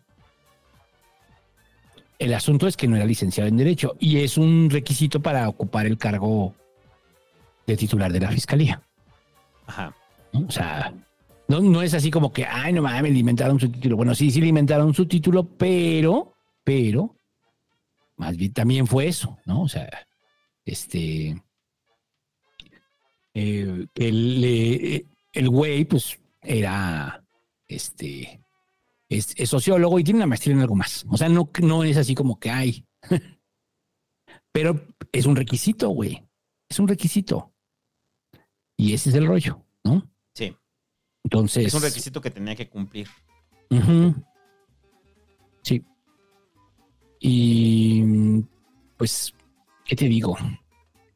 Estoy viendo cuánto cuesta el título aquí. Ya me metí a la página, a la- al Centro Universitario Cúspide. Está en Iztapalapa, güey. A huevo, pues ¿dónde más, güey? Sí dan ganas de estudiar ahí, ¿no? No, pues no mames, güey. el o centro sea, universitario cúspide, o sea, Sí, estoy viendo, a ver, en derecho, ¿cuánto, cuánto me va a salir? ¿cuánto sale Pero que te den tu cédula ahí? Pero además son, son trompudos, güey. O sea, porque además la cédula no la emite la universidad.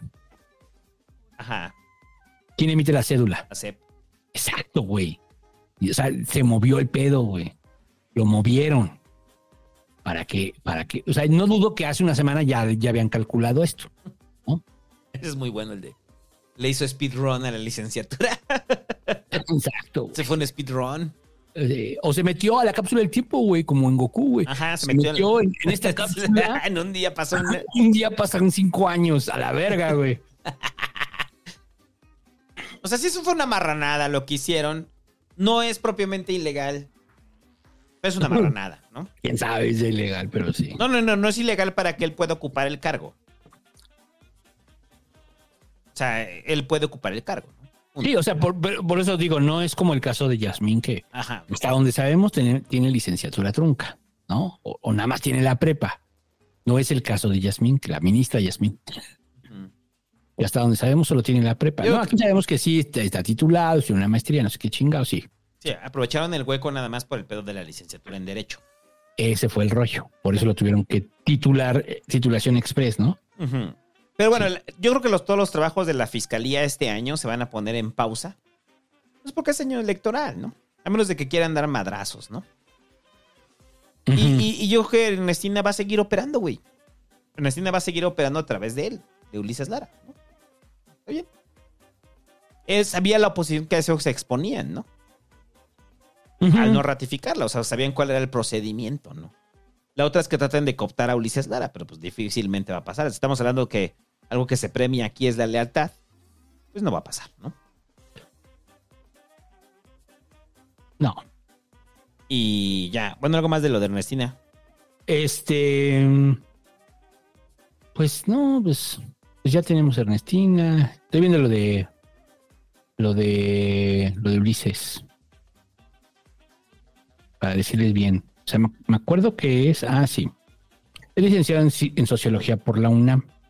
Y tiene una maestría en gobierno y asuntos públicos en negociación. Se llama la maestría, ¿eh? Eh, maestría en gobierno y asuntos públicos y tiene una especialización en negociación y gestión de conflictos políticos sociales, igual, ¿no? O sea, sí, güey, o sea, sí es un, además yo lo conozco, güey. O sea, sí es una persona eh, bien, es un es un cuadro. Eso no quita. La marranada que hicieron. Hicieron una marranada, o sea, que que o sea, es que no sé, güey, si en algún momento hace entre que llegó Ulises Lara, que llegó con Ernestina, que fue hace tres, en el 2018. Sí, llegaron en 2018. Entre ese momento que llega en 2018 y ahora se le ocurrió que él podía ser el sucesor y necesitaba ser licenciado en Derecho. Pero se vio mal. O sea, la cagaron, güey. ¿No? Ese es el asunto. Pero. mm, ahora, lo que dicen es que lo que estoy leyendo, quién sabe si sea cierto, habría que revisar la ley. Dice que para ser suplente no, no, tiene, no hay requisitos específicos. Ajá, es lo que están diciendo. Que no hay requisitos. O sea, ni siquiera. no, es un hueco, es un hueco legal. Ni siquiera lo necesitaba. Pero pues yo creo que lo iban a cuestionar, ¿no? Error.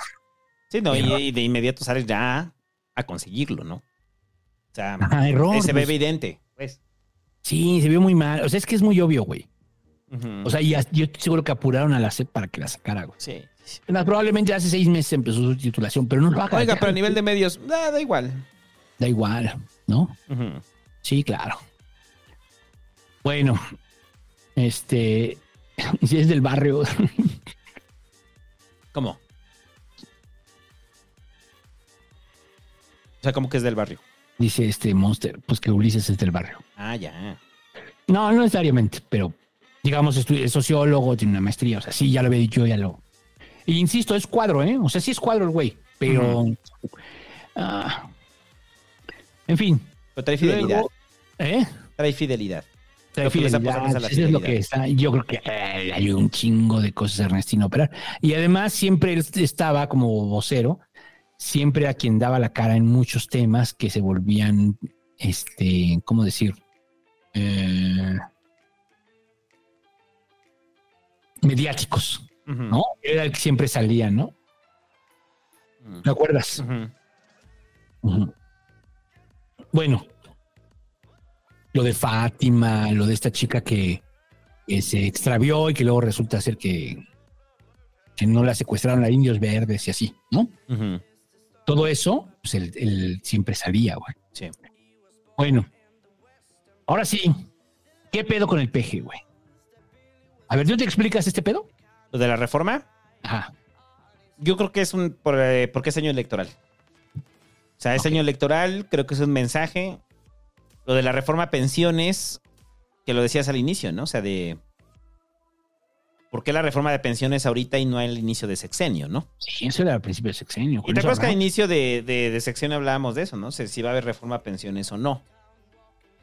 Y, y no va a haber, ¿eh? ¿Eh? No, y no va a haber. No, no, no. O sea, esto es para, para hacer ruido. Sí. Porque si esto va a entrar, o sea, entraría dentro del plan C.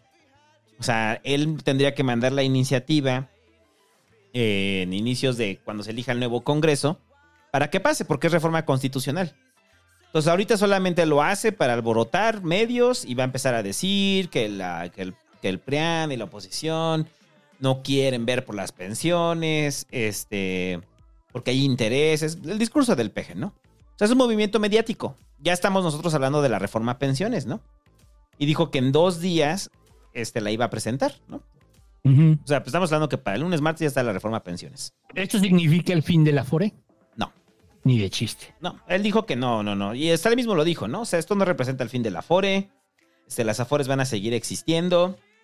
Eh, pero, eh, a ver, ¿en qué, ¿en qué consiste la reforma de pensiones? O sea, lo que está diciendo el PG es que usted cuando se retire va a recibir el 100% de su sueldo, ¿no? Lo que no pasa. En el último sueldo que recibió. O sea, que lo que, que- es, perdón, que eso era el, el sistema de pensiones del que goza mucha gente. O ya no, que- mucha, güey, los menos. No, mucha gente que, que alcanzaron a presionarse antes de la reforma de las Afores. Del 97. O sea, hay mucha gente que todavía alcanzó este sistema de pensiones, que se va con sueldo completo, con su último salario. Pero lo, entonces lo que estaban diciendo es eh, que el que el que no alcanza, pues. O sea, que lo que está planteando el PG es irreal porque no alcanza. Porque lo que están diciendo es, durante un tiempo vamos a poner dinero del, del gobierno para pagar la pensión al 100%. O sea, ¿de dónde vamos a sacar recursos para sacarle a todos la pensión del 100%? No sabemos. Pero el PG dice que, que sí alcanza, ¿no? O que puede alcanzar. Sí. Entonces, dice que los primeros años pues, van a ser de adaptación, ¿no? O sea, de adaptación de, de los empresarios y que después de eso ya se les deja, o sea, que les acaba el subsidio del gobierno y ahora los empresarios van solitos, ¿no? Eso habla de que puede colapsar. o sea, de que puede colapsar el sistema de pensiones, ¿no? O sea, si no hay recursos, si no alcanza el dinero y los empresarios no van a querer poner, no va a alcanzar para una pensión de sueldo completo para todos, ¿no? Entonces, primero hay que tener como claro eso. O sea, es un movimiento mediático. Es un movimiento mediático del PG. Y entonces en este movimiento mediático le está apostando a hacer ruido, ¿no? Y lo va a hacer. ¿Es realizable la reforma de pensiones? No, no, no creo que venga con esa intención de que sea realizable, ¿no? Sea, yo creo que va a ser como nada más eso, para levantar aguas. Sí. Porque eh, ya lo discutíamos en algún pasquín, no me acuerdo en cuál. Pero sobre el sistema de pensiones, de lo complejo que es para las primeras generaciones que se van a retirar con Afore. Las No, primeras que ya hay varias, hay varias que se retiraron. con- Porque acuérdate que a muchos los engañaron. Los hicieron cambiarse de la pensión a la FORE, a muchos. Ajá. Y ese cambio, pues los perjudicó, cabrón. Sí, entonces hay mucha gente que. Esto no aplicaría para la gente que está en Afores. ¿No? O sea, esto aplicaría para la gente que está bajo el sistema de pensiones, ¿no? Sí, no, no, no, no. Yo entiendo que es para los que eh, es para los que están en Afores. Ajá. Pero el asunto es que, o sea, yo entiendo que es para los que están en Afores, ¿eh? Sí. Pero, eh, o sea, más bien lo que quiere es presentar un modelo. Hay quien No, quiere presentar un modelo para regresar al sistema de pensiones de los que estábamos en Afores. similar, Ajá. similar, ¿no? Por eso decía, mismo, o sea, cuando- por eso cuando decías, ¿crees que se acabe el Afore con esto? Pues no. O sea, ¿de dónde se va a acabar el Afore con esto? No, o sea, él dice que no, pero eso es lo que, digamos. Sí, esa es lo que se la plantea. No, no, no, no va a pasar, difícilmente va a pasar. Hay que entenderlo. Pero, a ver, pero lo que es, un hecho es que no, al- no alcanza el varo para las pensiones. Pues sí. O sea, la acuerdo. raíz de las Afores es eso, no alcanza el varo. No, más o menos. No, no, no, no, no, no. O sea, o para, para- un sistema de pensiones, de acuerdo a, a la cantidad de población activa, como se tenía en los años noventas, o sea, o en los inicios de los noventas, no alcanza. ¿Por qué? Por la recaudación, o sea, por la propia recaudación que se necesita para mantener el sistema de Afores y por el crecimiento poblacional. O sea, yo no estoy defendiendo al empresariado. O sea, eso tendría que venir tasado de los impuestos que le quitas al empresariado. Pero si metes un sistema de afores así, o sea, o sea, si metes un sistema de afores así, crasheas al empresariado. O sea, que viene un sistema, este, bueno, un sistema de pensiones así. O sea, sería como regresar al sistema de cuando eh, muchos gozaban de la pensión producto de, del desarrollo estabilizador, cabrón. O sea, no alcanza. Sí, estoy de acuerdo. O sea, en esa parte estoy de acuerdo de que no alcanza, pero más bien no alcanza también en los términos del, eh, de lo que espera el empresariado. O sea, el empresariado espera mucho dinero. Y si echas a andar las pensiones, pues vas a tener dinero, pero no mucho. Ese es el tema de fondo. Sí. O sea, porque si tú dijeras, no, pues es que oh, ya tenemos las afores, pero es que no alcanza porque, pues ve, güey, o sea, la, la riqueza No, está la bien distribuida. no es cierto. No, no, no, no, no. No es cierto. Entonces, por un lado es eso, ¿no? Y, y al final era un derecho ganado y es una regresión de derechos lo que pasó en el 97. O sea, más allá de que sea sustentable o no, es una regresión de derechos. Y el principio de los derechos es cumplirlos en la máxima, en la máxima posibilidad. Ah, a, a ver, pero en el, en el sistema de, de pensiones eh, de antes del modelo del 97, no todo el, la- el sueldo, perdón, la pensión total la cubría el empresariado. O sea, gran parte la cubría el gobierno. O sea, de ese No, sistema el- de el- pensiones. El, IMSS o el ISTE. Bueno, recursos públicos, pues. Sí, pero era también a partir de las aportaciones. Ajá. O sea, Era también a partir de las Pero lo que voy es como creer que, eh, o sea, porque el PG dice, ¿no? O sea, vamos a estar apoyando un rato para que se regrese al sistema de, bueno, pues está el sistema de pensiones y después se va a retirar. O sea, mientras los empresarios se adaptan, vamos a estarles dando subsidio. Pero la parte que les toca, porque se supone que es Sí, tripartito. o sea, es la parte de, entre tu parte, la parte del, del- del empleador y la parte del gobierno, ¿no? O sea, dice, pero en algún momento lo vamos a retirar. O sea, en algún momento el, el gobierno dejará de aportar y recaerá todo en el empresariado, ¿no? Cosa que no pasaba ni siquiera en el sistema de pensiones anterior. Sí. O sea, eso es cuando dices, ah, ok, ahí no tiene sentido, ¿no? Pues no lo entendemos hasta que lo presente, ¿no? Porque otra parte es que hay una especulación de la derecha que es que el dinero de las afores lo va a meter inversión, el gobierno, y entonces lo van a utilizar para el tren Maya, y lo van a utilizar para, para dos bocas y para el aeropuerto y para alguna otra locura que se le ocurra al peje antes de irse. E- esa lectura también está, o sea, de que muchas de esas, de ese dinero va a estar, o sea, como va a caer las aportaciones del, o sea, como se va a concentrar dentro del lado del gobierno, pueden utilizar esos recursos para la obra pública, ¿no? Así es. Y ya. Entonces, no sé, a ver, yo creo que estamos discutiendo sobre algo que no va a pasar. O sea, no va a pasar. O sea, yo no, yo no, yo no me atrevo a asegurar si alcanza o no alcanza. Tengo la impresión de que alcanzaría para más. Alcanzaría para más, me gusta más ese mejor. Sí, pero Sí, así sí, como decir, sí, como regresar, al sistema de pensiones que teníamos antes de la reforma del 97, mm, no lo veo. No lo veo. El, por el simple hecho del crecimiento poblacional el- y de la, de la población ocupada. No creo. Pues es que hay más, hay más eh, consumidores. O sea, Mm. es que también, o sea, hay sí, más pero, pero no estás haciendo una reforma de distribución de la riqueza. Ah, o sea, eso eso- eso bajo eso tendría todo el sentido. Dices, ah, ok, hay una reforma de distribución de la riqueza, implementamos un nuevo sistema de pensiones. Va, güey. Así sí tiene todo el sentido. Pero como se está planteando, la neta, ¿no? O sea, Sí, ¿no? o sea, es absurdo. O sea, es absurdo O sea, ese querer, sería una querer un sistema de pensiones o, o- o apelar a un sistema de pensiones este cuando no estás grabando la desigualdad, ¿no? O sea, es- Sí. O sea, pero o sería sea, una pata. O sea, si, si tú grabaras la herencia, grabaras este. Grabaras, hicieras impuestos progresivos, especialmente a los del decil 10, pues eso cambiaría, ¿no? Eso cambiaría. Eh. O sea, y vas en serio, pero sí, estoy de acuerdo. Pero a ver, también es una discusión que no tiene mucho sentido porque todo indica que es electorera. ¿No? O que Por es eso digo, muy- estamos hablando sobre algo que no va a pasar. Sí. Es algo O que sea, no va a pasar, no va a pasar. Suena bien, pero no va a pasar. A mí- nos gusta pensar que puede pasar, pero no va a pasar. Es, es completamente electorera. Recorriendo la edad, ¿Qué? puede alcanzar. Sí.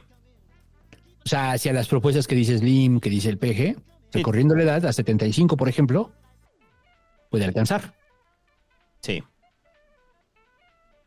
Y en los hechos, la gente está trabajando después de los 75 años. O sea, porque ahorita estamos hablando del empleo formal. Sí, sí, sí, estoy de acuerdo. Puede alcanzar. Puede alcanzar. Sí. Ahí sí. Entonces, a lo mejor esa es la, a lo mejor esa es la propuesta del PG, ¿eh? por ahí va. Porque ya lo ha dicho. Sí, o ¿Ves sea, en y- de la y- reducción y- de la jornada? No, sí, está en contra de la reducción de la jornada y, y sí, Slim le habla muy cercano a- al oído, ¿no? Sí, a lo mejor dice, no, sí, güey. Sí, no, sí, me parece bien. Ah, pero hasta los 75, ¿no? Sí, la edad de jubilación va a ser hasta los 75. Sí, que se vayan con todo su sueldo, güey, vas a vivir tres años y luego peor, güey, o sea, porque pues, es muy cómodo trabajar hasta los 75 desde el escritorio, güey, me cae de madres, güey. Sí, pero si estás en trabajo de alto impacto, Y si tienes un chingo de bar, pues tienes a tu nutriólogo y a tu chef y, y hasta tu entrenador personal y a huevo, güey, ¿no? Y acceso a las mejores medicinas y vacunas y la mamada y media, ¿no? Y la sangre de mil vírgenes y lo que quieras, güey. sangre de mil. Pero, Sí. o sea, no olvidemos eso. O sea, Slim sí le habla al oído al peje, güey. Sí. Entonces puede ser que sea así. Pero bueno, sí, o sea, por eso lo decía hace rato. Estamos discutiendo sobre algo que no va a pasar. No va a pasar. O sea, eh, también hay un, el, el romanticismo del viejo sistema de pensiones. Yo creo que el PG lo va a estar jugando muy bien en el año electoral.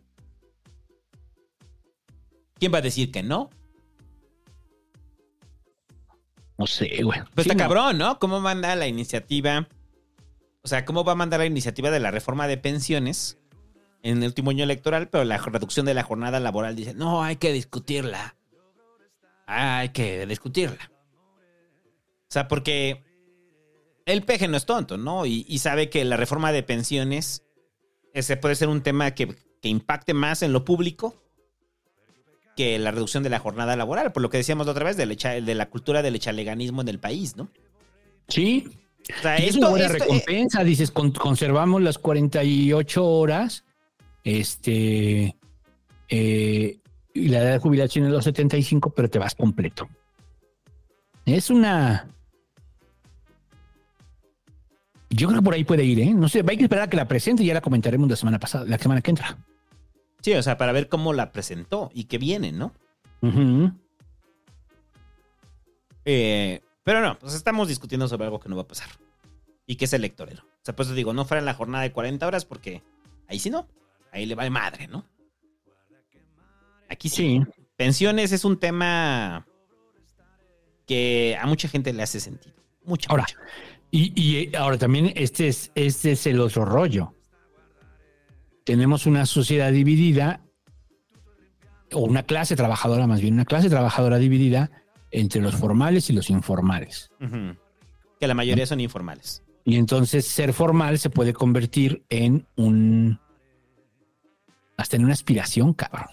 Como lo fue en- cuando estaba el sistema de pensiones. Yo creo que en muchos casos aún lo es. Mucha gente se mete a trabajar porque te dan el IMSS. Mucha, mucha gente se mete a trabajar porque Pero, pero tener tu Infonavit. Ya ahorita ya ese gente- dato, el de la población ocupada de en la formalidad en, en los ochentas. Ah, según yo andaba como casi del sesenta y tantos por ciento, güey. O sea, en la formalidad, ¿no? O sea, la informalidad es un fenómeno producto de la crisis del 94. Ah, ajá. O sea, la crisis del 94 viene a cambiar el empleo en México. Ujú. Y a partir de ahí México, el, el empleo informal crece y cuando en los años 80 el sueño era la formalidad, ¿no? El trabajo Peña se formal. planteó incluso el registro de los informales para también tener para que- acceso a Para que tributaran un poco y tuvieran seguridad social. y tuvieran seguridad social, pero como todo el gobierno de Peña, pues era de cartón. No iba a pasar. Entonces, esto puede ser también una de las tantas ocurrencias que tiene. Esa era una gran idea. Eh, eh, idea, no práctica, era una gran idea. Ajá. Pero nunca hubo incentivos para que la informalidad eh, pasara a, a la formalidad. O sea, no, No, pues fueron tres comerciales y ven y regístrate, ¿no? Y hasta Ajá, ahí, güey. O sea, pero no, no, no, nunca, nunca, nunca hubo un incentivo real. Eso sí, comerciales que hasta por como los planteaban, porque eran comerciales eh, tipo telenovela. Si te acuerdas, ¿no? Sí. Cómo eran los comerciales de me voy a registrar, no, pues nos van a dar una ¿Y casita. a poco sí tienes- nos van a dar así? Sí, o sea, eran así. Tú decías, ay, güey, pues le van a meter el varo, ¿no? O sea, sí va en serio. No. Ahí fue, quedó en tres spots, tres comerciales, ya. No, no era como solidaridad. Yo me acuerdo todavía cuando Peña hizo un mensaje Sí, para explicarlo. para explicarlo y me acuerdo porque estaba con el doctor Adán de la Peña, ¿no? Que- y que el doctor Adán Peña me acuerdo que dijo, eh, si esto pega, o sea, este cabrón va a pasar como un gran presidente, ¿no? O sea, Peña iba a pasar como un gran presidente si esto, si eso pegaba, ¿no? Y pues no, de pura madre. Sí. No, pues es que, o sea, no le metieron la seriedad. O sea, por ejemplo, yo lo comparo con Solidaridad, ¿no? Que también tenía un sistema de publicidad similar. Don Beto, Don Beto, ya tenemos carretera, todo eso que ya hemos platicado. Sí. Pero fue en serio. O sea, le metió este cabrón de Salinas un chingo, ¿no? De varo. O sea, lo que yo he dicho, hechos son amores. ¿Cuánto varo le metes a algo? Es lo que ahí se ve dónde está. Escucha el sexenio de Salinas. ¿no? Y entonces Salinas le metió un chingo a solidaridad y no solo es la campaña ni la cancioncita pendeja, sino todo el varo que le metió. Esto no pasó acá. ¿No? O sea, esto no pasó acá. O sea, que, que, el- que la gente empezara a decir, no, huevo, me voy a registrar. Era una buena idea. Era una Claro buena que es una buena idea. Claro que es una buena idea. O sea, nadie va a decir que no fuera una buena idea. El poder es que no funcionó. sí. Y que entonces vayas a los jugos y pidas tu factura y vayas a la quesadilla y pidas tu factura. También hay que hacerlo más sencillo. O sea, por favor, güey. O sea, vivimos todavía en el medievo El medievo, este. tecnológico, en- Tecnológico. Con, con el SAT, güey. O sea, esto debería ser muy sencillo. Un código Ujú. QR, pum, y ahí se va ya. Ya sabes cuánto entró y cuánto salió de la verga. ¿No? Pero. A este, ver, pero, pero la, la idea de Peña también era aumentar la recaudación a través de toda la gente que estaba en la informalidad. sí, por supuesto, pues es dando y dando, ¿no? Es Lo como es que tienes también- un 54% de la población en informalidad y recaudas ese 54%, no mames, ese es el sueño tributario, ¿no? O sea, piense esto, o sea, para toda la banda que, que, cree, que cree en el echaleganismo, ¿no? Solamente el cuarenta y tantos por ciento de la población está en un empleo formal y por ende hace unas aportaciones. ¿Qué pasaría si el otro 54% de la población ocupada tributara, ¿no? Alcanzaría más. Para más cosas, pero van a decir, no, no, no, es que se roban los impuestos para pendejadas. Sí, sí, sí. Pero habría más dinero, ¿no? De la tributación. O sea, no me parece una mala idea. O sea, la, la idea no iba sobre el rollo de, de, de- de prestar, este, de dar prestaciones sociales a la gente. No. Sino la idea iba sobre mayor recaudar, mayor recaudación. Mayor recaudación, mayor dinero para el país. Pues sí. Entonces, bueno, pero seguimos a lo mismo. ¿eh? Estamos discutiendo sobre algo que, en definitiva, no va a pasar. O sea, no va a pasar. A menos de que se logre lo del plan C. También lo cual se ve poco probable porque por más que lo haga, por más que meta Morena, va a ser reforma constitucional y probablemente no les alcance, ¿no? Para la reforma Pues, quién constitucional. sabe, güey. Acabamos de dar unos números que. Es que al final creo que el, el PRI ahora sí se puede desfondar, güey. En, el- en las cámaras. Ya creo que alguno, porque además pasó en la ciudad, ¿no? O sea, esto que, esto que hizo Rubalcaba fue muy fuerte, güey. Lo que hizo Erubiel, lo que hizo, ¿quién más se pasó? ¿Quién más de los de los rojos. Bueno, estos, estos diputados de... O sea, del grupo de Vamos con Claudia, ¿no? Expriistas con Claudia, ¿no? No, pero estos diputados locales del Congreso que se ausentaron en lo de, en lo de Ernestina, este, todo el grupo de Omar Fayad, o sea, sí había una desbancada, güey, hacia Morena. Entonces, no te extrañe que una vez que, que sean diputados, ahora sí lo que el peje decía, miren, si le quitamos estos al PRI, ahora sí le salga, güey, ¿eh? Porque van a estar tan mal. En una de esas pierden el registro, güey. Neta, neta. O sea, Ah, no creo porque todavía tienen como. Pero es que en muchos lugares tú los ves bien desactivados. O sea, tú ves en el Estado de México a los priistas en este momento. ah. No son ni la sombra de lo que eran y principalmente porque no tienen de dónde, güey. No tienen varo. Fue lo que te dije en el pasquín tapado de. Ya no me acuerdo cuál fue. Este. Que te decía, pues vino a cambiar, o sea, ya cambió el sistema de partidos. Y eso es algo que ya tenemos que entender, ¿no? Cambió el sistema de partidos. Sí, ya querer, querer prete- pretender que, ah, no, es que todo va a regresar y al otro regresa el PRI. ¿no? Mm, En, la, en la tarde tenía una conversación con un priista y me decía, no, pues es que 12 años ganó el PAN, luego 12 años Morena. Sí, güey, pero cuando ganó el PAN todavía gobernaban la mayor, la mayor, la, la mayoría de los estados, güey. Para- gobiernan dos. Ajá. No, pero Hoy para mí es el cambio, es el cambio del sistema de partidos. Hay un cambio en el sistema de partidos y eso va a ser la propia catombe del PRI y del PAN. El único, yo creo que el PAN es el único que tiene chance De mantenerse, de mantenerse, de mantenerse. mantenerse. Yo creo que PRD y PRI, o sea, si el PRI no se muere en esta, se muere en dos más, máximo. El siguiente sexenio, ¿no? Ajá. Sí. Yo creo que se muere en el siguiente sexenio, el PRI. Entonces, y el caso del PRD, bueno, sí, Ya, sí, ya está. ya está muerto. Lo traen con oxígeno ahí. Sí, ya. Eh, Bueno, este, ¿qué más? lo de el señor vestido de mujer. Que, a ver, yo voy a, yo sé aquí voy a defender al peje, güey. O sea, perdón, lo voy a defender, güey. O sea, pero una vez más, o sea. O sea, ¿de verdad tanto? Escuchan el sesgo de todo lo que dijimos en el Pasquín. Este. Y van a decir, no, no, no, ve, siempre defendiendo al peje. No, no, llevamos casi tres horas criticando al gobierno del peje. Pero en esto lo voy a defender por un asunto. ¿ok? Yo creo que el peje, güey, o sea, cuando lo, se lo preguntan en la mañanera, el peje se hace bolas, ¿no? O sea, es como tu amigo que, quiere- que quiere decir, yo no soy homofóbico, yo no soy homofóbico, tengo amigos que son putos. Así fue el peje, güey. O sea, con el pedo de, ¿y qué? Que sea un señor vestido de mujer. Yo beso hombres, ¿no? O sea, así fue como el pedo de, no, es que yo también beso hombres. Y, o sea, se hizo bolas en eso, güey. Se hizo bolas en eso.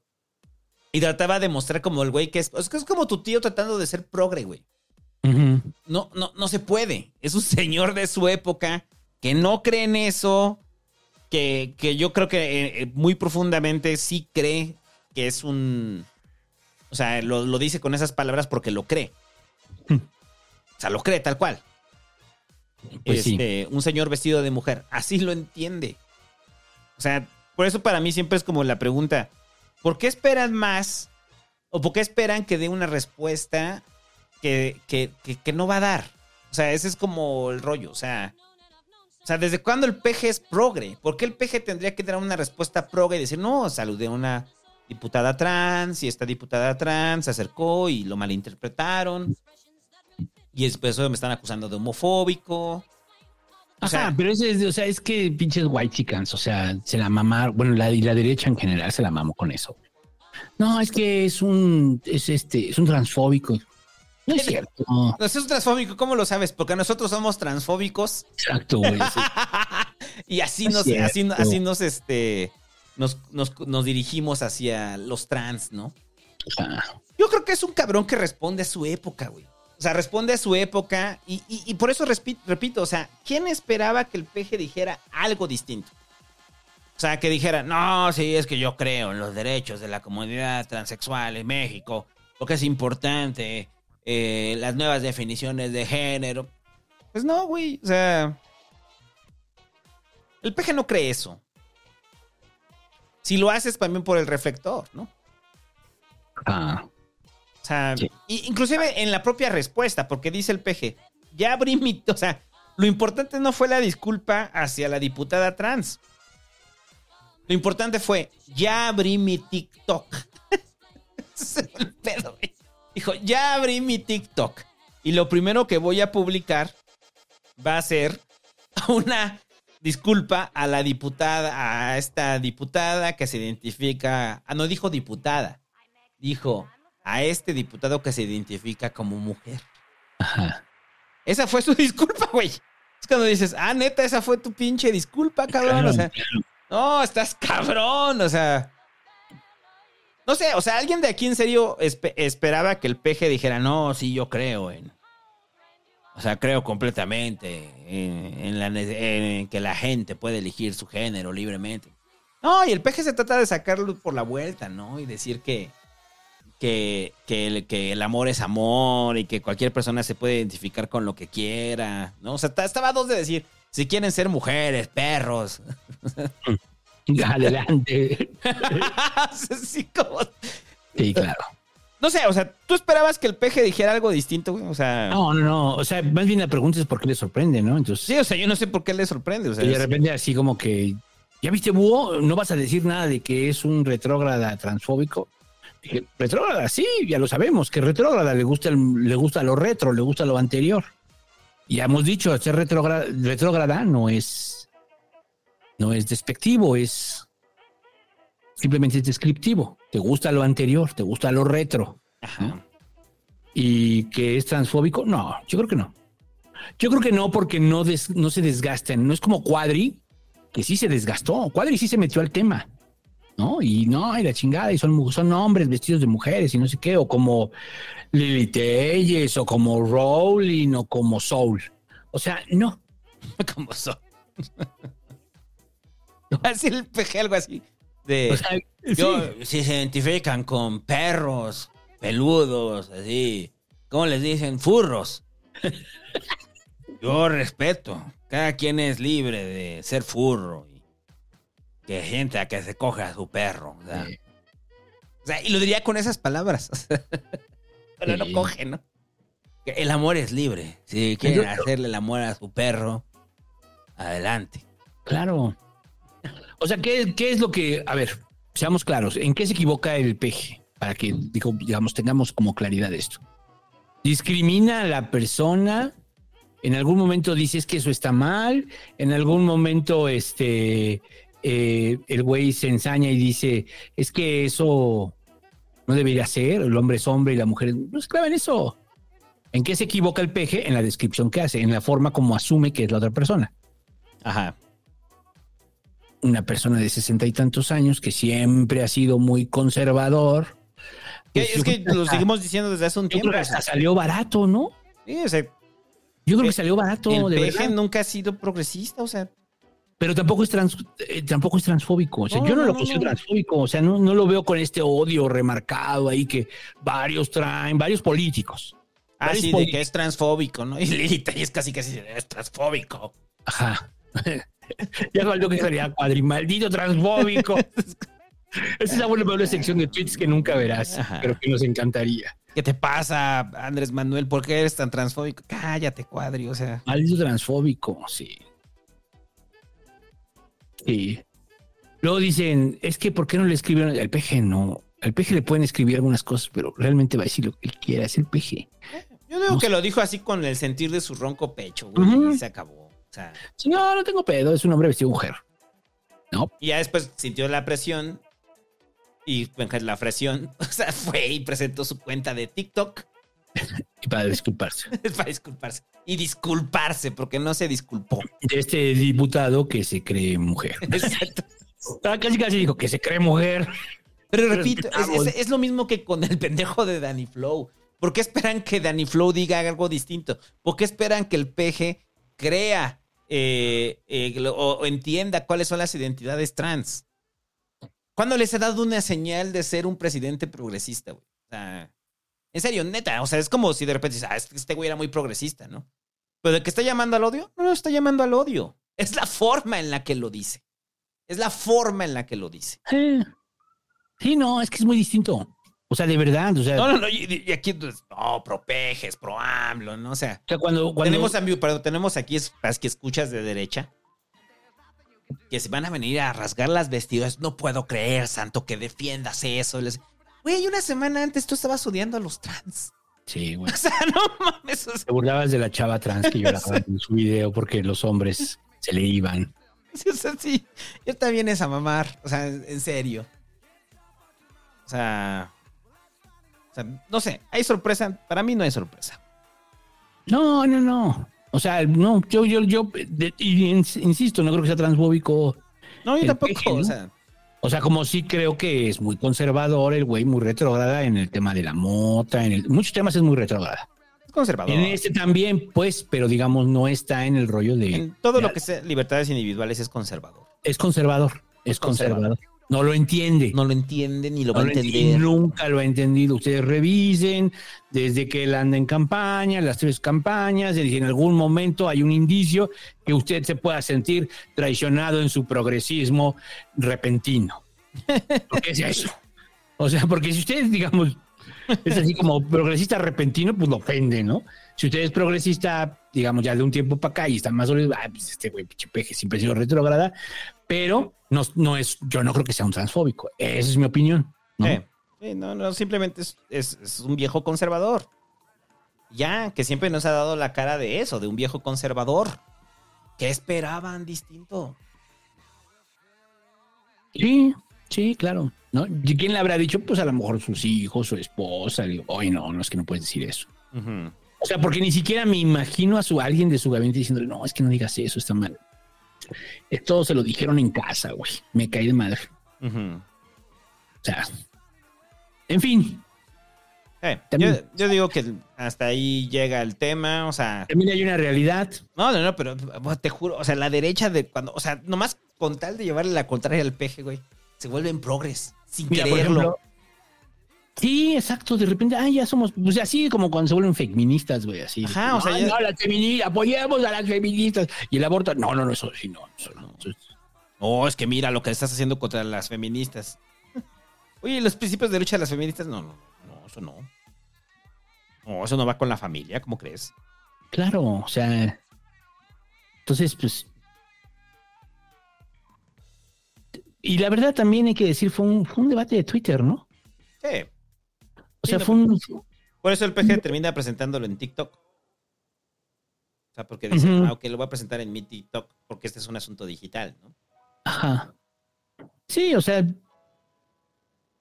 Oye, es que el peje este, debería. Es que, ah, dicen, es que en su, en su partido hay mucha gente trans. Pues eso precisamente demuestra que no son transfóbicos. No, y que la diputada es, es de Morena. Es Morena. Pero hay muchas, hay, hay, hay varias y varios diputados trans en Morena. Sí. Cosa que no sé si existan en el PAN, en el PRI. Tengo mis dudas. En el PRD creo que hay una o dos. Bueno, que también son como seis nada más, seis personas. Pero bueno. ¿Y qué más? Hablando de retrógradas. El que sí es verdaderamente. Ah, que pues sí viste el comentario, ¿no? De Verástegui. O sea, que decía Verástegui. Ahora entiendo a Andrés Manuel. O sea, y que decía, porque el, el INE le jugó chueco a Verástegui, según él. Y aparte, puso esos dos comentarios, ¿no? El INE no sirve y ese sí es un señor vestido de mujer, ¿no? Es lo que puso Verástegui, ¿no? Ajá. O sea, entonces como dice, no me ayudes, cabrón. O sea, Sí, no. después de Verástegui, de que estuvo juntando firmas. ¿Y cuánto alcanzó? ¿15%? 15% daban el reporte, o sea. Pues está cabrón, ¿no? Eso es lo que alcanza la ultraderecha mexicana. Pues sí, porque hasta donde yo entendí, muchos que digamos que eran de derecha y al menos muchas cosas que yo leí, había muchos de derecha eh, que no iban a votar por Xochitl y decían, el tema es con Verástegui, ¿no? Porque Xochitl sí es abortera, porque Xochitl Ajá. sí está en favor de, de que se legalice la mota, porque Xochitl sí es comunista. De hecho, lo, lo, lo dijeron varios, sí. Obviamente no. No vaya corriendo a votar por Xochitl, tranquilo. Eso dicen.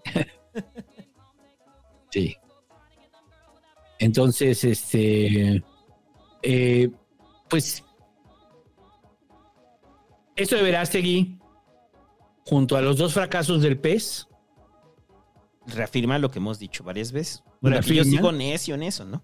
y que no cabe el pensamiento ultraconservador. No, no, no. la Yo sé que, les gusta pensar en ello, o sea, les gusta creer que hay una amenaza global, ¿no? De ultraderecha Ujú. y que va a impactar en México.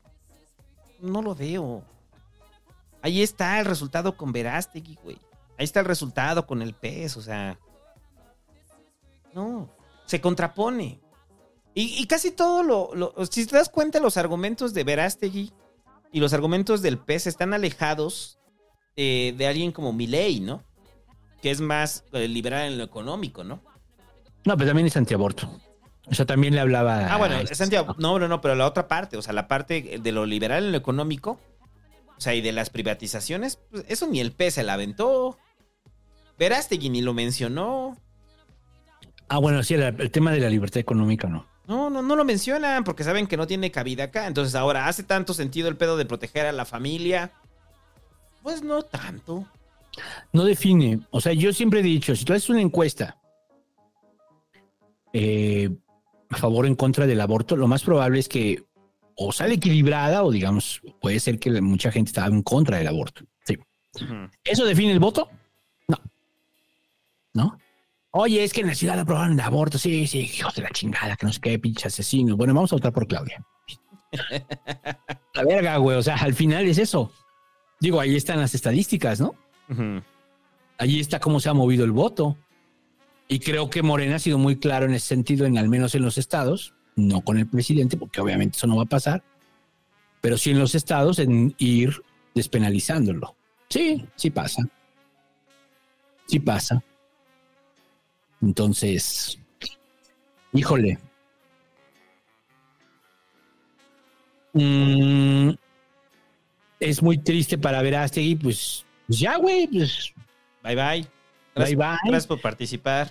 Ahora, sí quiero decir algo. No sé, no sé del tema de que el INE, es obvio culpar al, al INE. ¿Qué? ¿De que el sistema sea de recolección de firmas digital? Eh, y no, pero más allá de eso, o sea, al final lo que les falta es tiempo. Lo que te falta es tiempo. Ujú. O sea, también es una cantidad de firmas, este, eh, muy cabronas, ¿no? Ese es el asunto. O sea, eh, la cantidad de firmas que te piden en la cantidad de tiempo en cualquiera de los espacios de elección, llámese para, porque te piden un porcentaje, güey, y te dan muy poco tiempo. Y yo no sé por qué te dan tan poquito tiempo. Yo no lo entiendo. Bueno, sí lo entiendo, porque esos güeyes son los que hacen las reglas y no quieren una sorpresa. Entonces dicen, pues si alguien va a ser independiente, pues al menos que sea de la clase política, que tenga la capacidad de mover tantas firmas en poco tiempo. Ustedes lo vieron con Margarita, que fue un pedo para ellos, o sea, realmente, y, güey, acababa de ser, bueno, no, no hace mucho fue presidente Calderón. La cantidad de gente que tendría que deberle favores, la cantidad de redes políticas que debieron haber tejido, pues tendría que haber sido muy grande. ¿Y qué sucede? Pues no, o sea, no, este, tuvo, tuvo broncas, ¿no? Lo mismo que, valga la redundancia, el bronco. También no alcanzó. ¿Por qué? Porque también le costó trabajo y, tu- hicieron varias piratas. Porque ¿cuál es el fondo? Que hay muy poco tiempo. O sea, deberían darte un año para juntar las firmas. Es más, se me haría hasta lo correcto. Mínimo que te dejen llegar a cuando acaba la precampaña. Pero no, el- el periodo de apoyo ciudadano es muy corto. Es muy corto. Entonces, pues sí creo que eh, sí está muy planteado para, todavía para la partidocracia. Sí. Sí, creo que sí. O sea, creo que debería haber más flexibilidad con los candidatos sin partido. Sí. Pues al final se miran en las urnas. O sea, ¿qué te quita, güey? O sea, ¿qué te quita, güey? Si en las urnas hay tus mismos ocho partidos de siempre y 20 candidatos independientes. ¿Cuál es el pedo? Si en la boleta está todo eso. ¿No? O sea, como casi, casi, pues dale chance a todos, güey, ¿no? O sea, O sea, sí, sí, sí, sí, sí. Sí, porque, o sea, al final con las candidaturas independientes terminan recurriendo a estructuras partidistas para poder hacerse una candidatura independiente. De acuerdo a los requisitos, ¿no? Sí, o sea, yo lo que creo es. mm, tu requisito creo que es del 2 o el 1%, no me acuerdo, güey. Pero son un chingo, güey, ¿eh? Es un chingo del padrón electoral. O sea, alguna vez hicimos la cuenta en un distrito y no mames, güey. Y en ese tiempo en esa cantidad de tiempo. Se los voy a traer bien el dato la semana que entra, pero es, es injusta la ley ahí. O sea, no funciona, no funciona. Está muy pelada, güey. Está muy pelada. O sea, ¿quién pudo el Bronco? ¿Quién pudo Margarita? Sí, por eso los que tenían estructuras partidistas. ¿No? Entonces, O sea, para usted regla- como, perdón, pero para usted como candidato independiente quiere participar, no le alcanza. Si Sí, no, no. tiene una estructura partidista que lo apoye y que, lo- que le haga juntar firmas, ¿no? Entonces, ah, déjame ver cuántos, cuántas firmas necesitaba Verástegui. Ah, 961 mil firmas, güey. Y creo que tenía de, no, no sé si del 1 de diciembre, bueno, cuando se registraron todos, no me acuerdo cuándo fue, este, hasta ahorita esta etapa, ¿no? Y ya, se tiene muy poquito tiempo, güey. Y además se te, se te mezcla diciembre, güey, que no es tan sencillo. Entonces, me da gusto que se vaya a la verga Verástegui. o sea, estoy, estoy este, enojado, pero estoy contento. Me, me gu- me gusta reafirmar el argumento que tenemos aquí. De por qué no tiene cabida la ultraderecha en el país. Sí, no, la O sea, ultraderecha me gusta reafirmarlo, No se o sea, no se ve. no se ve. O sea, yo sé que el tipo de izquierda que representa el PG no le gusta, No es la que usted quisiera. no es la que quisiéramos, es la que tenemos. No es la que pondría usted en un póster. Ajá. O sea, usted pone su foto acá de Mao, del Che, no del peje. Sí, o sea, no es la que quisiéramos, es la que tenemos. Sí. ¿Sería cool tener otra? Sí, claro que sí. Sí, porque además, la, ah, ahorita que están diciendo es el 1%, pero creo que es lo mismo para diputados, para senadores, etcétera, ¿no? O sea, pero es un, es un, es, usted dice, ah, no, pues es poquito, no, güey, es un chingo, pero además te pide una dispersión, te pide que tenga un mínimo de dispersión. O sea, no puede ser que todas las saques de la ciudad o del Estado de México. Que a lo mejor podría haber hecho eso Verástegui, ¿no? Grandes alianzas con pastores. Ahora, volvemos a la misma, güey, o sea, también el mito de que no, todas las iglesias cristianas y, no, güey. Todas jalan, Lo vimos con el pez, ¿no? En la iglesia cristiana van a votar por Claudia y algunos por Sochi. A la ver, así va a funcionar. Al final el pez, antes de que perdiera el registro, terminó siendo aliado de, de Morena. Ujú. Así es. Sí. O sea, y, y el- y la presencia del peje en las iglesias este, cristianas ha sido fuerte. Ha sido fuerte. Sí, en su momento. ¿Por qué? Pues porque no se mete con los temas que le interesan a las iglesias cristianas, como el asunto de la vida, como el asunto de Sí, la no. mota, o sea, Ahí se llevan bien. se llevan bien. Sí. Les gusta, ¿no? Bueno, les hace sentido. Y ya. eh, ¿Algo más? Pues falta lo de Lenin, digo, Lenia Batres. Lo de Lenia Batres. Pues ya lo hablaron más o menos, ¿no? Eh, Sí, yo digo que más bien nada más como a, manera de cierre, pues. ¿qué- ¿Tú qué opinas? ¿Cómo ves lo de Lenia? Que es súper chaira. E igual, lo mismo, ¿no? O sea, tuvieron la posibilidad dentro del Senado, la oposición, de tener una, una ministra más moderada. No quisieron hacerlo así. Pues como no quisieron hacerlo así, el proceso legislativo les dice pues que el PG iba a terminar eh, nombrándola, ¿no? Sí. Yo creo que ese es como el tema de hoy, ¿no? ¿A quién sorprende que Lenia llegue con este discurso, ¿no? Y que se autonombre la, la ministra del pueblo, ¿no? O sea, pues es lo que iba a llegar a ser Lenia, ¿no? O sea, lo decíamos cuando estaba la terna de que el de los perfiles, la más, eh, la más radical, pues era Lenia. Y llega producto del desacuerdo de la, de la oposición, no querer ratificar. O sea, es que en este juego de no darle una al peje, pues la oposición se pone el pie, güey. Se pone el pie. Les Entonces- manda su terna y entonces el PG, ah, ok. Pues ahí les va la más, Les va la más radical. Órale, baja. radical. Es la más, la, la- la más radical, la más batres. Y pues Lenia en su discurso, pues pareciera que llega a querer simbrar a la, a la Suprema Corte, lo cual no pasa, no va a pasar. Simplemente es una ministra más que va a estar votando o, o analizando los proyectos de acuerdo a lo que le mande el peje. Y ya, es una ministra militante. Ujú. Esa es su función, la de ser una ministra militante. el mensaje que da y este pedo de que se va a bajar el sueldo. Show. El show. El show. Porque sabía que de todas formas no iba a pasar. Sí.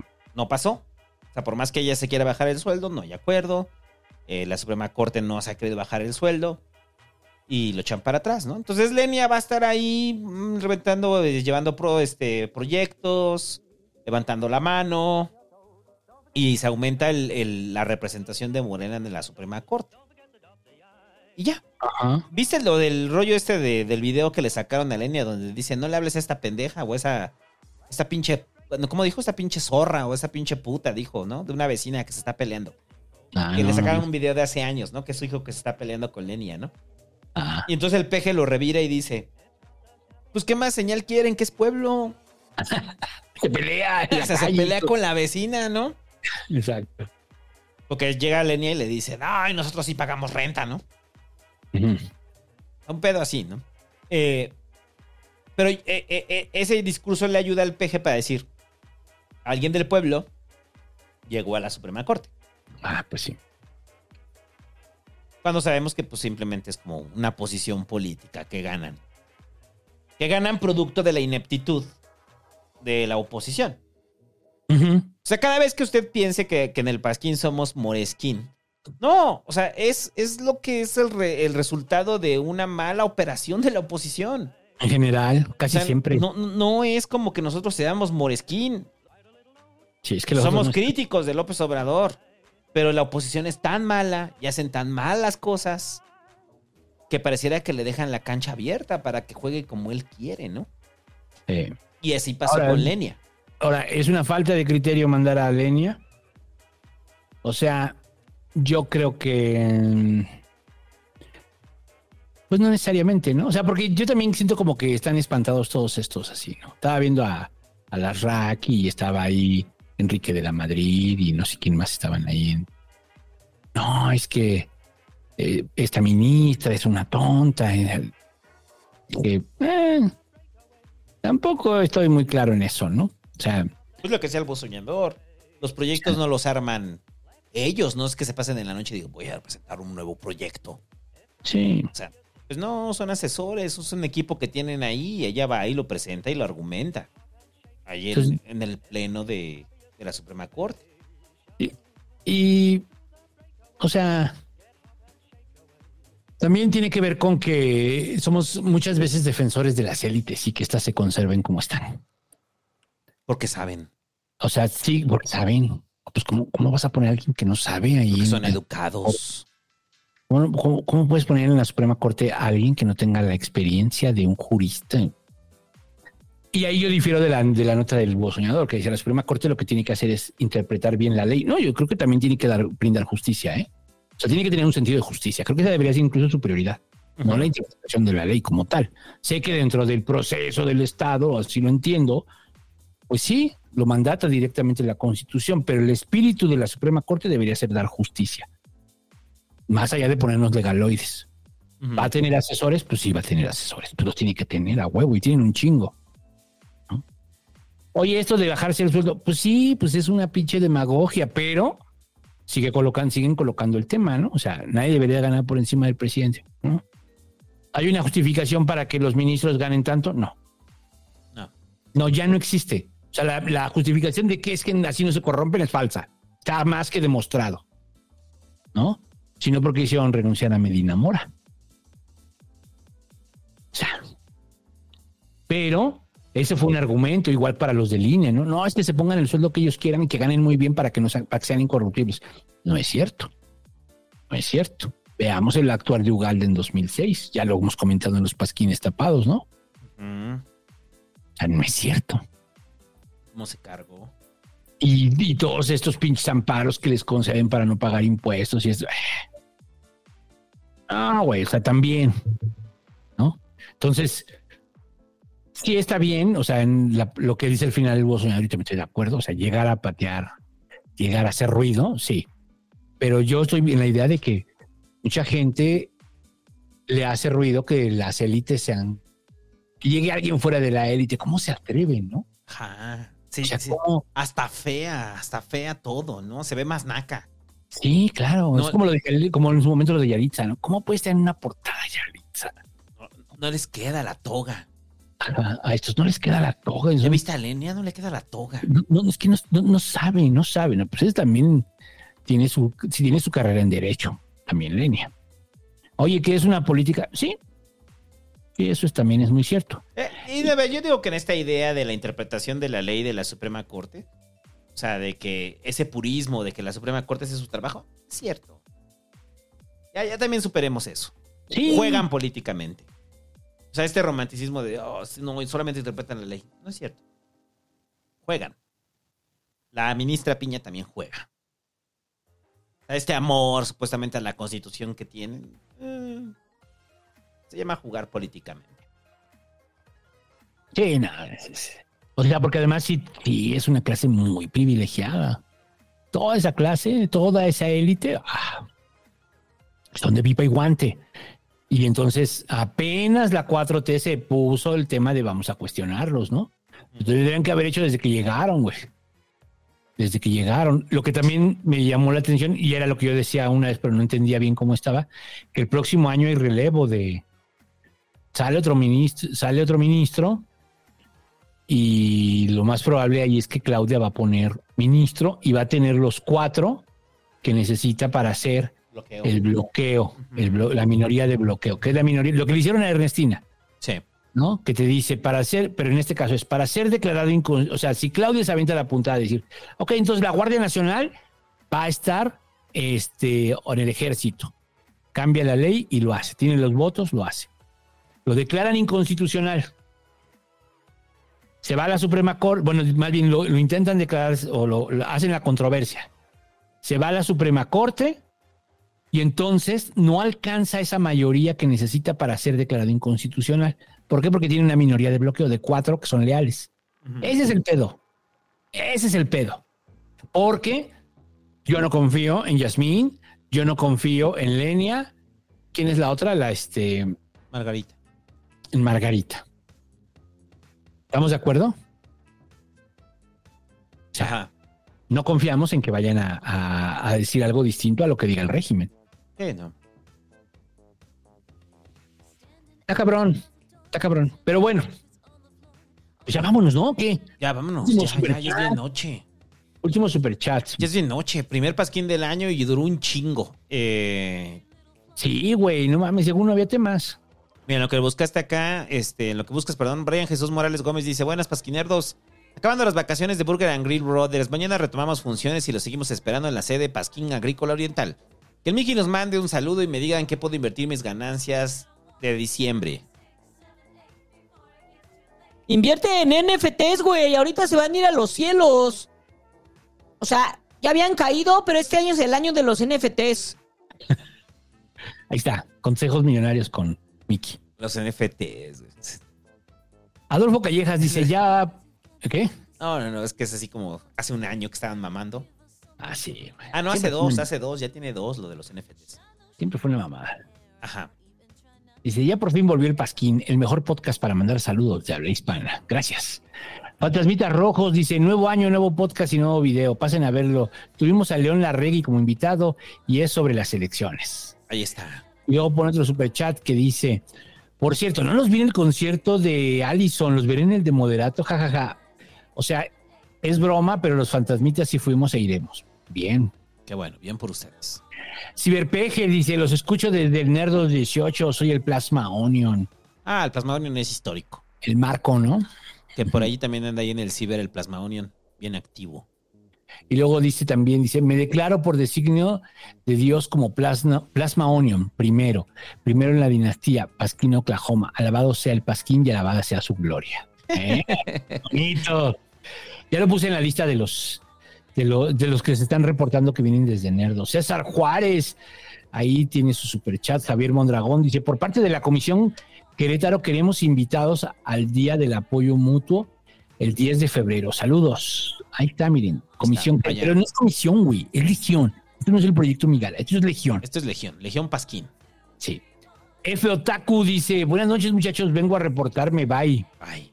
Carlos Sánchez dice, si inventan un impuesto estatal, ¿cuál sería? Estatal. Estatal, Yo tengo el mío. ¿Para la Ciudad de México? o sea, o sea, pero, o sea, sería para la Ciudad de México. Sí. Ah, ok. Este, a auto de lujo. Auto de lujo. Yo, yo sería.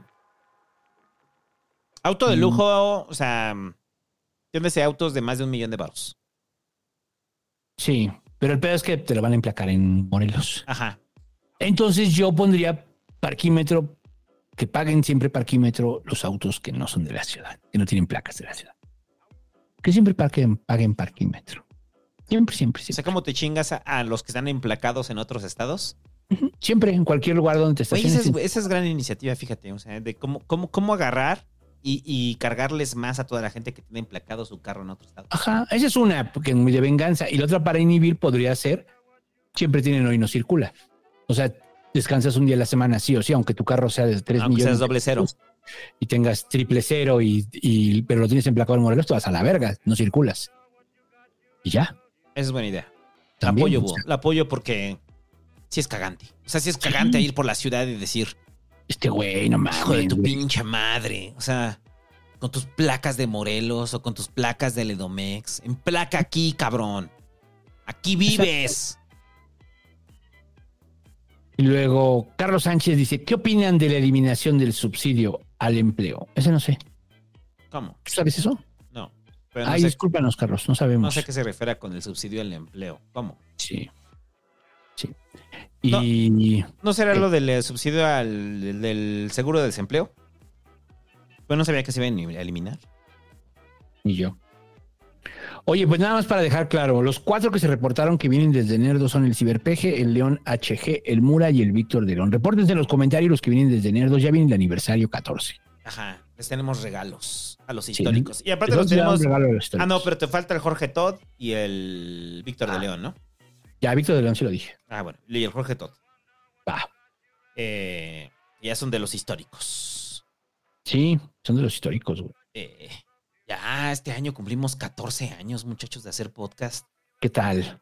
O sea, eso, eso habla que he pasado más de un tercio de mi vida haciendo podcast. Loco. Está cabrón, güey. Qué maravilla, ¿no? El Más de un tercio de mi vida haciendo podcast. Qué locura. Eh, qué chingón. Vamos a, vamos a hacer algo con Nerdos para el aniversario 14. Yo creo que vamos a hacer ese día, no vamos a ser pasquín, vamos a ser nerdos. Eh, a la chingada, Dios el pasquín. Ya, sin hasta la madre. ¿Sabes qué sí estaría madre, bien, güey? Ahora para conmemorar el 14, sí hacer un Nerdos. Pero el de, De los temas pendientes, el de Kubrick. o el de Metallica. Invitamos al motor. Siempre es lo mismo, güey, con el de Metallica. Invitamos al motor. Bueno, está bien. Vamos a, vamos a echar un volado para ver si hacemos el de Kubrick o el de Metallica. Sí. Este, sí, estoy de acuerdo. Y, y ya van a ser, ¿qué? Eh, 14 años, güey. 14 años, güey. En marzo. En marzo. Yo todavía tenía cabello. Poquito. Chale. Poquito. Pero tenía. Pero tenías, güey, sí, sí. Era tan bonito tu cabello, eh. Valió De muñeca fea, así. De muñeca fea, güey. Y ya, vámonos. Nos vemos la siguiente semana. Se lo lavan. Dios. Bye.